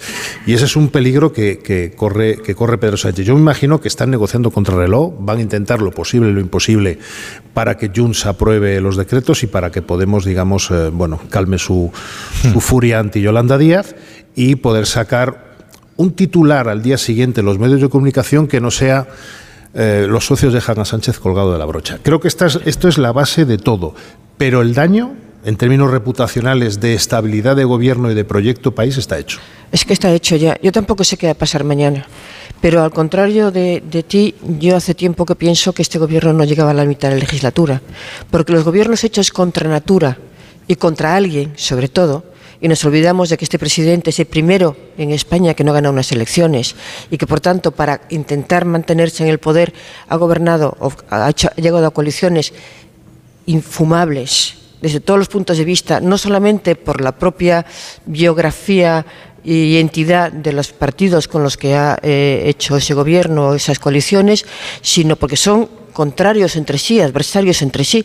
Esto, tú hablabas de estabilidad, es que yo creo que esto va mucho más allá de la inestabilidad, va incluso al sentimentalismo. Es imposible que esos ocho partidos eh, o más, porque si eh, eh, metemos en mismo saco los 15 de, sumar, pues estos son una, veintena de partidos intentando gobernar y cada uno es su padre y su madre y todos con malas intenciones, porque todos tienen una serie de intereses creados, no les importa nada el chantaje permanente, que es lo que estamos viendo, y hay un presidente de gobierno que acepta algunos chantajes en función del número de escaños y por tanto votos que le aportan y en otros, sin embargo, los tiene más firmes. ¿no? Esto es un gobierno de una inestabilidad superlativo que nos deja bajo las patas de los caballos frente al resto del mundo, sobre todo frente a Europa. La prueba es que estamos todos pendientes de los tres decretos de mañana, el famoso ómnibus, que son las, condiciones que pone eh, Europa para darnos los 10.000 millones de euros que corresponden en este momento entregar a España eh, eh, eh, con cargo a los fondos europeos y que los tiene bloqueados hasta que no cumplamos esas exigencias. Pero es que esas exigencias van, contra lo que piden otros de los socios. La situación es demoníaca. dejadme que regrese un momento a, Ecuador porque tenemos conectado a alguien desde Guayaquil. Es un ciudadano español que prefiere no revelar su nombre por circunstancias que todo el mundo puede entender. ¿Qué tal? Bueno, noches. En fin, es un deseo, no, no es. Eh, ¿Qué tal? Muy buenas. Buenas, buenas tardes. ¿Qué tal? Eh, ¿qué, es lo que está ocurriendo? Eh, hay una información muy caótica respecto de que nos llega de Guayaquil. Al parecer, grupos armados habrían tomado también la, la universidad. no sé si usted nos puede describir un panorama general de lo que está ocurriendo en la ciudad. A ver, las noticias que están circulando es que sí que han tomado la universidad, estos grupos armados, delincuentes. Eh, sabemos también que han, han, cogido también por parte de centros comerciales, o sea, sabemos que, digamos, están haciendo un, caos eh, para que el país se, se venga abajo, ¿no? Eh, la verdad que lo estamos pasando bastante mal, demasiada demasiada delincuencia. Eh, creo que se necesita una mano dura bastante, bastante fuerte. Creo que no tiene que, que, tiene que haber un, un, control y un castigo muy severo para este tipo de gente. Eh, y, la verdad que es que, que, lo estamos pasando mal, con mucho miedo, ¿no? Compañeros, amigos, familiares. Eh, todos, todo el mundo tiene mucho miedo a, lo que está pasando, porque no tienen respeto ni por nada ni por nadie estos, estos señores. Están quemando carros, están matando gente, están asesinando eh, guardias penitenciarios y, parece ser que, que, no, no hay un respeto. No, no sé qué más decir. Sí, eh, no, no sé si lleva usted viviendo mucho tiempo en, en Guayaquil.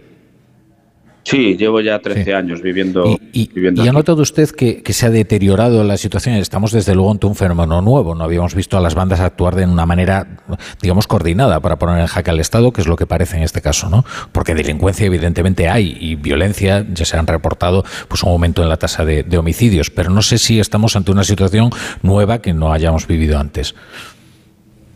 Bueno, eh, lo que pasa que entiendo es que se le dio mano, mano abierta a lo que es el tema del narcotráfico, al tema de la delincuencia, no, no hubo una, un control, no hubo, entiendo esto, no hubo una serie de, de, cortes a estas líneas. Y claro, eh, ahora pues los, el nuevo presidente, eh, pues el señor Novoa, pues entiendo que quiere cortar esto, pero claro, eh, están posicionados y les está cortando el grifo, cerrando el grifo, ¿no? Entonces tratan de mantener su, su, poder, ¿no? Claro, eh, claro, Entiendo que eso se traduce desde luego en una mayor inseguridad, o sea, la vida allí eh, se ha deteriorado mucho, ¿no? Porque la inseguridad eh, lo que hace es convertir en inhabitables las, las ciudades y los países. Imagínese de casa al trabajo, del trabajo a casa y algún centro comercial, que es lo que está más protegido, a hacer las compras necesarias del supermercado y para casa otra vez. Así es como estamos viviendo, ¿no? Y con todo cerrado, ¿no? Cuanto más seguridad, pues mejor para uno, ¿no? Claro. O usted no se permite más que mm, pisar la calle para lo imprescindible, ¿no? Exactamente, o sea, lo imprescindible, no, no, no te puedes arriesgar más, es muy peligroso, es muy peligroso. Entonces, también hay que decir que hay una serie de bandas, pero también está el clásico ladrón que también se aprovecha de la situación, ¿no? El presidente Nova se ha referido a algunas de esas bandas ¿eh? en, eh, cuando decretaba, digamos, la acción militar contra ellas. Está haciendo sus decretos para que esto para que esto se corte, pero claro, eh, es como todo, ¿no? Eh, tú puedes mandar a hacer algo, pero si la ley está en contra o la constitución está en contra de lo que tú puedes mandar, para el presidente también es un problema. Entonces, yo pienso que o todas las fuentes o todas las los partidos políticos están unidos en contra de la delincuencia o esto no se arregla. Eso está clarísimo. Lo que nos ha sorprendido es que se refiriera a ellas por su nombre, ¿no? Dice AK-47, Caballeros Oscuros, Chon Killer, Choneros, Covicheros. Eh, esos nombres son conocidos allí. Sí, sí, claro, los tigueroles, los lobos, hay unos cuantos. Yo no, conozco muchos, ¿no? Porque yo no, no, no rondeo este tipo de gente, pero pero sí, ya se saben quiénes son. Entiendo que ya se sabe, inclusive pienso que la policía tiene conocimiento, pero claro, si un policía detiene o dispara a un delincuente y el que va a la cárcel es el policía en vez del delincuente porque tiene todos los, los derechos humanos habidos y por haber, entonces, pues claro, también entiendo que la policía te tiene que, que, limitar, ¿no? Hasta, hasta qué punto puede hacer algo o no lo puede hacer es lógico, es lógico, ¿no?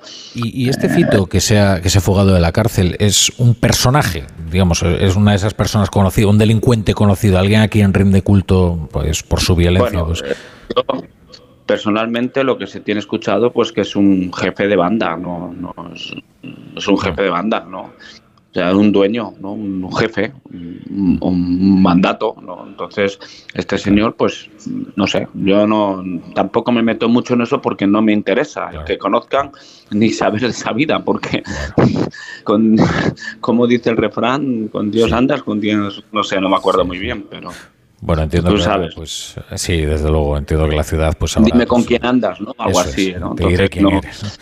No, y ahora Sí. está- estamos leyendo, claro, la, la información que llega es, es muy caótica porque llega a través de vías Sí. no oficiales, es un torrente continuo de información, es muy difícil verificar además también las fuentes. Lo que sí vemos es que es una ciudad en estado de, de excepción, donde se están cerrando prácticamente todas las instituciones eh, porque la inseguridad eh, es total. ¿no?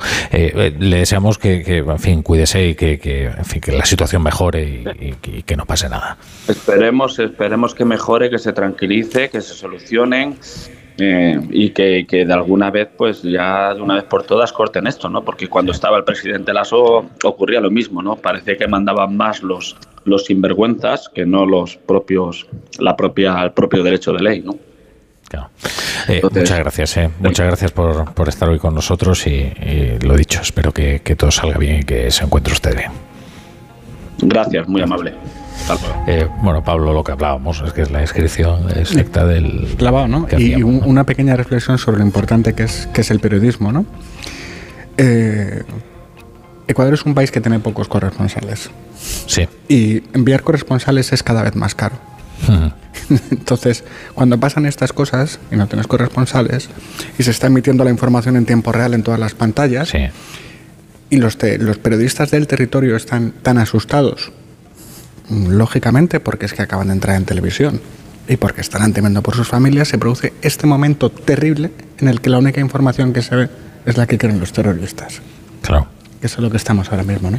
Bueno, nosotros les estamos contando pues, en directo lo que vamos conociendo y lo que podemos verificar. Evidentemente hay un torrente de informaciones Claro. que están llegando y que nosotros no le trasladamos porque no conocemos su veracidad.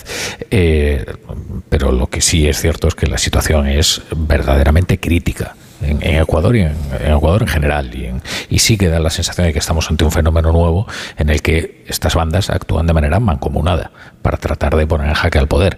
Eh, las bandas han utilizado la violencia en, en- en Centroamérica, en en Salvador, en Guatemala, las maras, eh, en Ecuador también, en, eh, en esta época reciente, pero esta forma de actuar, extorsionando directamente al, al gobierno, amenazando con ejecutar a guardias en las prisiones, tomando algunos centros que tienen una enorme repercusión, como puede ser un plató de televisión o, una universidad, eh, pues eso desde luego no se había visto. Y sí que da la, la sensación de que lo que han hecho es eh, conjurarse para tratar de mantener sus cuotas de poder, sus actividades criminales frente a un gobierno pues que trata de atajar eh, pues eh, sus actividades delictivas. Es que si para cualquier gobierno el hecho de que secuestren a un solo ciudadano ya es una crisis de primer nivel, imaginaos lo que es saber que te están secuestrando policías, que te los están ahorcando, que te están entrando en la universidad, que te están entrando en los centros comerciales, que te están entrando en la televisión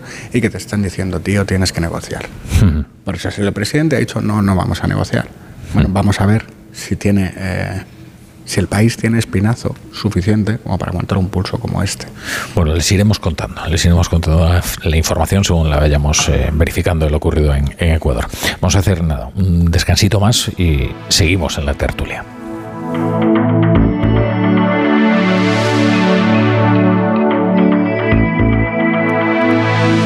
La brújula.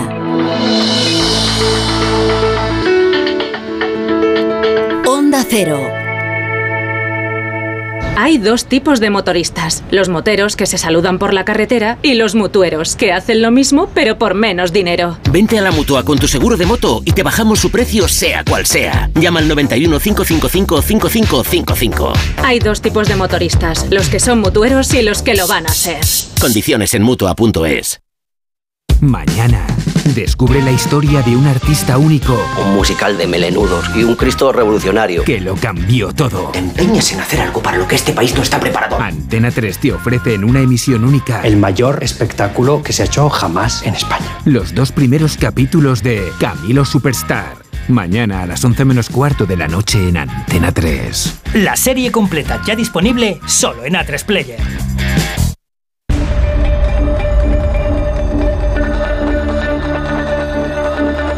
Bueno, y tenemos otro testimonio en directo en la brújula desde Ecuador. Es eh, Roberto, se encuentra en, en Guayaquil. ¿Verdad, Roberto? ¿Qué tal? Buenas noches. Hola, buenas tardes. Desde Guayaquil. Estamos todos acá asustados, intrigados, no sabemos qué mismo pasa con, con el país. Eh, eh, entiendo que tú eres, tú eres ecuatoriano, Roberto. Tú vives allí en Guayaquil de, de siempre, ¿no? Claro, yo nací aquí. ¿Y, eh, ¿Cuánto ha empeorado la situación en, Ecuador y en particular en, en Guayaquil en los últimos años? Uno, este, desde que empezaron las bandas, aquí todos los días roban, matan, hay coches bombas, te secuestran, uno tiene que salir a la calle este, con los ojos bien abiertos para estar viendo quién es el mal y quién no es el malo. Y, y una actuación como esta que estamos viendo ahora, eh, que obliga a todo un gobierno a imponer un estado de excepción eh, e incluso a, a llamar a responder militarmente a estas bandas, esto lo habíamos visto porque parece casi una actuación coordinada contra, contra el gobierno para poner en jaque al Estado. Pues es una situación así ya parece normal en el, en el vivir diario de este país. Ya parece normal, todos los días se ve cosas así. Eh, entiendo que, que, estos días estás eh, restringiendo al máximo ¿no? El, el, bajar a la calle, bajas para lo imprescindible. Por ahora pusieron estado de sección, pero no se ve ni un policía, no se ve ni una ni un militar, nada, no se ve, solo se ve en zonas que son, por así decirlo, cerca de lo que es un municipio, una gobernación. Eh, tienes a tu familia ahí, ¿verdad? En, en Guayaquil. Claro, aquí está con mi familia. No. Bueno, entiendo que la situación es, es en fin, es, eh, ¿tienes noticia de, de la universidad? Eh, las últimas informaciones que llegan aquí es que se ha, eh, bueno, se ha detectado actividad armada en la, en la universidad, que han podido retener incluso a algunos alumnos. Este, sí escuché un poco en la radio que tenían, por así decirlo, cerrado la universidad, pero más para que no salgan más para que no salgan y estén resguardados mejor adentro que afuera, porque en la calle es un caos, la calle es un caos, todo el mundo está hecho una revuelta, están quemando carros, te están robando, todo ahorita es mejor estar encerrado bueno, en este momento. Bueno, Roberto, pues eh, en fin, eh, te deseamos que estés, que estés bien, eh, cuídate mucho, ten cuidado y a ver si la situación mejora cuanto antes. Eh, gracias, gracias por habernos atendido. Gracias a ustedes también. Un abrazo. Eh, bueno, y se siguen sucediendo las, las, noticias, esta vez en España. Hay noticias de Junts. Eh, es un tuit de Josep Lluís Alay.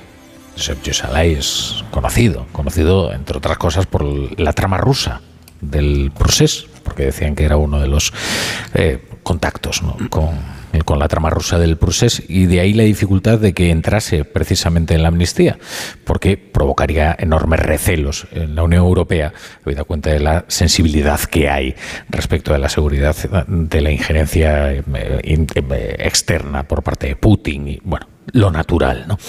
Dice Joseph Lluís Alay, no, no, no. Es decir, que no. a los decretos. Pablo Pombo. ¿Os acordáis de cuando comenzó la legislatura y fue el propio Sánchez quien la bautizó, ¿no? Al emplear la palabra muro, ¿no?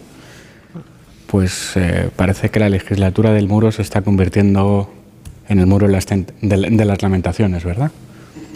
Eh, va, a ser, va a ser duro eh, para los trovadores del sanchismo que ahora mismo no saben qué contar. Tienen el plan A, que es que esto sale, y tienen el plan B, que, que consiste en decir que el culpable de todo es Feijó, que es un tipo antipatriota. Que bueno, que no es tan antinormal, que no es, que no, que es tan extraño que el gobierno esté en manos, eh, en manos literales de unos señores que quieren romper el país y de, y de otros señores que están gestionando la herencia política de los terroristas, ¿no? De eso vamos. Entonces, para mí la, la, no, no, no es tan importante saber qué va a pasar con la próxima votación. Eh, para mí la pregunta es si España se puede permitir el lujo de tener un gobierno que no pueda gobernar, porque ha externalizado su autonomía política. Entonces, si le votan que sí, pues a la próxima le votarán que no, porque la mafia tiene estas cosas. Necesita ejecutar sus amenazas para poder inti- intimidar. Entonces, antes O sea, ¿Tú crees que no le preocupa el decreto anticrisis a Carlos Puigdemont? pues le preocupa. Mira, te he reído como Pedro Sánchez en la tribuna, ¿te acuerdas de la sesión de investidura? ¿Cómo, cómo olvidarlo? Le, pre- le preocupa tanto como una proposición no de ley de agricultura eh, en estos momentos. Carlos Puigdemont probablemente esté haciendo cuentas, esté echando cuentas y habrá dicho, bueno, vamos a ver, yo he negociado la investidura del presidente del gobierno sobre la base de una ley de amnistía que visto lo visto, en el mejor de los casos me va a devolver a mi casa en 2025, como pronto. Y entonces está echando cuentas y habrá dicho, bueno, mm, para este viaje igual no hacían falta tantas alforjas. El grave problema que tiene el relato que ha iniciado el gobierno, no, se lo escuchábamos a Pachi López, pero también a otros ministros, que es el de acusar a Feijóo y al Partido Popular de deslealtad. Es decir, aquellos a los que situabas extramuros de la democracia y venías a decir que tú eras el muro frente a ese bloque reaccionario, ahora quieres, pides sopitas y quieres que te apoyen un decreto. ¿Cuál es el problema de ese relato? Que cuando mañana, si al final ese no, no, no de Alay se transforma en una realidad y los decretos caen, bien por los votos de Junts, bien por los votos de Podemos, bien por los votos del PP, bien por los votos de Vox, o por la suma de todos ellos, el titular del día siguiente no va a ser la culpa de Feijó, sino va a ser Sánchez se queda colgado de la brocha. Y eso lo sabe el presidente del gobierno, lo sabe la Moncloa. Sí, pero Sánchez se cree que los españoles somos idiotas. No, yo ¿Eh? creo que sabe que no. ¿eh? Yo creo que sabe que no. Ah. Y por eso está negociando en Pues extremis en estas cuenta últimas horas. es tomarnos por idiotas, porque repite desde prácticamente el día que tomó posesión que Feijóo es responsable de todo lo malo que está sucediendo en su gobierno y le acusa de no apoyar políticas de Estado y que no es un hombre de Estado. Vamos a ver, la política de Estado universalmente en los países democráticos es la política relacionada con la seguridad nacional, con la defensa y con la política exterior y la defensa de la Constitución. Esos son los temas de Estado. Entonces, que Feijó se niegue a entrar por el carrilito de decir sí buena a las exigencias al gobierno de una panda de delincuentes, porque nos estamos olvidando de que gran parte de los socios de gobierno de Sánchez son personas que han delinquido, ¿eh? tanto en el caso de Bildu como en el caso de los independentistas, condenados además. Entonces, por mucho que repita que, es, que es- eh, Feijóo no es un hombre de Estado, perdón, el que no es un hombre de Estado es usted, presidente de gobierno, señor Pedro Sánchez, por pactar con quien no pactaría jamás un dirigente democrático, nunca. Hay un problema Claro, entonces añadido. yo soy muy crítica con, con Feijó en los últimos tiempos porque creo que no está teniendo una buena estrategia política y creo que, que no está acertando. Le falta equipo y le faltan buenos asesores. Pero ojo, sí es un patriota, sí es un hombre de Estado, pero se niega, a, insisto, a entrar en ese caminito en el que quiere meter eh, a a la fuerza Feijó, que es, perdona, eh, Sánchez, que es aceptar lo que no se puede aceptar, que no aceptaría ningún demócrata. Que el, muro, que el muro se resquebraje tan pronto, el muro, el muro metafórico que planteó el presidente del gobierno, de él junto a sus ocho socios, tiene una virtud, que es la siguiente. Eh, la carrera de incentivos se ha abierto demasiado pronto y los incentivos negativos que va a abrir la posibilidad de que Junts vote mañana no, no, no y eventualmente Podemos es que cada vez le va a ser más difícil a Esquerra votar sí, sí, sí, y al PNV y a Bildu. Y ese muro se irá resquebrajando cada vez más, más rápido y más pronto en el tiempo. Yo he empezado la tertulia diciendo que estaba convencido que esto se produciría dentro de uno, dos y hasta tres años, porque nos hemos interiorizado también el mito de, Pedro Sánchez resistente, que lo es, y que es un político de una naturaleza muy correosa. Pero como bien dice Urcuyu, el todavía el Endacari, el problema que tiene el presidente del gobierno es que necesita los votos de todos sus socios todo el tiempo, todos los días del año. Es que es el problema. Y, y- y cada día va a ser una agonía como la que estamos viviendo en las últimas 72 horas. Y el problema es la pregunta que se va a formular la gente que, oye, ¿vamos a aguantar así cuatro años? Si llevamos dos meses, Gaby, y parece que... Ni siquiera dos meses. Ni siquiera dos meses. Menos de dos meses. El, el muro de el muro de las lamentaciones antes me acordaba de, de los pobres eh, trovadores sanchistas, pero también quiero, quiero señalar a Sánchez, ¿no? Porque mm, con mucha razón muchos mm, muchas personas vienen hablando de la degradación que se está produciendo en nuestra democracia, pero es que al mismo, al mismo ritmo o al mismo tiempo viene produciéndose la degradación de Sánchez, que se está acelerando. Yo no sé qué deterioro va a ser más rápido. Creo que sí. Creo que va a ser más rápido el deterioro de Sánchez que el de nuestra democracia. Creo que nuestra democracia tiene pulso y creo que este gobierno no lo tiene, porque de verdad es que tiene los órganos y las funciones vitales en manos de los adversarios de nuestro país. Además hay un factor añadido. eh, eh, ya no es solo, que es la complejidad de la mayoría, ya no solo que tenga que convencer a Puigdemont, es que está Iglesias. es que está Iglesias. Eh, es que estos dos, estos dos eh, tipos eh, necesitan que se vea que Sánchez hará lo que ellos quieren que se haga. Necesitan que se vea. Por eso si esta vez pasa, la siguiente no pasará. Y luego hay una cosa, joder, me, me da muchísima Oye, lo, rabia. que, lo que ha pedido Puigdemont es directamente algo inasumible. quiero ¿eh? Quiero decir, porque por mucha voluntad que tenga Pedro Sánchez hay cosas que no va a poder hacer. Es decir, una cosa es la falta de escrúpulos, otra la omnipotencia. Tú no puedes ir contra los tratados de la Unión Europea y multar a las empresas que se quieran establecer. Sánchez no pudo frenar la marcha de Ferrovial a Ámsterdam. ¿Va a poder eh, multar a las empresas que no quieran regresar a Cataluña? Estamos de Pues- broma. Pues a lo mejor hablan de incentivos o lo que sea, pero, pero es que a mí me da mucha rabia cuando aceptamos las palabras porque sí. Oiga, vamos a ver, esto de las multas a las empresas que se fueron de Cataluña. Las empresas que se fueron de Cataluña ya fueron multadas y por eso se fueron de Cataluña. Esto es lo que pasó. Se crearon unas condiciones ambientales desde el nacionalismo tan insoportables para la convivencia, tan dañinas para la economía y, y tan nocivas para su propia credibilidad, para su propia viabilidad, que se tuvieron que marchar. No fue una fiesta. Nadie se fue de Barcelona haciendo la conga. Y, y yo me vais a disculpar porque parece que esto de los incentivos sí es algo aceptable. Y yo creo que esto introduce precisamente un incentivo indeseable, que es premiar al que lo ha hecho mal. Oye, de- la vida adulta consiste en asumir las consecuencias de tus mar- pero al actos. mar- pero al Tú has hecho un proyecto que era enloquecido, te avisaron, esto va a arruinar a esta comunidad. Tú has seguido hacia adelante. Y ahora, ¿por qué las empresas que se han ido a un marco estable, a lugares pues donde hay una seguridad jurídica. Aquí, por ejemplo, eh, p- que, que, que tiene un, un entorno predecible, de repente van a decir, no, eh, Valencia no. A, a Valencia no hay. Vamos a incentivar que usted vuelva a Cataluña porque usted no quiere volver a Cataluña. Primero, eso no va a ocurrir, Rafa, pero por una razón evidente. Es decir, los que se fueron, se fueron, como bien ha descrito Pablo, porque era una situación de extrema necesidad. Estoy pensando en alguna entidad bancaria, no vamos a dar nombres, que te decía, oiga, nos fuimos porque había serio riesgo que la gente sacara sus capitales. Y si ahora a esas mismas entidades se les fuerza a volver a Barcelona, habría un corralito. Y eso lo saben todos los dirigentes bancarios de este país. Con lo cual, lo peor que puedes hacer es forzar. Javi, y luego las empresas extranjeras que quieran invertir en España, ¿qué seguridad jurídica le das al decir, bueno, es que aquí resulta que te están conduciendo directamente hacia, hacia Cataluña? Pero antes, antes que eso, antes de la libertad de circulación y de capitales en toda la Unión Europea, y como es la libertad, libertad de circulación de las personas, es que no podemos en 2024 crear otra vez una España de dos velocidades. España históricamente tiene eh, dos desigualdades, una de clase, que viene de siglos atrás, y otra de territorio. Hay territorios muy atrasados respecto a otros.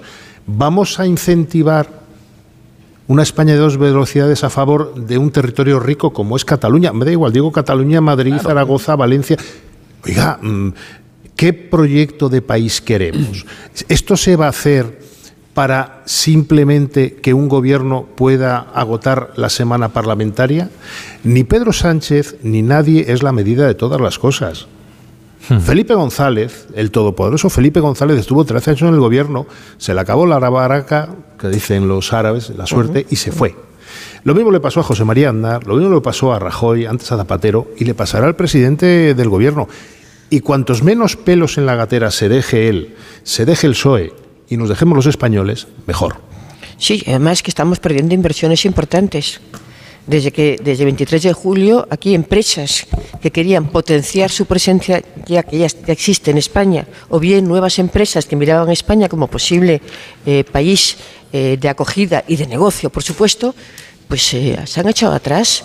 Y lo que no es consciente González, eh, esto Sánchez además, es que hay una serie de países europeos en este momento que están en una situación de desarrollo muy importante, sobre todo desde los que, desde que han entrado en la Unión Europea, y muy apetecibles, muy seguros, muy estables y sobre todo que tienen eh, un- una, una defensa jurídica a las situaciones que en España en este momento no somos capaces de resolver. Llevamos 20 años, Pilar, 20 años perdiendo poder adquisitivo respecto a la media Hombre, europea. Hombre. En el año no- 2006, que fue el, el- el- el tope digamos, del crecimiento económico español ininterrumpido, el famoso milagro económico del ochenta y tantos en adelante con, la, con, la, con el ingreso de España en la Unión Europea, Europea, sí.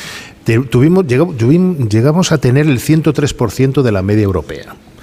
Hoy estamos en el 86 y hay países que hasta ahora eran impensables, tipo Malta, tipo Letonia, tipo Chequia, tipo Chipre, Polonia. que nos van a pasar. Portugal tiene el está- 80, el 80%. A nada que nuestros hermanos portugueses se apliquen, nos pasan. Y el problema es que tenemos un grave problema de productividad que requiere de pactos de todos los agentes sociales, políticos, empresariales y de todo tipo para volver a recuperar la senda de ese crecimiento que ahora mismo no tenemos. Pero Portugal en este momento está siendo país muy, muy atractivo para aquellos que querían invertir en España Pero- y que han decidido que no. Pero ese es el Claro. real el problema de la España real y de la Europa real, no el problema ficticio de unas demandas de un socio parlamentario por muy importante que sea y por muy importante que sea el señor Carles Puigdemont. Sí, y que aquí, por ejemplo, parece que el presidente de gobierno se ha olvidado de la deuda y del déficit, que sin embargo es lo que más preocupa en la Unión Europea respecto a España. Es decir, estamos viviendo como en otro plano vital y las cosas van condenadamente mal. Y nos damos cuenta todos en el, en el día a día, excepto el presidente de gobierno y sus socios, que siguen apretando las tuercas. Eh, muro de las lamentaciones. Eh, yo insisto, eh, me acuerdo de los, de los trovadores sanchistas, me acuerdo de Sánchez y pues quiero dedicar un cariñoso saludo a los pobres redactores de los argumentarios de Moncloa, ¿no? Y a los consumidores también. Claro, o sea, ¿cómo, cómo nos venden eh, la votación del sí o cómo nos venden la votación del no? Es que no, no es fácil, ¿eh? ¿Cómo evita la impresión de que Sánchez es un pelele en cualquiera de los dos escenarios? ¿Y cómo nos convencen de que castigar a empresas por no moverse libremente es, eh, es progresista? Porque como todo es progresista, como resulta que Junts no es un partido de extrema derecha, supremacista, Hombre, por de pronto Sí, te voy no. a decir una cosa. Sí, Todos no. estos que han hecho una especie de mapa de las trincheras del antifascismo, que me digan dónde encuentran una muestra de deriva iliberal, como dicen, Claro. y, y eurófoba, como atentar contra los dos principios fundacionales de la Unión Europea, como es la libertad de establecimiento, la libertad de prestación de servicios, no, tres, y, la posibilidad que tiene cualquier ciudadano europeo de recurrir a los tribunales en caso de haber vulnerado sus derechos. Porque lo otro que pide Carlos Puigdemont y que ya hemos asumido como natural es que se impida la cuestión prejudicial con la que los tribunales españoles recurrirían a, los tribunales, a la justicia europea para eh, frenar el proyecto de la amnistía. Solo, solo se interesa por sí mismo. pero si es que... Exclusivamente las, todas las exigencias que hace, No, pero todas son digo- respecto a eso. Lo claro. digo porque esto se nos expone Sí. como un gobierno progresista que Eh, frena la lucha contra el- la extrema derecha y Claro, oiga, la- pero que la tienen dentro, oiga. Pero el problema de todo esto, Pablo, es que ese, ese que hay de lo mío descarnado que Sí. planteaba Pilar es performativo, porque se está produciendo en la plaza pública. Aquí le estamos hablando de ello, todos los informativos llevamos 72 horas diciendo Puigdemont amenaza al presidente del gobierno, al gobierno, que se lo tumba, que si tumba el primer decreto, que si pasa, que si no pasa. Y eso en sí mismo genera un desgaste, una inestabilidad que por mucha propaganda que tú quieras hacer, desde la Moncloa, desde donde sea, eso mm, la gente lo cala. O sea, ¿cómo, ¿cómo al día siguiente vas a decir, si mañana ponga- hagamos un poco de política ficción. Pongámonos mañana hasta ahora y el, el- el gobierno ha perdido los tres decretos, que igual no ocurre, ¿eh? ojo, porque yo creo que van a negociar hasta el final. Pero pongámonos en esa, te- en esa tesis. ¿Qué va a iniciar este programa, Rafa? ¿Va, va a decir, eh, eh, eh, Alberto Núñez Fijó deja tirado a Pedro Sánchez? No, dirá, Pedro Sánchez se queda colgado de la brocha porque le dejan colgado de la brocha a sus socios. Pero fíjate, tú no os habéis dado cuenta que ¿Cómo va a salvar eh, Feijó una votación del gobierno que a renglón seguido va a aprobar la amnistía con Carlos Puigdemont? Claro. Es decir, tú eres la bombona de oxígeno para continuar con el proyecto destituyente, con Bildu, con Puigdemont. Con... Estaría muerto el liderazgo de Feijó, porque Pero- es evidente que sus bases le penalizarían por Pero es ello. que además, cuando yo hablaba antes de Puigdemont, es que Pedro Sánchez y Puigdemont son iguales políticamente. Son dos perdedores, porque los dos son perdedores, Puigdemont también, y que su única obsesión es el poder. Son idénticos. Son capaces de cualquier cosa, uno para salvar el pellejo y ser amnistiado, y el otro para mantenerse en el gobierno. Perdedores los dos. Bueno, dejadme, dejadme hacer una, una última pausa y ahora enseguida leemos los periódicos. Ha publicado la Asamblea Nacional de Ecuador un pronunciamiento de todas las fuerzas políticas representadas en, en esa Cámara. Todas ellas se unen al gobierno, se conjuran para acabar con la violencia armada de estos grupos criminales que eh, se han señoreado por las calles de Ecuador y de algunas ciudades como Guayaquil. Dice, nos encontramos trabajando en unidad sin importar las diferentes corrientes políticas e ideológicas que representamos. La situación actual exige colaboración y cohesión. Expresamos nuestro respaldo a las Fuerzas Armadas, Policía Nacional y a todos los funcionarios encargados de cumplir y hacer cumplir la Constitución y la ley. Respaldamos las acciones realizadas por el Gobierno Nacional en materia de seguridad frente a la actual crisis. Recordemos que el presidente Novoa ha llamado incluso a responder militarmente a la violencia de estas eh, bandas armadas en el marco de un estado de excepción en el que se encuentra ahora mismo Ecuador. Y dice que como parte de la agenda parlamentaria hemos establecido como máxima prioridad la aprobación de normas en materia de seguridad que se encuentran en trámite, entre ellas la unificación de una serie de decretos para eh, garantizar eh, pues, la seguridad en la medida de lo posible y, sobre todo para mantener el, estado de, de excepción. Eh, una pausa muy breve y leemos los periódicos.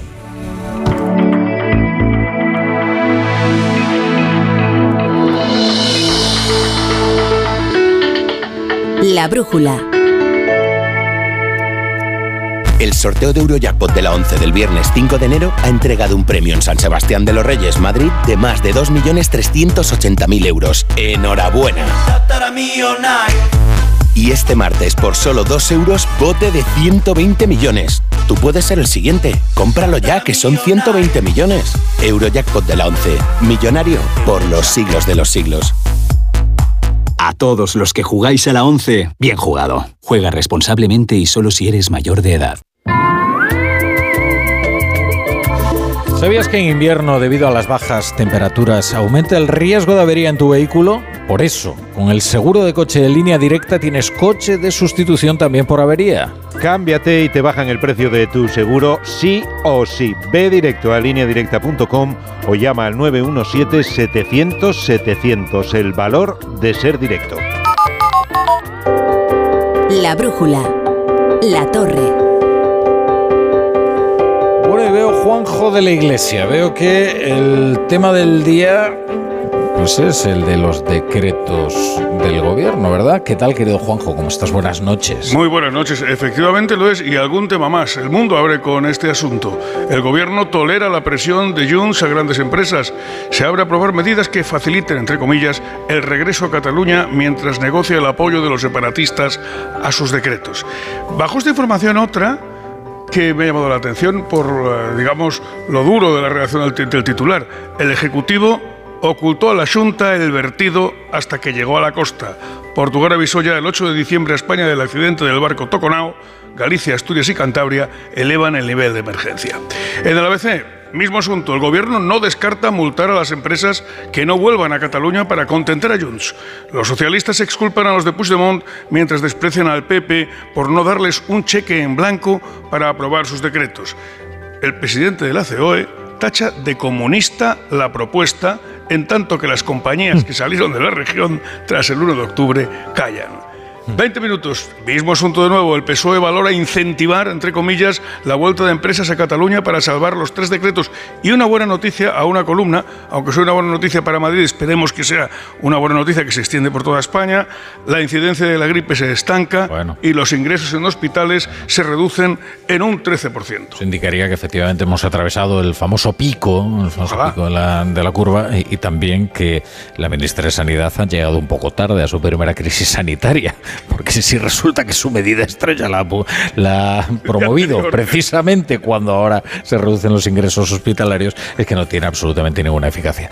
Eh, no sé si queréis comentar, por cierto, esto que señala el mundo de que el Ejecutivo ocultó a la Junta el vertido hasta que llegó a la costa, que también es una información que, que, veo en La Voz de Galicia, que había adelantado además ese documento, eh, que dice que Portugal ya había avisado el 8 de diciembre a España del accidente del barco Toconao dice, hay otro documento en el debate que dice que, eh, que, que, el armador había avisado a los gobiernos de Portugal y España, España sí. pero antes, incluso, el día 3, y que el gobierno no avisó a la Junta. No, y, ahora les acusan de inacción. Y que Portugal sí avisó a España sin saber que ya había sido avisado por, por, eh, por el portavoz, que es como se tiene que actuar. Sin embargo, el gobierno, Moncloa, no avisó a la Junta. Es que en, en todas las gestiones de crisis, y los desastres ambientales son crisis, siempre se sigue el, el, mismo, mismo método, ¿no? Primero detección, segundo la contención del problema, tercero el aislamiento de la zona y cuarto la recuperación y la superación. Entonces, ¿qué sabemos respecto a la detección del problema? Pues ahora sabemos que el gobierno lo sabía. Y eso nos deja algunas preguntas razonables en el aire, ¿no? La primera, ¿qué se ha hecho desde entonces? ¿Qué ha hecho el gobierno desde entonces? Desde que recibió esa llamada. La segunda, cuántas reuniones y llamadas se han celebrado entre las diferentes regiones, instituciones afectadas, porque ya no es solo Galicia, ¿verdad? Ya está llegando a más comunidades. Y tercero, ¿por qué no se nos ha informado antes a los españoles? Hmm.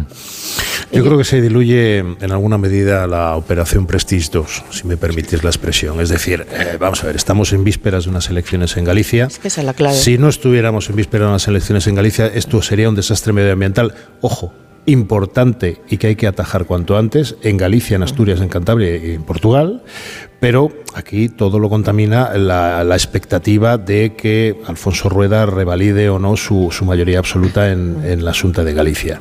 Y sobre eso se está montando toda la polémica de las últimas horas. Yo estoy convencido que, que desgraciadamente, eh, para el medio ambiente marino español y mundial, si, si, si no hubiera elecciones el 18, el 18 de febrero en Galicia, el, el, número de portadas, tweets, eh, etcétera, presencia pública en las playas que empieza a ser un poco también, porque, a ver, yo reconozco que es importante quitar los plastiquitos de la playa y, y hay que limpiarlo hasta, hasta dejarlo aquello inmaculado.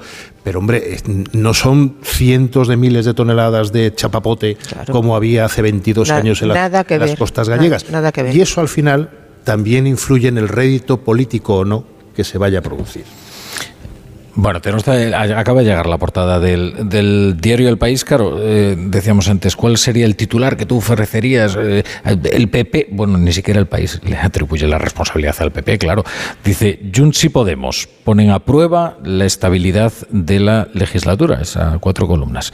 Dice, el gobierno negocia de forma agónica el apoyo de los independentistas. El PSOE estudia incentivos fiscales eh, para las empresas que vuelvan a Cataluña y luego está en portada una noticia de aquí, de Onda Cero de esta mañana, más de uno con Alsina, que es la matización de Feijó a su propuesta de disolver a los partidos secesionistas, que tampoco es que haya sido el anuncio más bollante del Partido Popular. Motivó una rueda de prensa de explicación de las explicaciones y luego es resulta que, que han tenido que rebajar. De entrada, Rafa, intentar eh, poner en cuestión la legalidad o ilegalidad de alguien con el que te has ido a tomar café en agosto es un hombre, poco complicado. Hombre. Vamos con el tiempo y con Chapo. Claro, pero...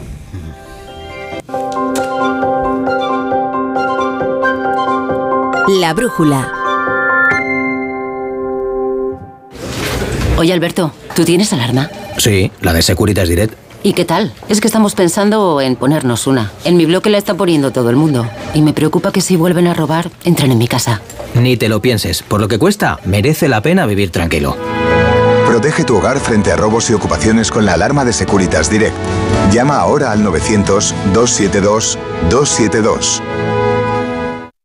Mañana Descubre la historia de un artista único. Un musical de melenudos y un Cristo revolucionario. Que lo cambió todo. Te empeñas en hacer algo para lo que este país no está preparado. Antena 3 te ofrece en una emisión única el mayor espectáculo que se ha hecho jamás en España. Los dos primeros capítulos de Camilo Superstar. Mañana a las 11 menos cuarto de la noche en Antena 3. La serie completa ya disponible solo en A3 Player.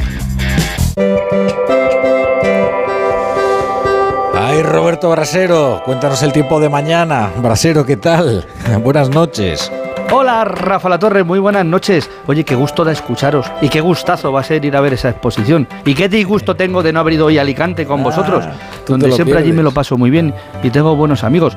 Y además hoy llevaríamos una buena noticia, la de la lluvia, sí, que van a llegar también a, a esas tierras, algunas, poquitas, esta madrugada. Mira, es un frente que está dejando lluvias en Andalucía, que también son necesarias. Estás discurriendo por Andalucía, dirección Murcia, Alicante, y ahí, ahí las podemos tener mañana quizá cuando comience el día muy temprano. Lluvias, nevadas en la sierra, pero muy poquito y además enseguida se marcha. Mañana este frente del sur se va a marchar pronto, pero va a entrar otra borrasca por el norte. Esa es la Dana. Y mañana en la mitad norte ahí se nos va a dejar más nevadas en zonas de sierra y zonas próximas. Cordillera Cantábrica a partir de 600 metros. País Vasco y Navarra a partir de 500, ¿ves? No es una cota muy alta, a partir de 500, pero tampoco sea mucha la cantidad que se espera. Sí será algo más en Pirineos, ahí sí una buena nevada.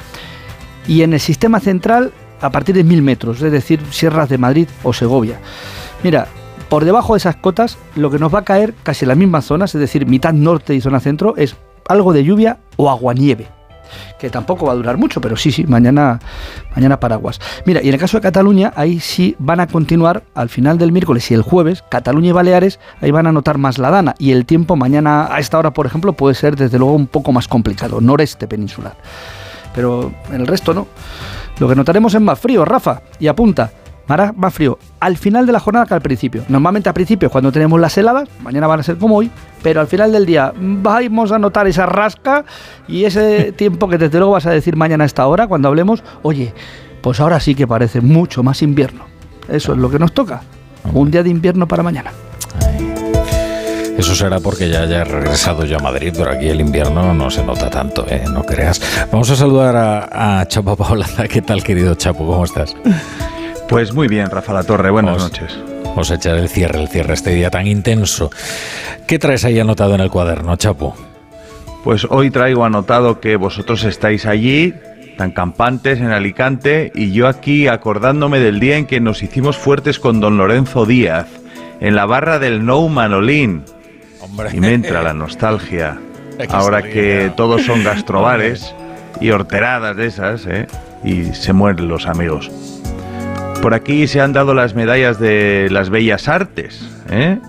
Habiendo otorgado más de 30, no le ha caído ninguna a la tauromaquia. Ni un torero, ni un ganadero, banderillero, músico, fotógrafo, poeta relacionado con la tauromaquia ha merecido uno de los decenas de reconocimientos. Igual es que los toreros han estado muy mal, esos desgarramantas. Y resulta que el ministro de Cultura es del 7 o algo.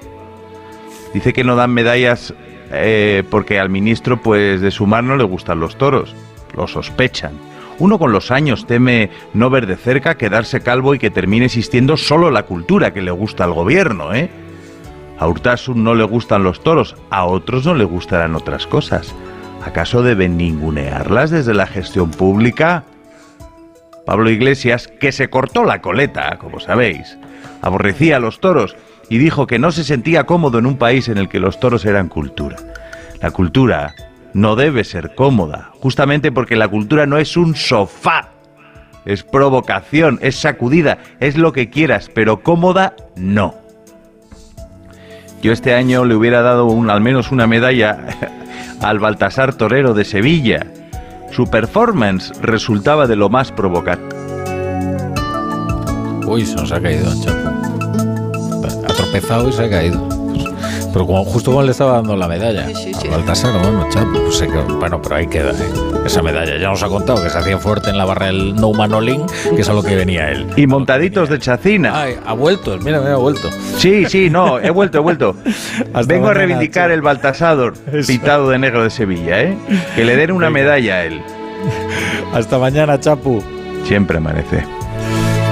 Bueno, eh, les voy a contar una cosa. ¿eh? Nosotros agradecemos mucho a, todos los amigos de La Brújula y de Onda Cero que han venido y han llenado este, eh, este auditorio del Museo Arqueológico durante todo el día. Ahora que los buenos buenos son los que se han quedado hasta el final. Esto ya es el oyente heroico, o sea, que, nosotros eh, abrazamos pues, uno a uno, porque y aquí hay muchos de ellos que se han quedado. Muchas gracias por, por soportarnos durante tantas horas y nos hemos sentido muy bien tratados aquí. Muchas gracias a todos. Muchas gracias. Y como la radio sigue, la radio sigue y nosotros tenemos cosas que hacer ahora, eh, hacernos fuertes por ahí. Y así que les vamos a dejar con la mejor compañía, que es la del Radio Estadio Noche, la del Radio Estadio Noche y el mejor deporte en la sintonía de, de Onda Cero. La brújula. La torre.